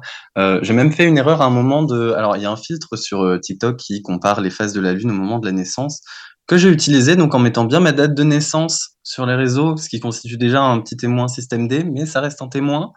Euh, donc bon, je l'ai enlevé. Ensuite, je me suis dit, eh, si quelqu'un veut vraiment me maudire, il va faire une, une capture d'écran. Voilà, il a une image fidèle. Donc euh, ouais, on est parfaitement au courant de ça. Donc euh, je pense que euh, je, je m'avance pas trop en disant qu'on se protège tous plutôt pas mal aussi derrière euh, au cas où. Euh, et puis le principe d'auto-envoûtement aussi. Alors euh, ça, j'ai essayé de- d'en parler plusieurs fois sur TikTok parce que vraiment, j'ai l'impression que les gens minimisent énormément ça. Euh, tout le monde a tendance à se croire maudit et du coup, oui, euh, effectivement, à remaudire euh, derrière en représailles. Sauf que, euh, non, pas forcément. Notamment, j'ai une personne en message privé qui a fait un lien, en gros, en- entre ce qui lui arrivait et l'ésotérisme et qui, du coup, s'est crue maudite, euh, sauf que, ben, en fait, euh, c'était une suite de hasard et la personne s'est maudite toute seule. Donc, on y a un petit peu travaillé, mais euh, c'est vraiment dommage de s'enfermer dans un truc comme ça. Il faut bien se rappeler qu'en France métropolitaine, du moins, c'est rare, les malédictions, c'est vraiment rare. Donc, généralement, il faut chercher d'autres options parce que ben, il y a plein de causes physiologiques qui peuvent expliquer un mal-être, enfin plutôt que une cause ésotérique. Donc, euh, enfin, faut toujours privilégier la voie en fait de bah, de la prag... prag- comment on dit? Être pragmatique, en gros. Pragmati- pragmaticité, je crois. Je suis pas sûre. Donc, euh, enfin voilà, faut, faut, faut rester un petit peu rationnel aussi, les pieds sur terre, parce que la magie n'explique pas tout. Les gens euh, aiment bien euh, trouver de la magie euh, un peu partout et euh, bah, malheureusement souvent là où il y en a pas forcément. Mais euh, enfin, arrêtez de maudire des gens pour tout et n'importe quoi, quoi. Bah, Justement, il y a une question de. Ah oui. Vas-y. Vas-y, non, vas-y, vas-y, c'est bon. Il y a une question d'Amandine qui demande si tu maudis une personne en projetant ta colère, comment peut-on lever la malédiction? Oh, bah, Tu l'invites ça, à boire un café, puis c'est bon, je sais pas. Bah, moi, je pense que ça passe, ça passe en particulier par le pardon, déjà, parce que si on a été en colère contre quelqu'un, c'est parce qu'il y a un préjudice qui a été commis, a priori. Donc, quand on pardonne, déjà, on, on se pardonne à soi euh, la colère qu'on a eue et on pardonne à l'autre euh, le geste qu'il a eu. Donc, ça aide aussi déjà beaucoup, non? Bah perso, euh, il y a peut-être deux semaines, j'ai levé une malédiction, donc c'est vraiment tout récent en plus. Donc Mais t'es l'invité de la soirée, quoi. Euh, euh, alors moi du coup j'ai toujours mon côté drama, hein, donc euh, il y avait tout un, tas de trucs dans ce rituel. Alors j'ai travaillé pendant trois jours et trois nuits et le, clou final dans le cercueil, on va dire, c'était de faire couler une larme d'indifférence dessus. Donc parce que je sais me forcer à pleurer, hein, du coup j'ai fait couler une larme où il n'y avait aucune émotion pour bien rappeler je ne ressens plus rien par rapport à ça, je n'ai plus d'aigreur, c'est fini, voilà. Donc euh, après, chacun, pareil, il voit sa petite technique et tout, mais euh, comme l'a dit Avi, je pense que l'important, c'est de passer bah, au moins par le pardon, au pire par l'indifférence, enfin, tout ce qui n'est pas en tout cas de la colère ou de la haine. euh, et puis après, Oui, chacun mais- un petit truc. Mais peut-être que la question, c'était comment la personne qui a reçu ta- ton maléfice peut s'en débarrasser. Ah, alors ça, je vais pas mentir, j'en ai aucune idée, parce que c'est pas du tout un cas de figure auquel j'ai fait face. Euh, Bah mais déjà, la plus grande difficulté, c'est que pour savoir quoi, enfin pour, pour pouvoir combattre quelque chose, faut savoir quoi combattre. Donc pour défaire quelque chose, faut savoir ce qui a été fait, et on n'a pas forcément la notice avec le mode d'emploi qui nous a envoyé par la poste en lettres anonymes pour nous dire ah au fait je t'ai maudit et la recette c'est ça. Donc euh, compliqué. Après, il y a toujours des rituels de désenvoûtement qui existent. euh, il y a des techniques et des méthodes euh, plus ou moins efficaces. Oui, mais après, c'est vraiment du cas par cas. Hein, et je crois que. Je... Alors, c'est vraiment pas mon domaine d'expertise, donc il faudra me dire si je dis une connerie. Mais il me semble que de... c'est comme pour toute magie, que c'est censé suivre son cours et qu'au bout d'un moment, ça s'atténue jusqu'à disparaître, non? Bah, En fait, toute énergie finira à un moment ou un autre par euh, euh, se, se, transformer, ou en tout cas, tout sort finira par s'arrêter, par contre. Euh, c'est pour ça que j'avais aussi fait un petit rappel euh, sur, euh, sur TikTok en disant euh, que bah, défaire un sort, c'est pas forcément facile. alors, c'est pas impossible, mais franchement, ça se rapprocherait plus du impossible que du aisé. Donc, à choisir, réfléchissez bien avant de lancer un sort. Réfléchissez aussi si vous avez des moyens de défaire ce sort. Et si vraiment vous savez pas le défaire, dans ces cas-là, ce qu'on peut faire, c'est qu'on peut essayer d'y pallier en faisant un autre sort qui serait un peu là pour équilibrer. Mais bon, enfin, l'idéal, c'est quand même d'y réfléchir avant et puis euh, on évitera plein de déboires comme ça. Et justement, est-ce que vous êtes tempéré dans vos maléfices? Est-ce que vous êtes euh, gentil dans vos maléfices? C'est-à-dire, est-ce que vous enchaînez pas les gens euh, trop longtemps ou trop durement par rapport aux faits réels? Bah alors, je pense que déjà dans le terme maléfice, on peut pas mettre le fait gentil et tempéré dedans. Oui, il y avait des guillemets en fait. Je pense que, je pense que ça dépend peut-être. euh, Enfin, en tout cas, je, je, je rebondis sur, ce que, sur ta question, Paquenay. Après, euh, Suzanne, je te laisserai euh, rebondir sur ça. Mais euh, euh, moi, personnellement, en tout cas, ce que je, ce que je prends en compte, j'en ai, j'avoue, j'en ai fait qu'un seul hein, dans ma vie. euh. et euh, donc, euh, mais nous, enfin, enfin, moi, personnellement, ce que j'ai, ce que j'ai, ce que j'ai mis en avant, c'était plutôt la en tout cas, ce que je mets en avant quand je réfléchis à ce genre de choses, c'est la durée de, la conséquence. Et euh, c'est plus, euh, en tout cas, moi, je vise plus un truc qui va se passer plutôt qu'un ensemble d'événements qui vont lui arriver. Imaginons un, exemple tout bête, mais euh, enfin un, ex un exemple de ce qu'on pourrait s'imaginer c'est soit se dire ok son ce que je voudrais c'est que il se il se prennent je sais pas euh, euh, il est euh, j'en sais rien euh, ils se prennent on va un truc vraiment mais bateau hein. ils se prennent le petit orteil dans sa table de dans sa table de nuit quand il ira aux toilettes c'est un truc je suis désolée pour l'image mais voilà ça fait très mal et puis voilà et puis ça ça voilà c'est une façon comme une autre de Bref, c'est un peu bête, mais voilà. Ou euh, donc c'est un truc isolé. Enfin voilà, il va se il va se faire ça et ce sera tout. Ou alors, euh, ou alors euh, il se dire, ok, ce que je veux, c'est que il a, il est jamais, il trouve jamais le, le, le boulot qu'il veuille de sa vie et que, enfin, je veux dire, il y a voilà, il y a une différence diamétrale. Il y a vraiment un monde entre les deux. Et et pour moi, en fait, déjà, ça va demander beaucoup plus d'énergie et de, de, de lancer à quelque chose qui va durer dans le temps. Donc déjà, il faut une certaine pratique, et si on, si on le veut vraiment, en tout cas. Euh, moi, je, personnel, personnellement, euh, personnellement, ça va plus être des petits cas isolés, en tout cas, que je vais... Euh... En tout cas, moi, en tout cas, quand on l'a fait, voilà, quand on, en tout cas, quand moi j'ai fait, la seule que, le seul que j'ai fait dans ma vie, à l'heure actuelle, en, quand même en six ans de pratique, hein, le seul que j'ai fait, et je sais pas si je referai en tout cas de, là dans l'immédiat, parce que c'est vraiment, c'est vraiment pas, je, l'ai dit au début, hein, c'est vraiment pas ma spécialité, mais c'était vraiment un une conséquence que j'ai envoyée, mais c'était pas euh, c'était pas un truc sur au long terme. Mais euh, après, euh, mais en fait après c'est encore une fois c'est comme on, en parlait, hein, c'est affaire de comment on perçoit la chose. Mais du coup ça c'était par rapport à ce que disait Opakiona que j'ai rebondi sur ça. Après voilà, je te laisse. D'accord. Non, mais c'est intéressant. Excuse, excuse-moi, juste un truc, excuse-moi, mhm. Rosemary, par rapport à tout ce que tu dis, et puis après, Juliane, comme ça, tu peux expliquer. Admettons, on va prendre un exemple concret. Une personne, euh, je sais pas moi, qui a euh, enfin, commis un crime, par exemple. Bon, voilà, je sais pas moi, peu importe quel crime ou quoi, mais bon, qui... est-ce que vous pourriez euh, créer un maléfice ou, vous attendez plutôt que ben voilà, la justice fasse son boulot Parce que bon, ils sont quand même là à la base pour bah, ça si aussi. Si la justice fait son boulot, il n'y a pas de raison de oui, s'interposer, mais si et la puis... justice ne fait rien, bah. Après, moi, je pars du principe, en tout cas, c'est vraiment, il faut, il faut que. Enfin, parce que tout à l'heure, j'ai pas répondu à cette question-là, mais euh, moi, je pars du principe, je me pose la question de est-ce que je dois euh, agir? C'est moi il faut vraiment en tout cas que ça me ça, ça, ça, ça la personne se soit attaquée à moi mmh. ou se soit attaquée à un de mes proches parce que je suis une personne très loyale mmh. et euh, très très et en tout cas je suis très euh, je protège énormément euh, les gens qui m'entourent en tout cas ah, dont oui, je suis oui. proche dont je suis proche donc si quelqu'un s'attaque à par exemple à ma meilleure amie euh, je vais démarrer au quart de tour. Mais du coup, c'est à partir de ce moment-là où je vais me poser la question de est-ce que, est-ce que j'agis et comment j'agis? Mais euh, pour moi, du coup, c'est euh, du coup la question de si quelqu'un a fait un crime entre guillemets, je vais pas me poser la, enfin, je vais pas m'en occuper en fait. Pas...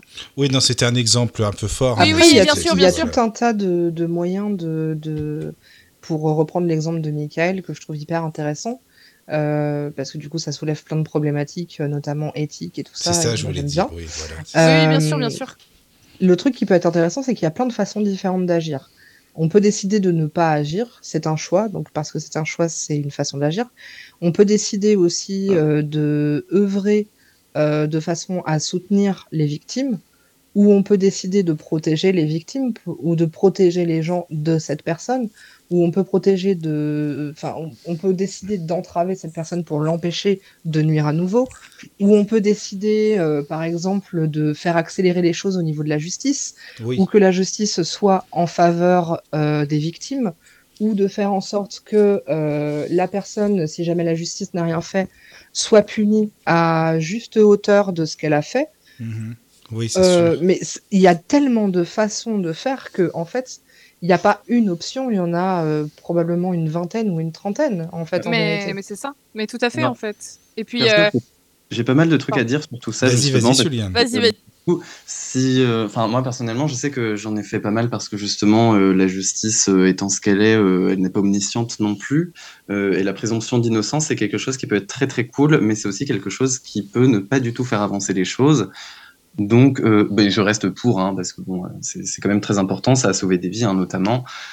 Mais bon, voilà, il y, a des moments où euh, ça, peut rester problématique parce que bah, peut, rien faire de, parfait euh, dans le monde. Après, dans ces cas-là, moi j'ai d'autres sorts aussi. J'en ai notamment un pour révéler un secret au grand jour que j'ai publié sur TikTok. auquel cas, bah, là, il devient vraiment public. j'ai un rituel pour gagner un litige légal aussi. Après, euh, justement, enfin toutes ces, ces problématiques-là, je pense que si euh, si on avait une justice qui était euh, parfaite et omnisciente, il y a beaucoup de personnes qui renonceraient facilement aux malédictions. Il y a aussi eu tout un essor sur le witch talk autour ah de, de, de, malédictions punitives en fait par rapport bah, justement à des, des crimes slash délits. D'accord. que, enfin, auxquels je n'adhère pas forcément puisque bah, c'est sur bah, un sujet un, un peu particulier que j'ai pas spécialement envie de citer euh, à voix haute, mais euh, enfin, il faut bien se rappeler quand même sur certains points qu'on ne connaît pas tout euh, et que euh, un simple témoignage n'est pas forcément gage de vérité. Donc moi je sais que euh, quand quand je maudis quelqu'un, c'est que bah pareil ça me touche directement, ça touche mon entourage, etc. Mais je ne vais pas maudire pour quelqu'un puisque bah moi j'ai qu'une version de l'histoire et puis comme on dit, hein, il y a la version d'un tel, la version d'une telle et puis il y a la vérité qui est quelque part entre les deux. Donc, euh, n'engagez pas votre, propre karma, si vous y croyez en tout cas, euh, sur euh, quelque chose où vous avez peut-être pas tous les éléments non plus. Bah, c'est vrai que moi, à titre personnel, je n'ai pas pour vocation de m'occuper des affaires des autres. Je m'occupe déjà de mes fesses et c'est déjà bien. Mais je peux comprendre que certains puissent avoir cette envie un peu de d'être le justicier de service et de vouloir rendre service. Moi, c'est pas mon cas. Donc c'est vrai que dans les explications dont j'ai données, j'essaye, enfin de toute façon, j'essaye toujours sur la radio du Lotus d'être aussi ouverte d'esprit que possible et d'être aussi générale que possible, parce que j'essaie de vraiment parler de ce que la majorité fait ou de ce que certains font, mais pas forcément en parlant de moi et de ma pratique personnelle.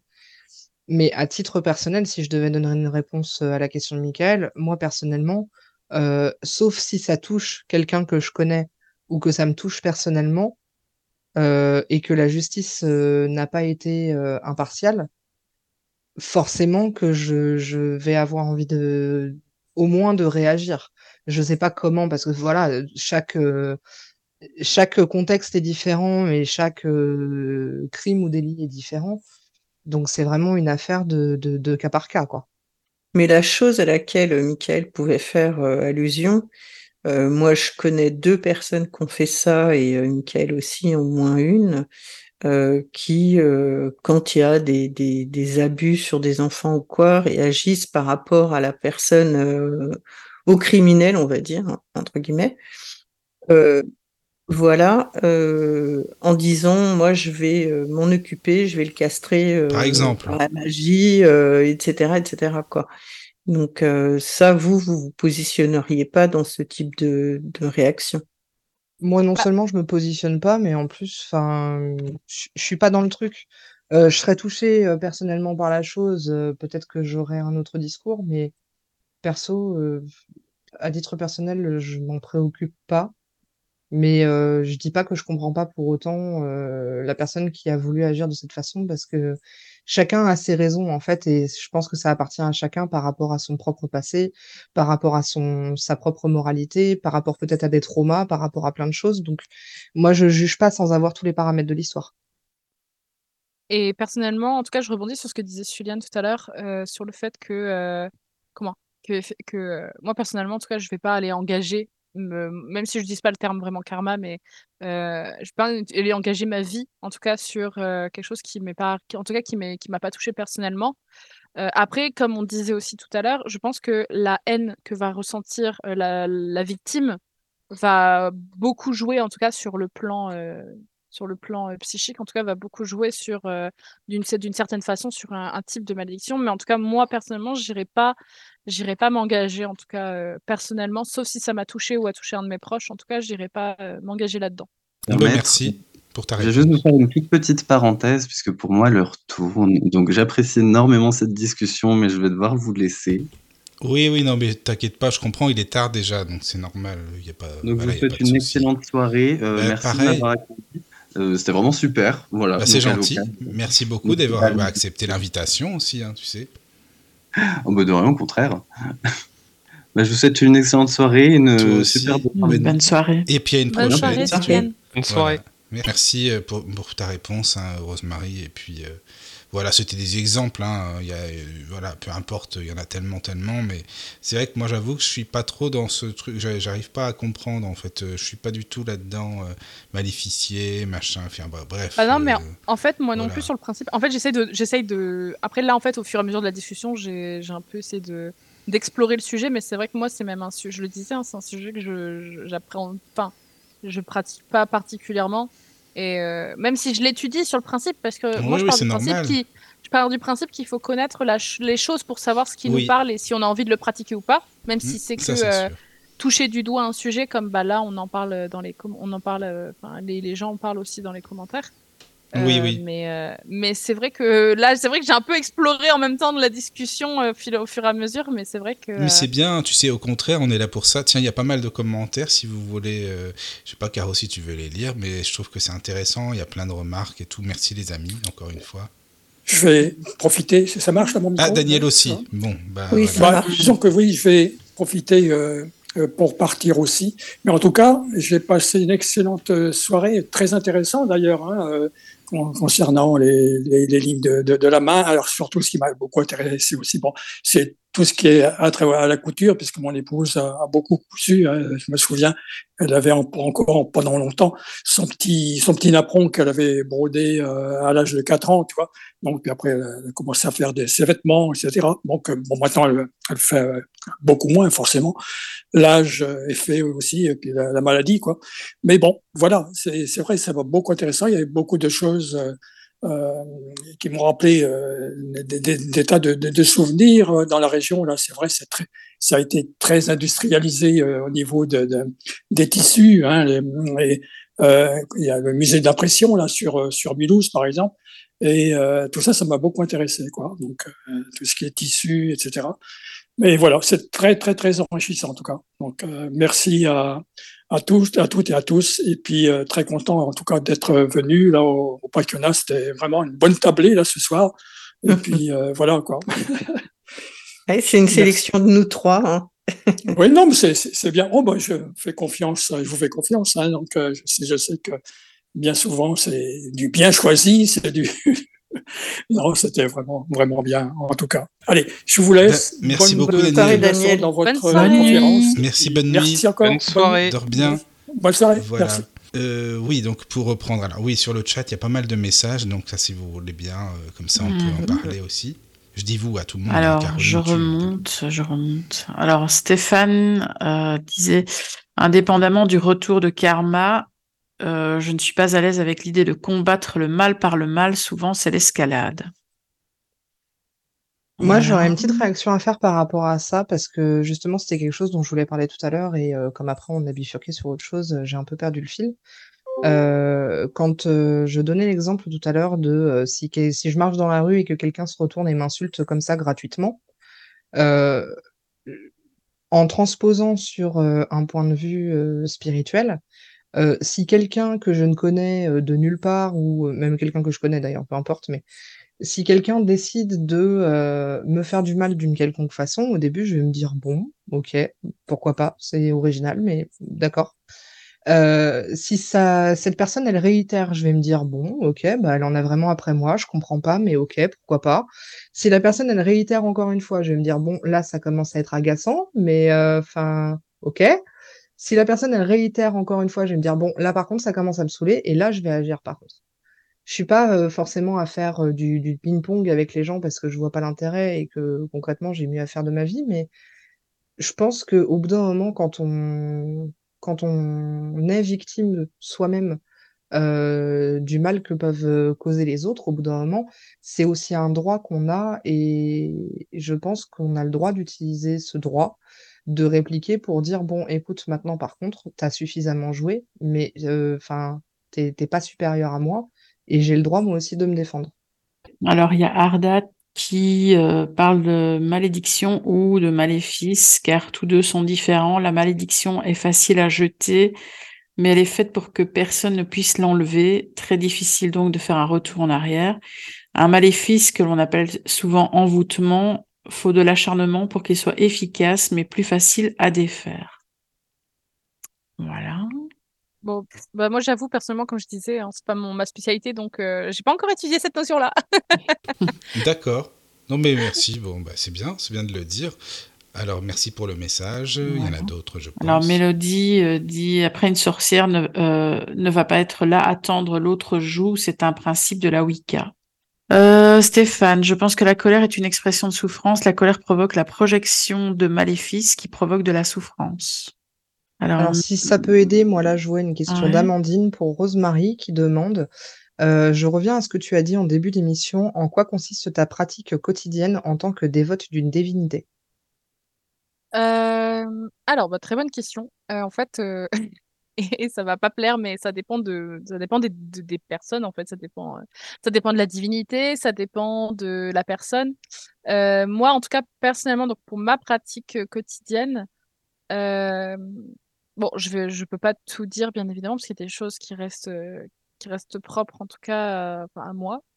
Mais sur le principe, euh, quotidiennement, je vais avoir, par exemple, des prières. Euh, donc, une prière, actuellement, j'ai une prière au matin, une prière au soir. Une quand je me lève et en fait, une avant d'aller me coucher. je vais avoir des libations, parce qu'en fait, c'est une divinité des, eaux et des sources. Donc, je vais avoir pas mal de libations. Euh, le fait de. En fait, il y a des choses que je fais en conscience depuis, euh, donc, depuis que je travaille avec elle et euh, depuis la dévotion. des choses que je fais en conscience, comme bah, c'est bête, mais se laver les mains, aller boire de l'eau, prendre sa douche. Il y a des choses qui se font beaucoup plus en conscience. Et pour moi, c'est une forme de ma dévotion. Et et par exemple, en fait, il y a tout ce qui est, tout ce qui fait partie un peu des cultes antiques, donc comme l'onction des mains, par exemple. je fais pas particulièrement l'onction des pieds, mais en tout cas, l'onction des mains, c'est quelque chose que je pratique beaucoup. Je pratique aussi beaucoup avec un parfum dévotionnel qui m'a été, qui m'a été fabriqué par un ami parfumeur occulte qui s'appelle Dimoun. Je fais un peu sa pub, qui est, très, très, très bon il, vraiment, il connaît parfaitement son métier là-dessus. Et euh, moi, c'est le, parfum, c'est quelque chose qui me parle complètement, en tout cas vis-à-vis de ma pratique dévotionnelle. Donc, c'est complètement, c'est complètement euh, inhérent à ma, à ma pratique, intégré à ma pratique. Je maîtrise pas, le mot, le, bien le mot inhérent. Alors, je vais vite te dire bien intégré à ma pratique. Euh, mais en fait, il y a beaucoup de choses qui se font plus en. En fait, la dévotion, euh, après, ça va être des choses qui sont, en tout cas au niveau quotidien, voilà, il y a des choses qui vont se faire beaucoup plus en conscience et qui, des choses qui vont se rajouter, donc tout ce que je disais, prière, etc. Après, il y a des choses qui ne sont pas forcément quotidiennes, en tout cas qui sont pas, voilà, sont pas au jour le jour, mais il y a des pratiques, des choses qui vont se faire en plus comme par exemple, bah, aller plus souvent à la mer pour la vénérer, parce que c'est voilà, une déesse de la mer. Ça va être, par exemple, me procurer, ou en tout cas, peut-être fabriquer des choses, en tout cas, qui vont être en, en, pratique avec, enfin, qui vont être en lien avec son culte. Ça va être, ça va être, par exemple, parler de, bah, on parle, comment, sur les réseaux, parler de certaines choses qui sont en rapport, pareil, avec. En fait, ça va être un service aussi, parce que alors, il y a des gens qui. Il y a deux, écoles. Il y a ceux qui considèrent que la dévotion est personnelle et donc ne vont rien communiquer sur les réseaux et ça va être vraiment que du soi et la divinité. Et il y en a qui vont, qui vont voir ça comme un service à la communauté. Euh, un peu, il y a aussi des prêtrises hein, qui font ça, des prêtrises, ce qu'on appelle des prêtrises à la divinité et une prêtrise euh, à la communauté. Mais là, en fait, la dévotion à la communauté, ça va plutôt, du, ça va plutôt pour moi, être le fait de de parler de la divinité sur les réseaux, de proposer des services, par exemple, de d'offrande à la divinité ou de transmettre des, les messages de la divinité, en fait, en fonction des questions. Euh, voilà, il y a ce, ce type de service-là qui existe, qui est aussi une pratique euh, que, personnellement, qui me parle assez, donc qui pourrait être quelque chose que je mettrai en place un jour. Parce que là, ma dévotion est toute récente. Hein, euh. Elle s'est faite là il y a deux jours. En tout cas, j'ai officialisé ça il y a deux jours, sachant qu'elle n'est pas totalement terminé parce qu'en fait, je vais le raconter ici, je l'ai pas encore raconté sur Instagram. J'avais tout organisé, tout était bien prévu et en fait, on s'est retrouvé sous une tempête au bord de la mer. Euh, on s'est trouvé sous une drache monstrueuse euh, où le terme que j'utilise pour définir ça, c'était vraiment que c'était cataclysmique. Donc je me sens un peu comme une dévote un point, enfin un sur deux la, deuxième partie se fera, euh, se fera là courant septembre. Mais euh, je me sens un peu comme une pré-dévote. Donc, euh, je, parle, je, me, je me considère quand même dans, cette, dans cette, ce mouvement-là, si je puis dire. Je fais des guillemets avec mes doigts, mais ça ne se voit pas. mais, mais voilà, en fait, au, quotidien, c'est des, petites, des petites actions, voilà, des choses qui se font en conscience. Mais après, il y a vraiment des choses qui peuvent se mettre en place. Et après, c'est propre à chacun et voilà, c'est propre à la divinité, hein, parce qu'une divinité va pas forcément apprécier que, par exemple, pour elle, ça va pas forcément lui faire sens l'onction. Après, c'est le ressenti, on en parlait, hein, c'est le ressenti de comment on ressent les signes et comment on, vit la chose. Mais, euh, mais voilà, j'espère que ça a répondu à, ta question. Enfin, moi je pense que oui. J'ai essayé d'explorer un maximum. Mais non, mais c'est bien, tu as euh, raison, enfin, c'est complet, voilà quoi. Moi j'avais une petite question. Ouais.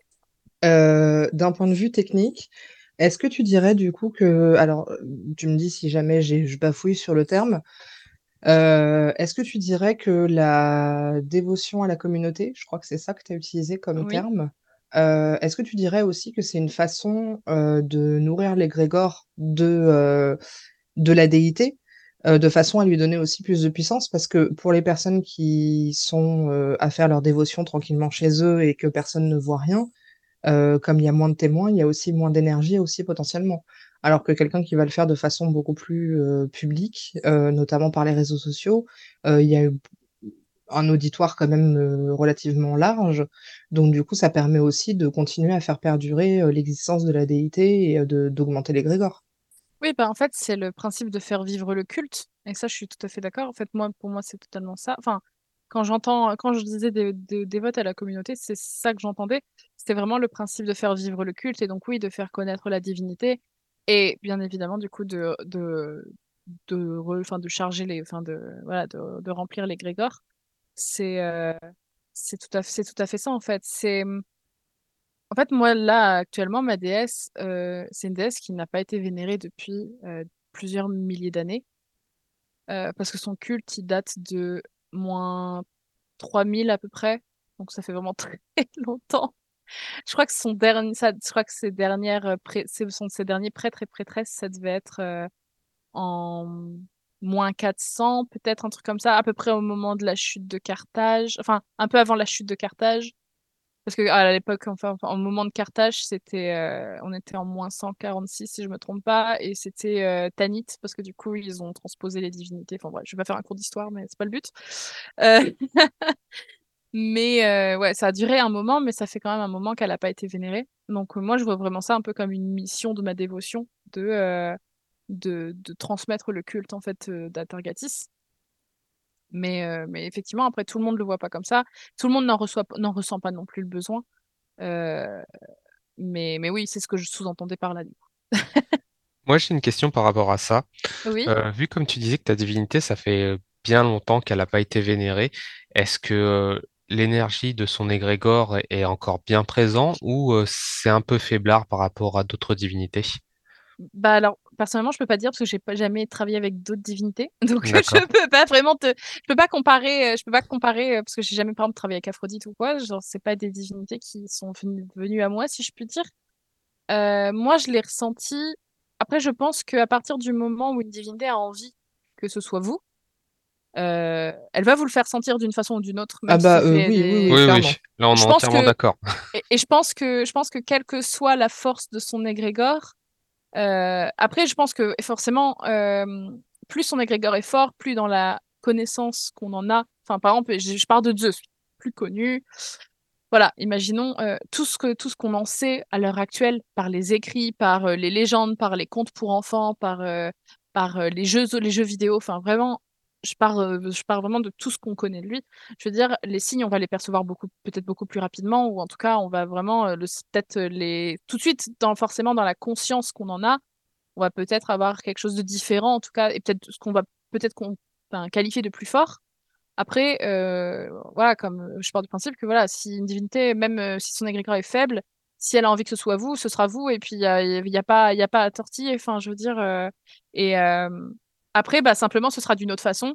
Ce sera pas avec ce qu'on en connaît, parce que moi, je la connaissais absolument. Je savais même pas qu'il y avait un panthéon phénicien. C'était vraiment. euh, euh, je suis arrivée dans le game, je ne savais pas du tout dans quoi je m'embarquais, je savais même pas euh, où est-ce que je débarquais en fait. Et euh, mais ça s'est fait. Et je veux dire, si ça s'est fait et que j'en suis là aujourd'hui, c'est que euh, bah c'est que c'était c'était ça quoi. Je veux dire, il y avait pas y a pas à tergiverser quoi. Ouais, ouais, je suis entièrement d'accord avec ce que tu dis. Non, je posais juste la question, en fait, c'était par curiosité, parce que Oui, bien sûr.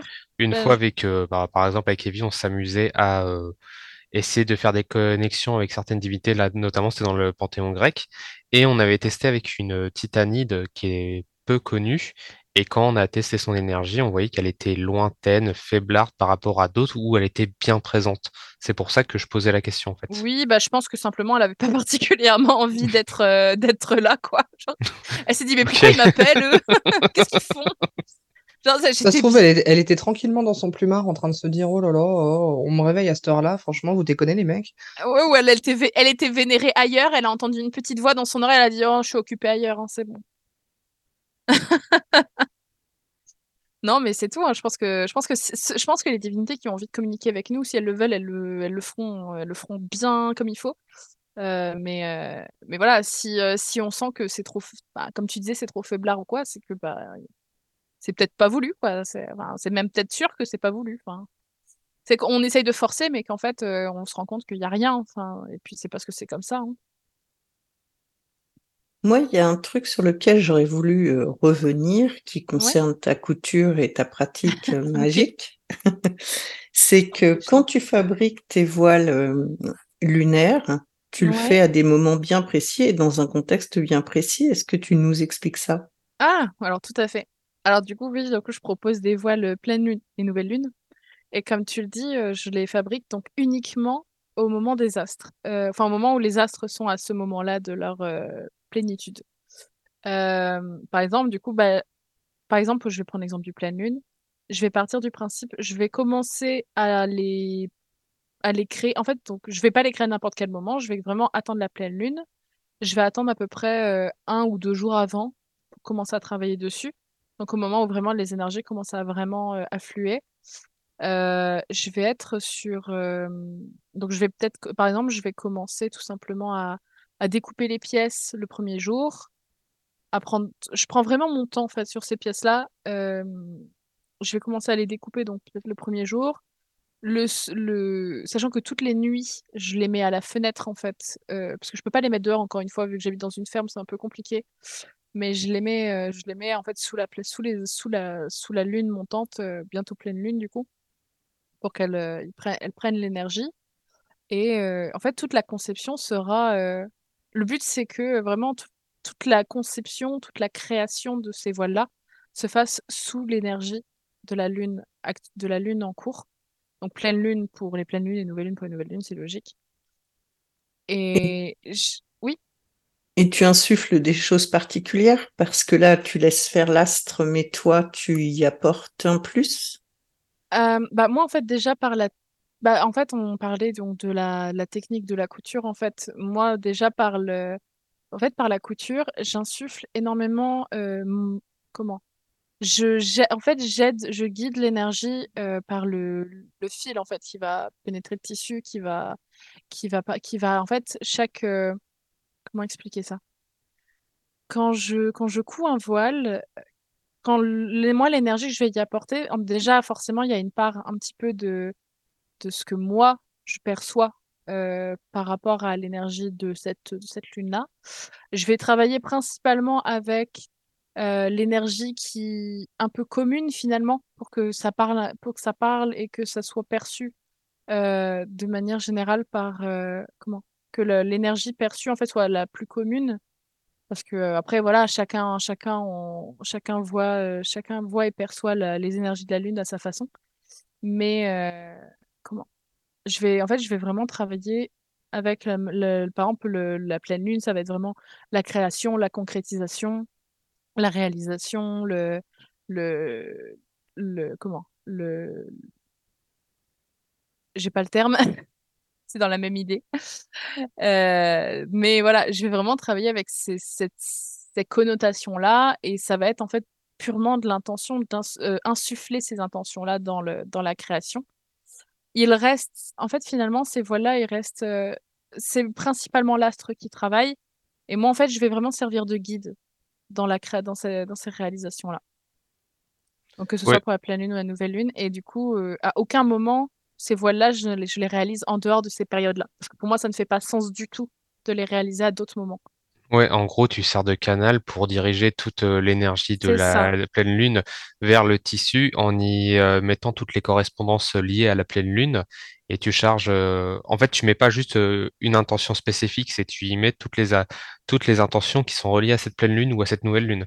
C'est ça. C'est exactement ça. Du Et, coup, euh, euh, oui, Et petite question, parce que tu disais que tu commençais euh, deux jours avant, c'est ça?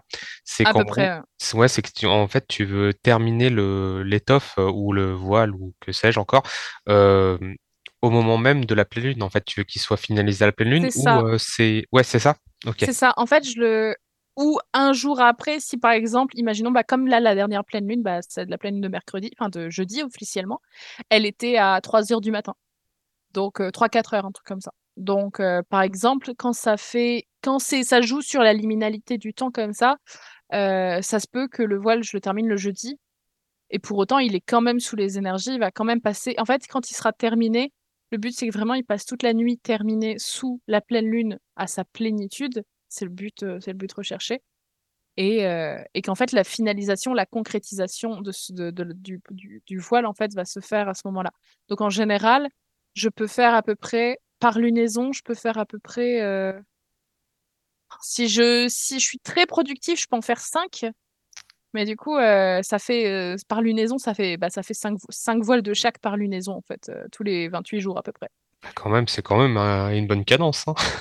Ou bah ça- ouais, ça va. En fait, 5 c'est vraiment encore une fois, c'est vraiment bah, le problème c'est que comme beaucoup de femmes, je pense qu'à la pleine lune, euh, on a tous à peu près la même toute à peu près la même chose en général, sans rentrer dans les détails.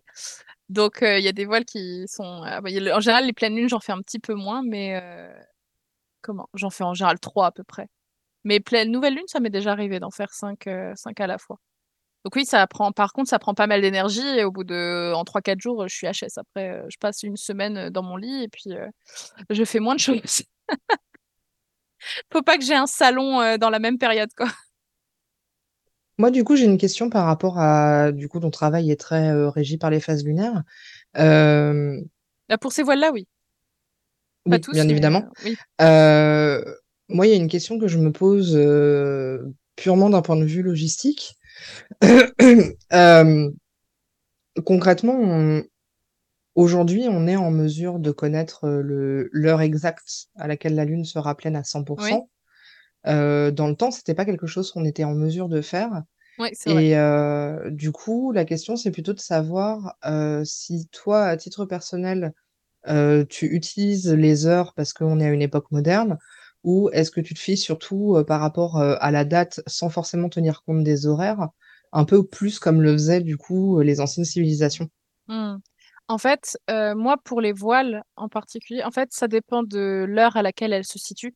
Comme je disais, si elle est à 3:00 du matin un jeudi, si je, je pars du principe que le voile, je le termine pour le jeudi et il sera sous la pleine lune le soir même en fait, à sa à sa globalement plénitude.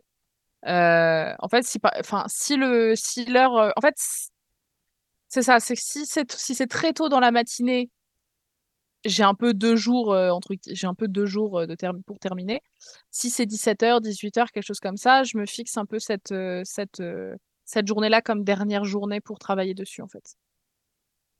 Je sais pas si c'est clair. Ouais, ouais. Et tu les différencies euh, de les uns des autres, euh, pleine lune de janvier, février, mars, etc. Ou euh, après c'est un tout? Non, pas actuellement, parce qu'en fait, bah, c'est un. En fait, je pars vraiment des, je pars vraiment des correspondances de base entre guillemets qu'on associe à la pleine lune, à la nouvelle lune, parce que en fait, je peux pas différencier mon stock. je peux pas différencier le stock en fait. Par contre, si voilà, si quelqu'un me demande un, voile de la pleine lune de janvier. Bon, déjà, si on est au mois de juillet, la commande va prendre un peu de temps. Elle prendra pas les 1 à 3 mois que j'annonce dans mes dans mes dans, dans mon dans ma charte, mais mais c'est possible en fait. Après, c'est tout à fait possible et à ce moment-là, oui, c'est carrément c'est tout à fait possible que je m'inspire complètement de des énergies de cette lune en particulier euh, mais pas par rapport, pas en tout cas par rapport à ceux que ceux qui sont déjà, enfin ceux, ceux de la collection en tout cas euh, des voiles pleine lune, nouvelle lune de la boutique. Et la dernière justement, alors oui, c'était une pleine lune quoi qu'il en soit, mais c'était aussi une lune bleue. Donc, là, cette euh, lune-là, oui. Et c'était une super lune aussi. Donc, est-ce que tu en fais des différenciations dans ta tête ou pas du tout? Euh, bah là, là, là, pour cette pleine lune-là, j'en ai pas fait parce que bah, c'était ma dévotion, donc j'avoue que j'avais vraiment plein j'avais vraiment d'autres trucs à, faire à ce moment-là, et puis j'ai encore du stock, donc j'ai pas eu besoin d'en refaire.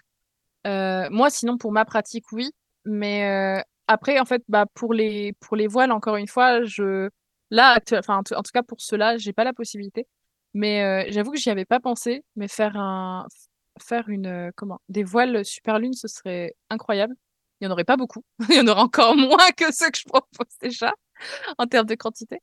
Mais, euh, mais j'avoue que l'idée me plaît assez. Euh, à, voir en vrai si ça plaît déjà, euh, si l'idée l'idée pourrait plaire. Mais ça me donne, en vrai, ça me donne de bonnes idées. Ok, ok. Bah, peut-être qu'on va finir là-dessus. Hein. Ben, oui, moi vous avez des questions, mais en tout cas, merci beaucoup parce que c'était très très complet, hein, vraiment. Euh, Rosemary, merci pour tout ce que tu nous as expliqué, pour euh, que ce soit euh, en couture, que ce soit en magie, et tout ce, voilà, tout ce dont tu bah, tu t'intéresses. Et puis, bon, aussi, évidemment, même s'il est parti se coucher, bah oui, je comprends, c'est tard aussi en même temps. Mais merci beaucoup. Evie aussi, bien sûr, Pakiona, Caro, et puis puis, et puis tous les euh, auditeurs, oui. Non, en fait, je vois, les je vois les commentaires et je peux me ah, permettre de faire une petite, euh, précision. Vas-y, vas-y. Ok, parce que du coup, ça parle de ma divinité. Et alors, je vais faire un petit, euh, un petit oh là, ce qui se dit, parce qu'en fait, il y a énormément d'amalgames qui se sont faits. Et c'est pour ça que j'ai pris 4 ans avant de faire ma dévotion. Il y a beaucoup d'amalgames. Et du coup, bah, là, j'en vois un gros. et du coup, j'arrive avec mes gros sabots. du coup, c'est Atargatis. Donc un R avant le G, si jamais. Euh, à, Targatis et euh, c'est une divinité phénicienne. En fait, on dit déesse syrienne parce que dans, les textes, on les lit, on lit déesse syrienne parce qu'aujourd'hui c'est la Syrie, sauf qu'à l'époque c'était pas la Syrie, c'était la, c'était la. On peut pas vraiment dire, on peut pas vraiment parler de Phénicie parce qu'en fait le pays de la Phénicie n'existe pas à proprement parler, c'est le pays du Levant. Euh, donc c'est quand on parle de, de Levantin, etc. Levantine, c'est ça, c'est le pays du Levant. Et euh, donc euh, ça s'associe aussi au pays de Canaan, en fait, euh, plus, donc plus proche de la, de la, de, comment, du peuple hébreu. Enfin, de l'époque du peuple hébreu, du coup, c'est le, c'est les Phéniciens, c'est le pays du Levant, en fait. C'est la même, c'est la continuité du pays, en fait, en termes historiques. Mais euh, le, en fait, euh, moi, j'aime pas personnellement parler de déesse syrienne et Syrie du Nord, même si elle a été effectivement appelée Dédéa Syria par les Romains. Parce qu'en fait, les Phéniciens n'avaient pas de langue écrite, ils avaient qu'une langue orale. Donc, tous les écrits qu'on a sur eux, c'est les Grecs, les Romains et les Égyptiens qui ont écrit sur eux. Donc, forcément, ils ont fait leurs amalgames, enfin, ils ont fait leur tambouille de leur côté. Donc, on se retrouve avec un gros boulga d'informations euh, différentes. Mais en fait, du coup, le terme syrien ne se rapproche pas ne, enfin, en tout cas, ne s'associe pas à l'époque où elle a été euh, cultifiée. Et donc, du coup, euh, voilà, si jamais déesse syrienne, ça ne va pas pour elle. en tout cas, pour moi, en tout cas, ça ne s'associe pas à elle. C'est déesse Syria. Et donc là, c'est l'appropriation romaine. Euh, sinon, c'est une déesse du coup phénicienne. Donc c'était euh, le Liban actuel à peu près, un bout de la Syrie, de la Jordanie, du de comment et, et, beaucoup de colonies dans la Méditerranée aussi. Oui, tout à fait, parce qu'en fait, quand je parlais de Carthage tout à l'heure, c'est une colonie phénicienne. Quand Didon, elle a été, elle est partie vers euh, l'Espagne pour avoir du fer, parce qu'ils voulaient faire commerce du fer, parce que c'était très en, très prisé pour la guerre. ils ont fondé Carthage à ce moment-là. Euh, et du coup, euh, là, Targatis est devenu Tanit et Baladad est devenu Balamon. Et du coup, il y en a eu, euh, il y a eu des Phéniciens en Sicile, dans un bout de et dans des dans les petites îles avant entre entre Carthage et les Phéniciens, mais je ne me rappelle plus du nom des îles de maintenant. Mais il y a eu non, je sais plus les noms, c'est pas grave. Mais du coup, il y a eu beaucoup d'autres îles effectivement, parce qu'en fait, ils avaient des ce qu'on appelle des euh, comment ça s'appelle? Des comptoirs. Les comptoirs phéniciens, c'était des comptoirs de commerce en fait. C'était des, des commerçants, hein, les Phéniciens. Donc, euh, il y avait des comptoirs, euh, des comptoirs de commerce et ils en avaient un petit peu partout. Et c'est ça qui a un petit peu déclenché les guerres puniques parce qu'en fait, les Romains étaient très jaloux de leur richesse et euh, il y a quelqu'un, j'aime bien cette anecdote, c'est qu'il y a quelqu'un qui est allé euh, voir, enfin un Romain du coup qui est revenu euh, et est allé voir son général et lui a dit oh là là, ils ont une puissance militaire énorme alors qu'en fait c'était que des commerçants. Et du coup, la guerre a commencé à partir d'un malentendu sur le fait que ils ont vu qu'ils voulaient s'approprier le fer, sauf que eux c'était pour commercer des armes, des choses comme ça. que ils n'étaient pas du tout des guerriers et les guerres puniques ont commencé à partir de là. Voilà. bah merci. Non, mais c'est vrai, oui, c'est sûr, mais au moins, euh, voilà, merci. Mais ça euh, replace un peu le contexte. T'as éclairci un petit peu, voilà, tout ça, et puis euh, merci par, par rapport aux questions sur le chat et puis aux remarques, c'est bien, voilà. Mais si jamais vous avez des questions sur, genre, sur la, les Phéniciens, choses comme ça, je fais de. Ben là, j'en ai pas refait depuis un moment, mais je fais des vidéos sur mon TikTok personnel, en tout cas ah sur les ouais sur les j'ai fait déjà j'en ai fait une sur les guerres puniques il y a pas longtemps. Enfin il y a pas longtemps. La dernière que j'ai fait en date ça devait être sur je crois que c'était sur les puniques. Mhm. et euh, j'en fais de temps en temps en fait des petites vidéos comme ça explicatives alors attends c'est quoi ton TikTok pour les auditeurs? Euh, c'est la même chose que mon Instagram. C'est Rosemary Bois Bruyère d'accord. Exactement le même pseudo la même écriture du pseudo donc c'est pas trop compliqué. C'est pareil. Non mais ça va voilà. ok ok et si jamais là c'est plus sur ça que je vais faire des vidéos sur l'explication euh, les explications. Après, j'en ai, après, je fais des posts hein, dessus, euh, sur ça, sur Atargatis. J'en fais, j'en fais, j'en ai fait pas mal et j'en refais et tout euh, sur euh, mon Instagram à moi. Donc. D'accord. Mais Opakiona a mis les deux, j'ai l'impression. je crois que c'est ça. Oui, puis là, on vient de les remettre dans le chat aussi. parfait. J'ai mis les Insta et Evie, elle a mis les, les, TikTok. Bon, bah, c'est bah, parfait. Voilà. Donc, si jamais. Travail d'équipe. Exactement. voilà. Parfait. Ben merci les amis encore une fois hein, pour l'émission et puis euh, eh bien on vous dit à très bientôt. Dormez bien surtout, passez une bonne nuit. Et puis ben euh, merci pour ton accueil. Ben, avec plaisir. Merci. et merci beaucoup. Et à bientôt. Merci beaucoup de m'avoir invité. Bonne nuit. Bisous bisous. Bonne nuit. Bonne, nuit, à tout le monde. Bonne nuit.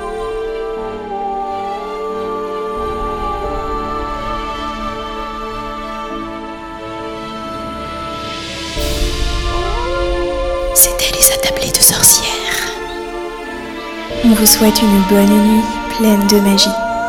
Et on vous dit à très vite sur la radio du Lotus.